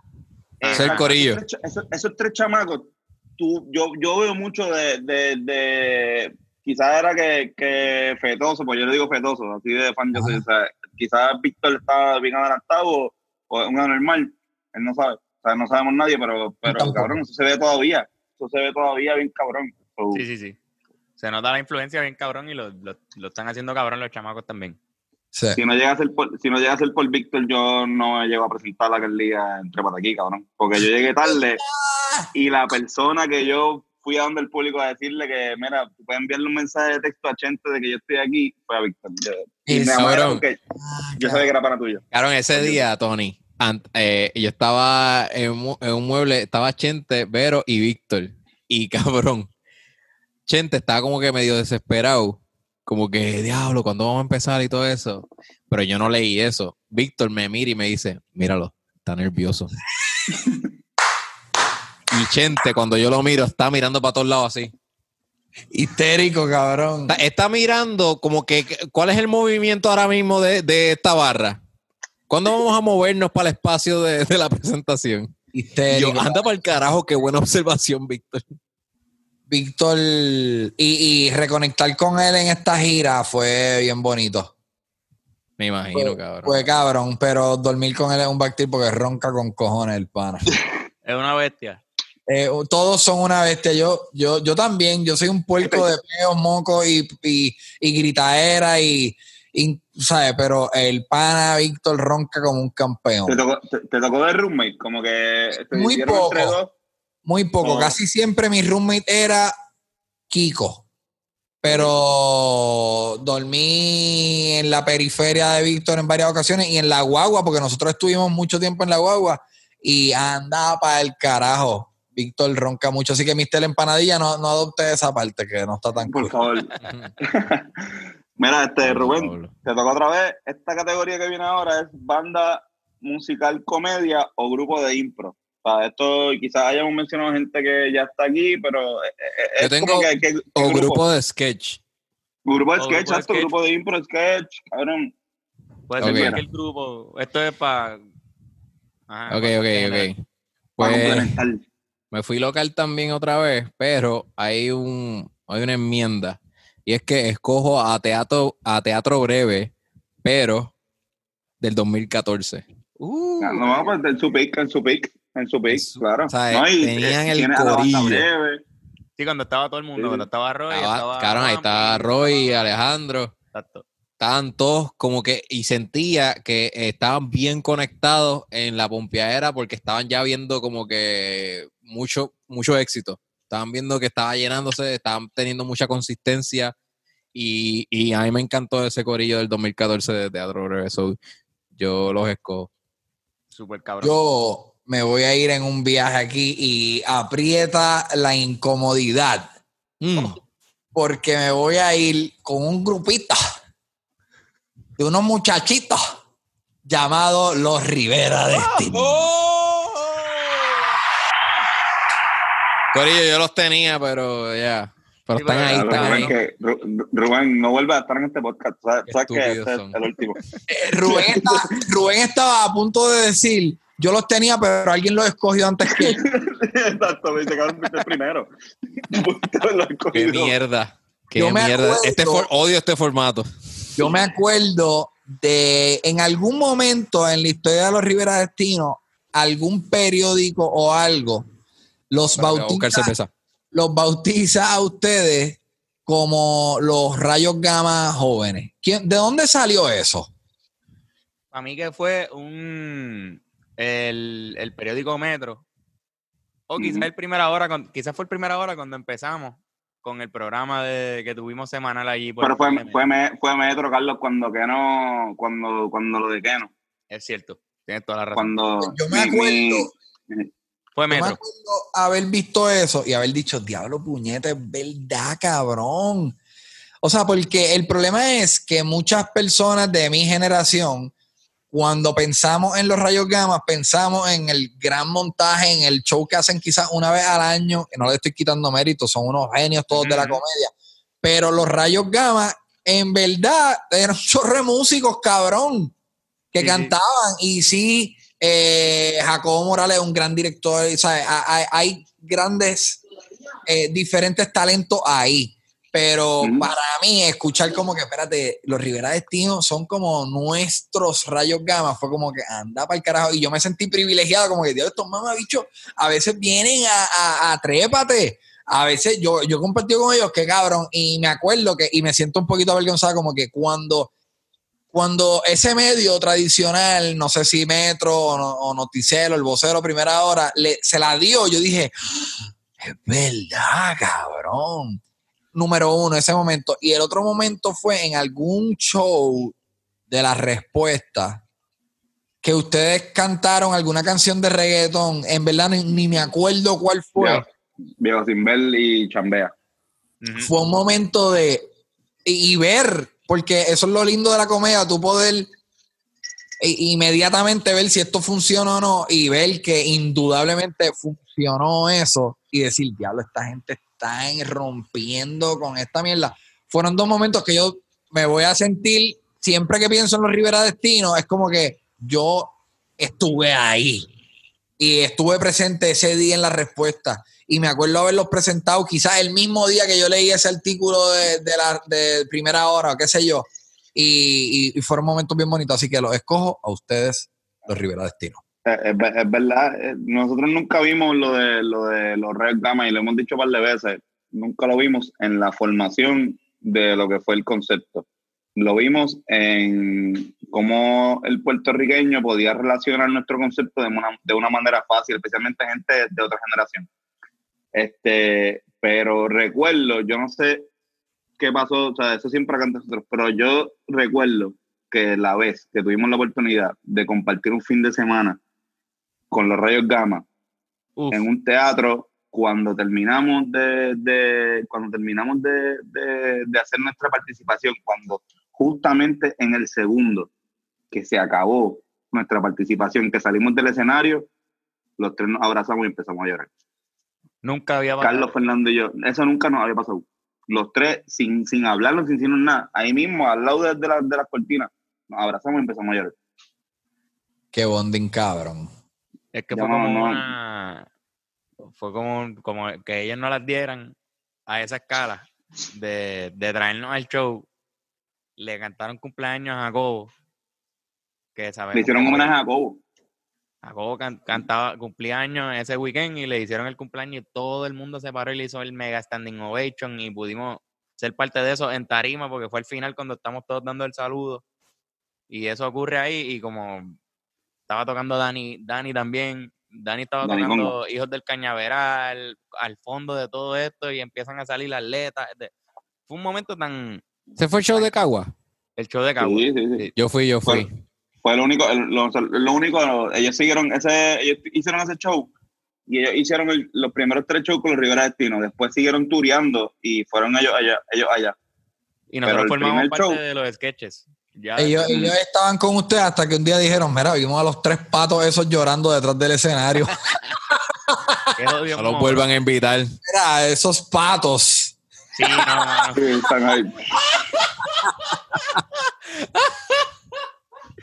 No, Literal, cabrón, fue, bien, cabrón. fue bien bonito, pero cabrón, Chente, gracias. Mira, este, no, pero lo, lo digo de corazón y, y pienso, volvi- retocando el tema, retomando el tema de, de que tú tocaste en esto, Antonio, que es importante, esas comparaciones son importantes porque para el ser humano es bien importante plasmar una referencia, es como que, ah, esto, Claro. es, quizás esto era hace 40 años. Y es como, a mí me molesta cada vez que a mí me dicen, tú quieres, tú, tú quieres hacer lo que hacía Luis Raúl y yo no me siento que yo hago lo mismo que él, pero como los dos nos paramos en un escenario y de- a veces hacemos, usamos malas palabras, en la mente de quizás el boricua promedio que no está adentrado en el mundo del stand-up, dice, ah, eso es lo que él hacía. Así que no te puedes molestar, es como que esa es la referencia. Exacto. No, no, y, y es bello. O sea, como que Es bello. Para mí, por nosotros por lo menos, después de, de aquella experiencia, ahí fue que lo sentimos, como que, ok, sí. ¿Por qué? Porque también hay un método de trabajo que es algo que quizás la gente no vea, pero tiene mucho en es, es lo más en común que tienen los Rivera Destino y los Rayos Gama. Sí. El respeto que se tienen entre esos tipos, entre ellos mismos. O sea, no hay un líder ahí. Ahí los tres están hablando, por lo menos nosotros no, no tuvimos la oportunidad de ver a Horacio. Es que es bien raro porque Este- como uno escribe, como que Silverio yo creo que es el más que se, se Sí. encarga de escribir, Ujú. pero, pero Sunshine lo produce. Entonces Jacobo dirige. Jacobo está encargado de, de las partes, de muchas partes bien importantes del show en cuestión de narrativa, cómo se dividen Y en roles. dirección, ¿quién le, quién le va a decir que no es Jacobo en dirección, papi? Exacto. Cabrón, o sea, como direcciones en, en, en el ensayo general, él estaba encabronado dando direcciones. Así como que tú ves a Jacobo de repente, eh, a diablo. Este tipo lo coge en serio y, y se alteró, ¿entiendes? Como súper cabrón la experiencia, de verdad que Wow, cabrón, ustedes los dirigió Jacobo, eso está bien cabrón. sí, men. ¿Quién puede decir eso? Bien poca gente puede decir eso. Eso está Eso, cabrón. esa, esa, Con esa- esa experiencia, cosas. Porque Esa- yo soy un pendejo, cabrón. Yo no estaba en nada de teatro así, ¿entiendes? Fernando sí, Fernando estaba ahí acostumbrado a lo que, a lo que tuvimos ese weekend nosotros, que fue de ensayos generales, funciones todos los días. Pero para mí esa fue mi primera y única experiencia de... de Cabrón, y yo que a mí, Ah. a mí a- yo llegué sexto en oratoria, cabrón, en drama, o sea, es- Y eran seis. Oye, pero era- eran seis. Eran cinco. robaron, ¿verdad? Eran lo cinco y robaron, llegué puñeta, tú, sexto. Tú se supone que Llegó tarde. Ok. No, son seis. Tony, ¿a quién? Este, Tony, wow, diablo. Este, tengo que escoger, estamos en qué categoría, en banda, impro, sketch, comediante, ok, ya. No puedes Hola. decirlo Rivera Destino. No, no, ¿Quieres no, no puedo decirlo Rivera Destino, pero ya, ya lo mencionaron. Este. A mí me gusta mucho y es, es bien simbólico para lo que terminó siendo también los Rivera Destino, esta, este concepto musical. Fly of the Concords son dos, dos chamacos de Nueva Zelanda que cuando estábamos como en noveno o décimo grado, Carlos me enseñó a mí- Como en octavo, noveno, sí. Por ahí. empezando nuestra amistad, exacto. Carlos me enseña, porque Carlos y yo siempre hemos sido panas, pero hemos sido panas como que de competencia. Siempre estamos como que compitiendo por quién nos enseña que es algo más cabrón. ¿Sabes? Porque es como que todo el tiempo ya, mira, cabrón, chécate esto, no, bueno, chécate tú esto. Sí, sí, double down. que- Doubling down. Y eso está cabrón. O sea, dentro de esa competencia uno se llena de una cultura y de puta. Este, y así mismo otra vez con Ferna y con todas otras cosas. Pues Play of the Concord fue una de las primeras cosas que, que yo dije, diablo, espérate, tú puedes hacer comedia con música, que no sea parodia. Porque yo, yo he escuchado los Reyes Gama, he escuchado parodias. En Puerto Rico la parodia está cabrona. Pero que tú puedas hacer una canción original y meter un punchline sin, neces- sin necesidad de, de, de parodia ni nada de eso, pues, pues fueron ellos la primera gente que escuché. Y, y en verdad siempre mamado también. eh, son actores los dos y tienen su, su, sus cositas en Men in Black y qué sé otra cosa, pero juntos en verdad, para mí también duro. Tan durísimo. tan Tuvieron una durísimo. serie en HBO, ¿verdad? Sí, la serie. Sí, sí. Así se llama Fly of the Concords también. que- of the Concords. Mano, pues eso está cabrón porque en, en, el, en la cuestión del show, esto sería como, yo lo veo como el, el opening o el cierre, ¿verdad? Como el cierre sería esta banda o este grupo. O After de- Party. Exacto, o hasta el party, puede ser como, como algo adicional, algo que le estamos regalando de este grupo musical. Pero esta categoría que viene ahora, que Antonio, tú tienes el privilegio de, de ser el primero en escoger, quizás sea la más que tiene peso en, en este show. Y es que es una regla ficticia que nos estamos inventando y es que podemos sacar de la muerte a una persona, resu- resucitar a un comediante por una noche. Esta, esta, esta categoría está cabrona. Y es de los voy, yo únicos. voy a comer culo con mi selección. Ya tú tienes a uno. eh, Ok. Tengo dos, pero tengo algo pensado nítido. Esto va a estar hijo de puta. Antonio, Sí. ¿quién tú revivirías por una noche para que hiciera un set?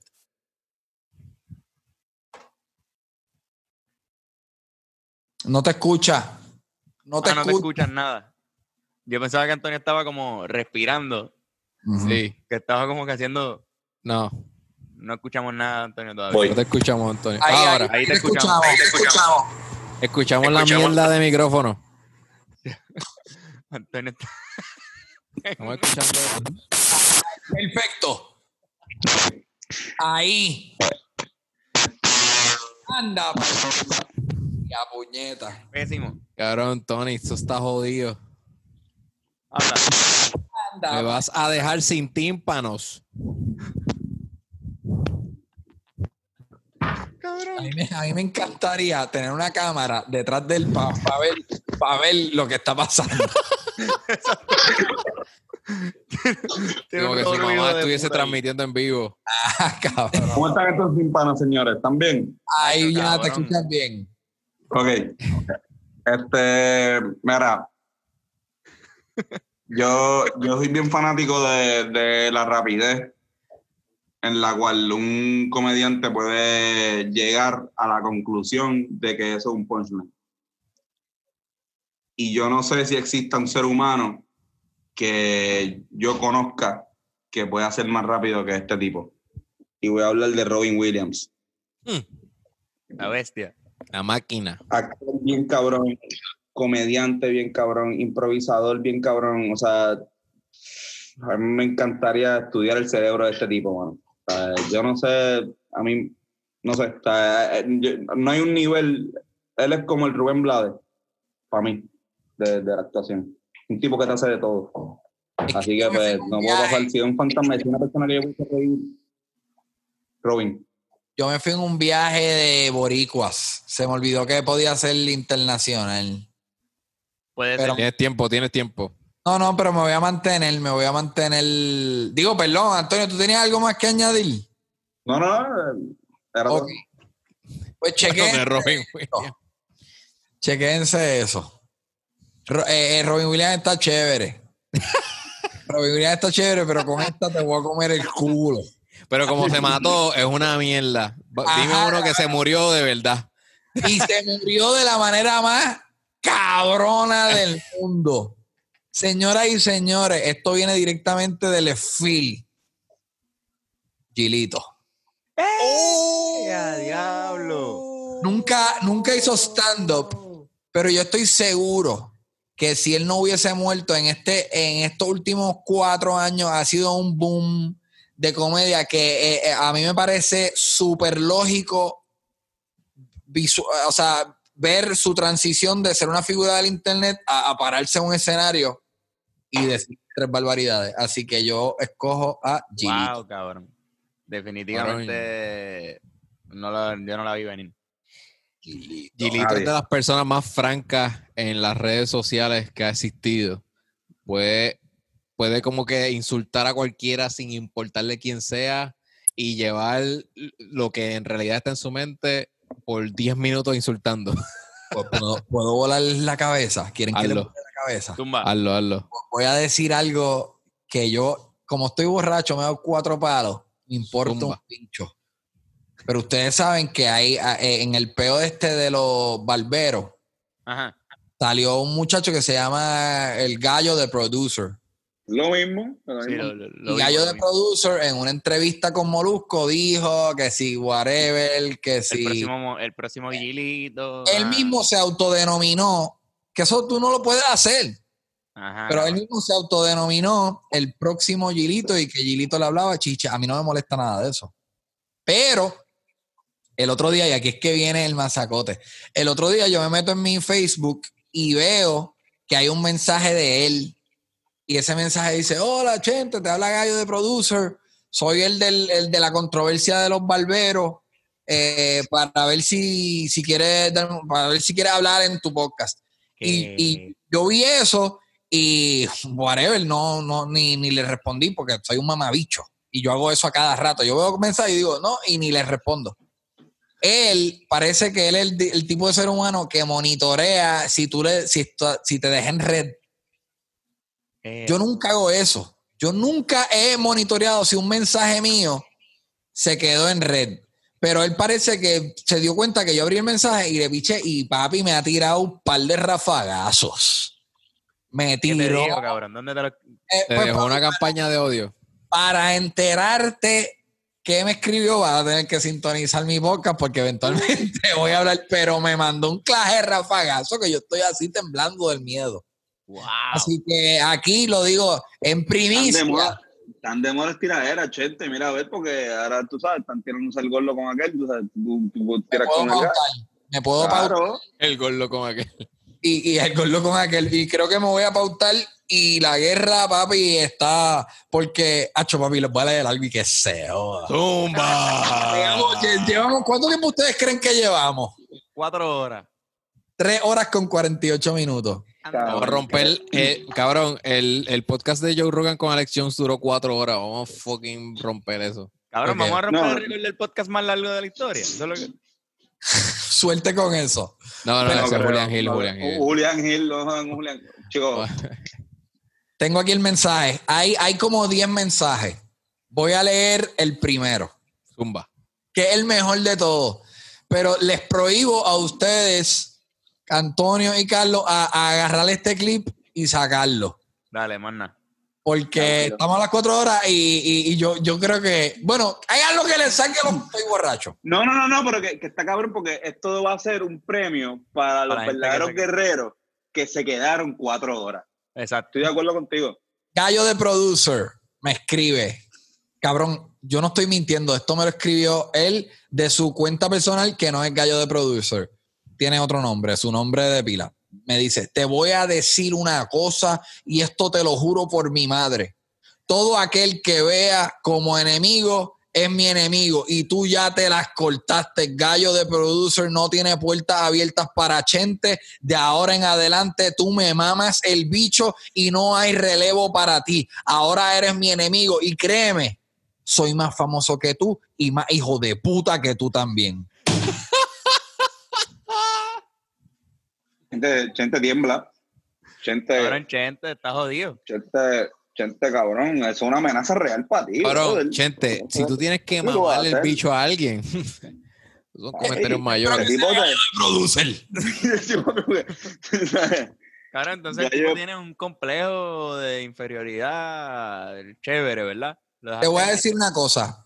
Este es el clásico ejemplo de figura que se- y esto lo hemos visto un par de veces en la historia de las redes, pero una figura que de momento cobra prominencia y está pegado, que está cogiendo views con cojones, que de momento se creen que tienen acceso a todos los medios y todo el mundo tiene que, que- que- que acceder a lo que ellos quieran, cabrón. Si me Claro, Yankee mañana y yo no le quiero dar una entrevista a Yankee, yo no le tengo que dar una entrevista a Yankee. claro. Punto.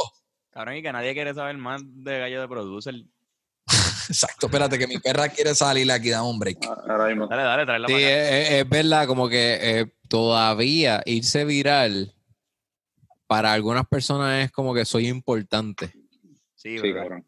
Eso no, eso no tiene que ver. Eso, te fuiste viral porque, ¿qué? Pues, esta ocasión, pues lo lograste. Ajá. Pero no, Pero eso se trata de consistencia y quién que tú eres. Yo soy más famoso que tú. La fama, esa- ya, ya, ajá, ya, ya la fama es su definición. Ya está jodido. Sí, sí, sí, no, está en otra mentalidad. Ya está en otra vuelta. Igual. Foque de ese cabrón, no le, no le demos tanto foro. Fuck him. Eh, voy a decir mi opción, antes, o sea, mi, mi, mi- el tipo que yo reviviría sería alguien que partió hace poco, mano. Este, componía parte del grupo de Lelutiel, que todavía creo que siguen sin él, pero pues, este, Marco Munstock, ah, no, Michael Mustock. Marco Munstock murió Coño, durante la cuarentena. Coño, Carlos, ¿no? que, que, que, que, o sea, te- eso te quedó como que bien, bien intelectual. Como que, pues, pues, Este, Carlos Marco Munstock. Sí. Marcos Munstock, pero que él Munstock. exactamente lo que él hacía, ¿no? Él, él Sí, sí, jugaba sí. con eso, creo que tenía, tenía esa, ese lado de la comedia con el, no solamente con el vocabulario, sino con la forma en la que se habla, que a mí, pues, cabrón, me, me vuela la cabeza hasta el sol de hoy, que, él ha- que hayan podido seguir el gimmick que desde el principio hicieron como, como 40 años de comedia con la pendeja de, de, de Mastropiero, que es el escritor ficticio de Lelutiel, y siempre están presentando una canción de Mastropiero que ellos están interpretando. 40 años con ese mismo gimmick. Esther hijo de Y. Esther, Esther, Esther, Esther.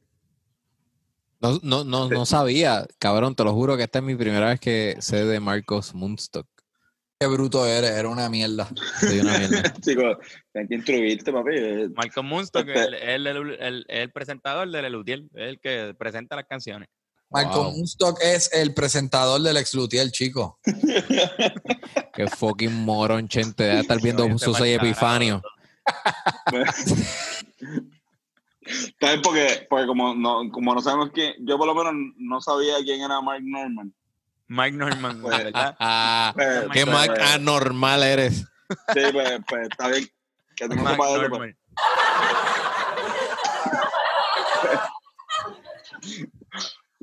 Rubén. Gracias, este, gracias a mis fanáticos que están todavía escuchándonos.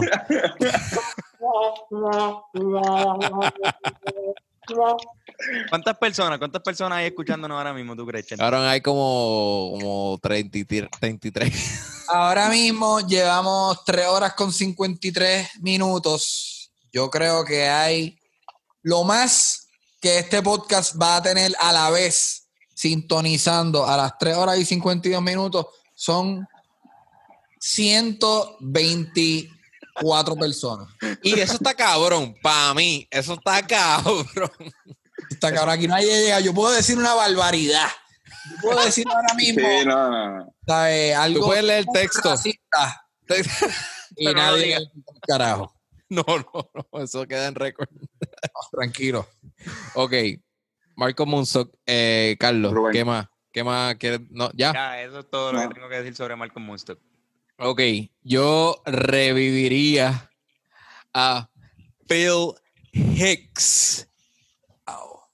Bill Hicks es uno de mis comediantes favoritos porque él tiene uno de mis chistes favoritos que es que él insulta a los profesionales del mercadeo y la publicidad y él se les caga en la madre como por siete minutos en un especial de comedia diciéndole ustedes son los que nos ponen a creer que tenemos que comprar esta mierda. Sí, yo me cago en tu madre. Entonces después él dice, ah, sí, yo sé que Bill Hicks está haciendo este chiste de que se caga en la madre de los publicistas de mercadeo. No, no, no, me cago en tu madre. Cabrón, y está ranting. Ay, Y ahí fue que yo dije, oh, ok, sí, nos están vendiendo mierda. So, Bill Hicks está ahí entre mis comediantes favoritos Una bestia. este, fallecido. Murió de cáncer y que descanse en paz. Eh, él este, es uno de los comediantes favoritos de Tool, que es una de mis bandas favoritas. so, también, eso, ¿sabes? Como que todo se combina. Y le habría ¿Cómo? shows a Tool, ¿no? ¿Le habría shows a Tool? Cabrón. Creo que sí. Eso yo no lo sabía. Llegó, déjame buscar yo. No me, no, no- no me consta, pero, me, pero, pero puede ser porque es que Maynard, el, ca- el cantante, era fan de él. Y lo, de hecho, en un disco tiene una foto de él. So, Sí, sí, sí. Este, en Lollapalooza, eh, Progressive Metal Band Tool invited Hicks to open a number of concerts in its 1993 Lollapalooza appearances. Cabrón, ahí está, ya. Esa es mi conexión artística con cabrones que yo nunca jamás en la vida conoceré. Cabrón, checate esto. Eh, una historia where Hicks once asked the audience to look for a contact lens he had lost. Thousands of people complied. Como que, mira, perdí un contact lens, alguien búsquelo y todo el mundo como que de repente mira al piso. Eso haber sido gracioso. Qué hijo de puta. Cabrón, Bill Hicks tiene un chiste que él decía, ah, este, me era como que se cagaban la madre de, de- de soldados y todo, y como que venía un tipo y le decía, ah, yo, yo sacrifiqué mi vida por esa bandera que tú ves ahí. Y él decía, por, por esta bandera, esta bandera me costó un peso. Qué pérdida de Genial. tiempo. Genial, genial. Chicos. So, Bill Hicks es mi, es mi choice. Esa- me acuerdo una vez que, que mi, mi país, estábamos en el barrio, están en el barrio, y yo, yo, yo estoy chamaquito to- todavía, y mi papá toca flauta, y llega esta persona, el papi llega con esta persona, yo y un pana que toca, que, que, también es músico, y llega esta persona, mira, vamos por una parranda, bien cabrón, vengan con, vengan con nosotros, este, y le dicen al pana, hay cuatro, este, hay de todo, o como que musicalmente, y, se- y el tipo le dice, cabrón, no, si hay cuatro nada más, es muy poco. O como que no, no, no, no entendieron el chiste y está bien porque no son músicos. Yo creo que no es tanto por lo de músico, es la nota que tenemos todos, cabrón. Estamos súper borrachos. Mira la cara de Rubén ahí en el espacio. Eh, Está cabrón, está cabrón porque lo que Rubén acaba de decir del chiste de Bill Hicks inspiró a Antonio a decir el chiste de su papá y yo mientras él decía yo pensaba como que el chiste de, una pe- de un peso la bandera y yo me acordé de algo que a mí me pasó. Sí, Mi vamos a pichar a Antonio, por favor, Chente, habla de otra cosa. Chente no escucha. Chente pensó en el chiste de él que le acordó lo que yo pensé. O sea, Ese es- ADD at its Pero best. lo que hizo, y, y todos sabemos que si Chente hubiese escuchado, hubiese hecho un comentario sobre sobre- Ah, ya está. pero lo que hizo fue chotearnos a nosotros que no entendimos tu chiste. Cabrón. y- y nos Yo te voy a decir, yo solamente, es como cuando, cuando alguien pregunta, como cuando yo pregunto a alguien cuál es tu película favorita. A mí no me interesa saber cuál es tu película favorita. Yo estoy ¿Cuál es la como que mía? tú respondas para yo decirte cuál es mi película favorita. Y joder tu, tu conversación. Pues, me acordé de cuando yo era chamaquito, mis papás en, algún, en alguna ocasión viajaron y mi papá llega del viaje y me dice, Chente, te regalo esto. Y papi tenía un bolígrafo y en el bolígrafo salía una jeva en bikini. Pero si tú mirabas el bolígrafo boca abajo, boca abajo la- el bikini desaparecía. Cabrón, yo me raspé casquetas mirando un bolígrafo, cabrón. Yo te lo, muchas, cientos de casquetas mirando un bolígrafo, cabrón. Y ese bolígrafo costó como un dólar. Por eso me acuerdo de la- Cabrón, qué duro. Cabrón, qué duro. De- una pinturita que algo- alguien pintó. Ah, O sea, que si tú tuviese una, si tú tuvieses un bolígrafo solo y no tuvieses revistas porno en tu cuarentena y estuvieses solo, tú podrías jalarte casqueta imaginándote la tipa de- en el bolígrafo. Cabrón, a todos, los, cuando yo empecé el podcast, yo entrevisté a varios pintores. Y a todos y cada uno de esos pintores, yo le hice una pregunta que a mí me parece fascinante, que es como que cuando tú eres chamaquito, tú llegaste a dibujar jeva y te casqueteaste con tu propia pintura. Todos me respondieron que no, pero yo sé que secretamente la respuesta es ¡Claro que sí! Y son unos embusteros. Ajá. Qué cabrón, 100%. Rubén, Cine, cine Llegamos erótico a, las cuatro Maya. horas, llegamos a las cuatro horas, llegamos Corillo. a las cuatro horas. Ahora, en serio, en serio. En serio, en serio, a su conocimiento. Este es el podcast más largo de Puerto Rico, de la historia. Sí. Sí, yo creo que sí. Puede, puede- es que si, si de repente Ángel González estuvo cinco horas hablando mierda en un videojuego, o sea, eso, eso cuenta. No, porque esto va a terminar en el feed de un podcast. Ok, Tú puedes eso estar está haciendo un stream eh, de jugando videojuegos por cinco horas, pero si no cae en el feed de un podcast, no es un podcast. Ok. Pues Así que felicidades, ganaron el récord del podcast más largo de Puerto Rico.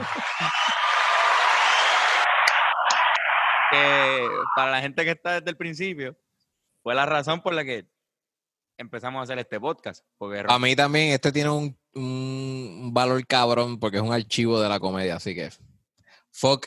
Sí. Puede, puede haber un stream de videojuegos de 7 horas y este, este vale más. Qué hijo de puta. Qué jodiendo. Mira, Que vivan los gamers que hablan mierda por 7 horas entonces. mira, Mira, este, tenemos una última, una última, esta la podemos decir rápido, porque esto es una estupidez de, de, de- Digo, no es una estupidez, en verdad. Es el productor. No. ¿A quién tenemos? Rubén Zumba, tu Es, productor. es la persona, es la persona que te va a ayudar a vender este show que en verdad puede ser cualquiera. Y en este caso puede ser cualquiera, en verdad. Rápido. A mí me gusta que la gente se siente incómoda, el incorrectness, que se diga lo que nadie quiere escuchar. So, mi productor slash comediante es Ricky Gervais. Ey. Ricky Gervais. Y yo, yo, yo necesito que él esté en la parte de producción para que él me permita tener todos estos otros comediantes que están al garete. Ah, exacto, te Oh. puede servir de, de, de agarre para los, para los que están duros. Sí, porque es un productor que no me va a decir que no para comediantes que están al garete. Él va a todo. No, y, te So- va, y va a tener el número de. ¿Quién fue el que te tocó a ti? De Chapel. De De Chappelle. Chapel, Mark tiene número de Norman, el endeñero. el engineer, o sea, te- todos estos cabrones van, él va a decir que sí. So, y Ricky Gervais es un tipo súper, no, que, que se joda, fuck Dios, que se joda todo. Y viendo Voy las a, caras de todos nosotros ahora. fuck, ¿Qué, qué, en qué tú piensas cuando piensas en Enrique Gervais? Fuck Dios. fuck Dios. sí, Fuck Dios. si él dice fuck Dios, él va a hacer un show de lo que sea. Mira, Mi productor es Luisito Vigoro. Pienso que-. Tú le pones a Luisito Vigoro, hecho lo que sea, el choriceo, con este line va a hacer el trabajo. Lo va a hacer. El mío, mi, mi productor es Idel Vázquez por la simple y sencilla razón que si yo llego a no decir Idel Vázquez en este carajo. ¿Cuál era el runner-up? ¿Cuál era el segundo de Chente? eh, no, no pensé en nadie. Y en verdad pienso que lo, lo nítido de Idel es que te produce el show y, y te hace sentir que estás en un party. O sea, que te, te va a tener alcohol backstage, te va a llevar gente al final. O sea, eh, la va a pasar. Idea, idea a fuego, idea a fuego. Él está cabrón. Pienso que Luisito Sí, también. cabrón. ¿Quién, Yo, yo, yo, yo, este, sí, mano, yo, voy- eh, yo voy a escoger a Molusco. Oh, Yo voy a escoger a Molusco. Este, el tipo tiene un personaje que mucha gente no le gusta y eso está bien. Y eso es algo que me he dado cuenta que él quizás le importa, pero él quiere aparentarle que no le importa, pero es parte de su gimmick.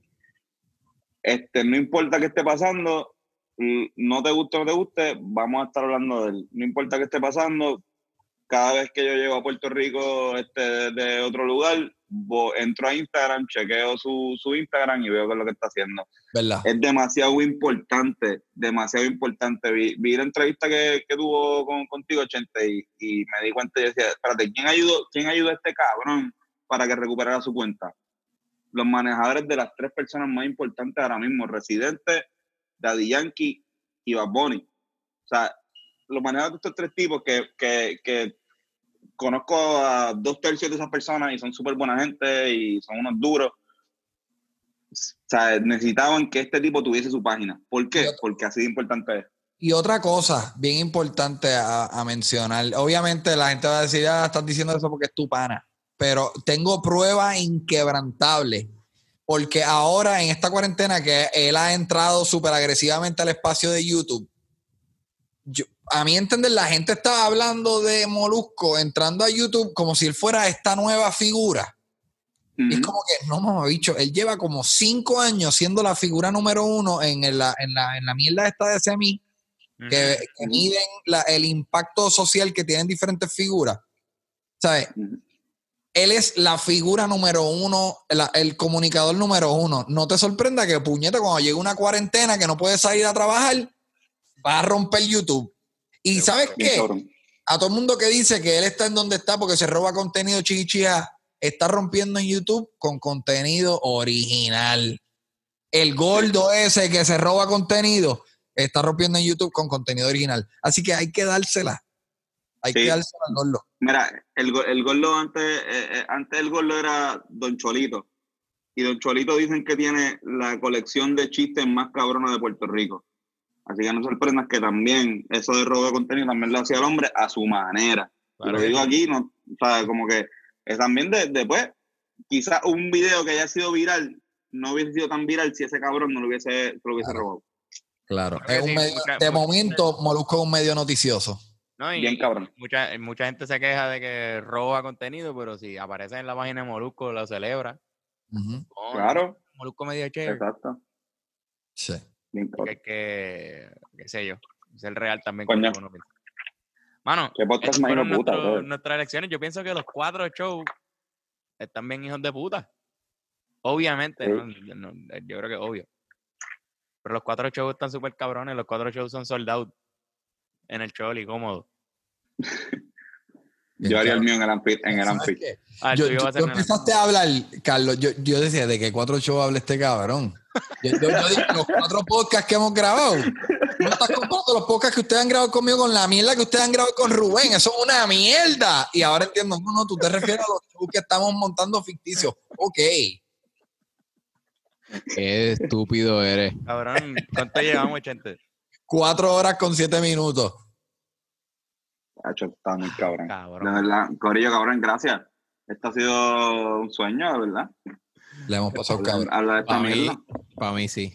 Esto es mucho más cabrón de lo que yo pensaba en verdad que iba a ser. En serio, no, de, de verdad. Pensaba que quizás llegábamos a las tres horas, pero estamos ebrios, yo estoy borracho Sí. Yo también. y, Yo estoy en día. Y creo Mira, que acabamos de romper un récord. Para mí, eh, el pendejo de Chente, que ha hablado mierda con cojones. Ajá. El pendejo este, que mucho yo lo he seguido, cabrón, desde de Fico Fronte. Y haber trepado, haberme dicho, eh, trepado en Trépate aquí y todo. Y, a- y tratarle de hacer stand-up y hacer podcast y todo. Ha estado tan cabrón que decirle pendejo ahora mismo es como que de los logros más grandes ever que yo he podido aspirar. Rubén, eh, eh, ahora mismo yo voy a buscar tu contacto en mi celu porque por, y no me, me confundí, pero por muchos años Rubén en mi celu era Rubén entrevista, porque cuando Rubén era un mojón, Rubén se comunicó conmigo para hacer una entrevista a Sagrado y por cinco o seis años en mi contacto era Rubén entrevista. Rubén, te quiero mucho, pero también me gusta joderte y destruir tu, tu, tu corazón. Yo lo sé, cabrón, porque tú sabes que yo soy, yo soy sensible. Pero te amo, cabrón, también a ti, a estos dos cabrones que me tienen aquí en un podcast que, que cabrón, voy a atesorar, a atesorar por siempre. Eso te quedó bien hasta que titubeaste y tropezaste y destruiste tus palabras. Porque estoy borracho. Mira, gracias, Corillo. La pasé cabrón. Cabrones. Yo también. este, mano, siempre terminamos recomendando algo. No sé si quieren recomendar alguna estupidez que están haciendo en esta cuarentena para que la gente que lleva cuatro fucking horas viéndonos aprenda un Twitch. poquito más. Recomiendo utilizar el website twitch.tv, que es para ver gente haciendo gaming. De hecho, Onyx, Onyx es fiebre de Twitch, Onyx de Birra Lounge. Descubrí Twitch hace como un mes y estoy juqueado. Twitch. duro. Antonio, ¿qué tú recomiendas? Este. Cabrón. Yo no. no or Planet. Cabrón. Cabrón. Or Planet. Or Planet. Estoy viendo, estoy viendo animalitos. Ah, lo que tú me dijiste de los animales. Exacto, exacto. Sí, Qué cabrón, pero eso es como, Después de- como Planet Earth. Cabrón, sí, es lo- eh, son de los mismos tipos de Planet Earth. Estoy, esto es lo que estoy haciendo. Estoy viendo podcast casi toda la noche y cuando me acuesto a dormir, como no, ya estoy ya demasiado saturado de, de, de gente hablando, pues veo simplemente animales en la naturaleza. Ajá. Sí, sigue, Pero nada. sigue. No, es para que siga. Or Planet, Or Planet se llama. Rubén, con esa que, que, tú, que tú recomiendas, Rubén. Sigan a The Birra Lounge en Instagram, The Birra Lounge, Birra Lounge en Twitter, en The Birra Lounge en Facebook y a mí me pueden seguir eh, como Rubén underscore Ahmed en Instagram. Pues- Pueden mamarle el bicho a Chente en, en Miramar. ¿Cómo te seguimos? ¿Cuáles son tus redes sociales, Rubén? Eh, Rubén underscore Ahmed en Instagram. Rubén underscore Tower en Twitter. Fuck Facebook in the face. Ah, Y ya, eso es todo. Sigan de, sigan a The Birra Lounge, eso es todo. Sigan a The Birra Lounge y van a, a- van a escuchar un podcast sobre degustaciones de cerveza y comedia junto a dos panas, Onyx y Yan Shen Shan. Y ya me voy a callar la fucking boca, ya no puedo con mi vida. ¿Y tú, Carlos, qué, qué Yo voy a decir mío bien rápido. Yo les recomiendo Flying Circus de Monty Python. ¡Oh! Shit, sí, esa, esa es gente que yo iba a poner en la categoría de sketch. Monty Python. Esa, esa gente no se podían fucking dejar afuera. Por eso es que Carlos lo dijo, porque se copió de mí y se lo texteé. Qué fucking cabrón, gente. muy No, bien. Chente, Chente no, se lo Mira, Chente, se Mira, Chente se compró una, ca- una maquinita del 82 y ya está emocionado.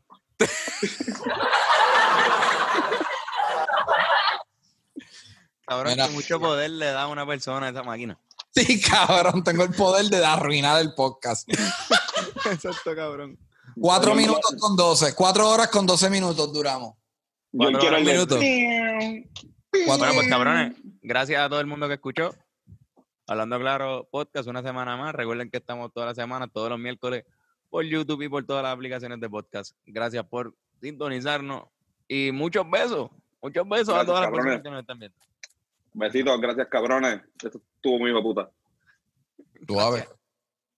Dejo de grabar.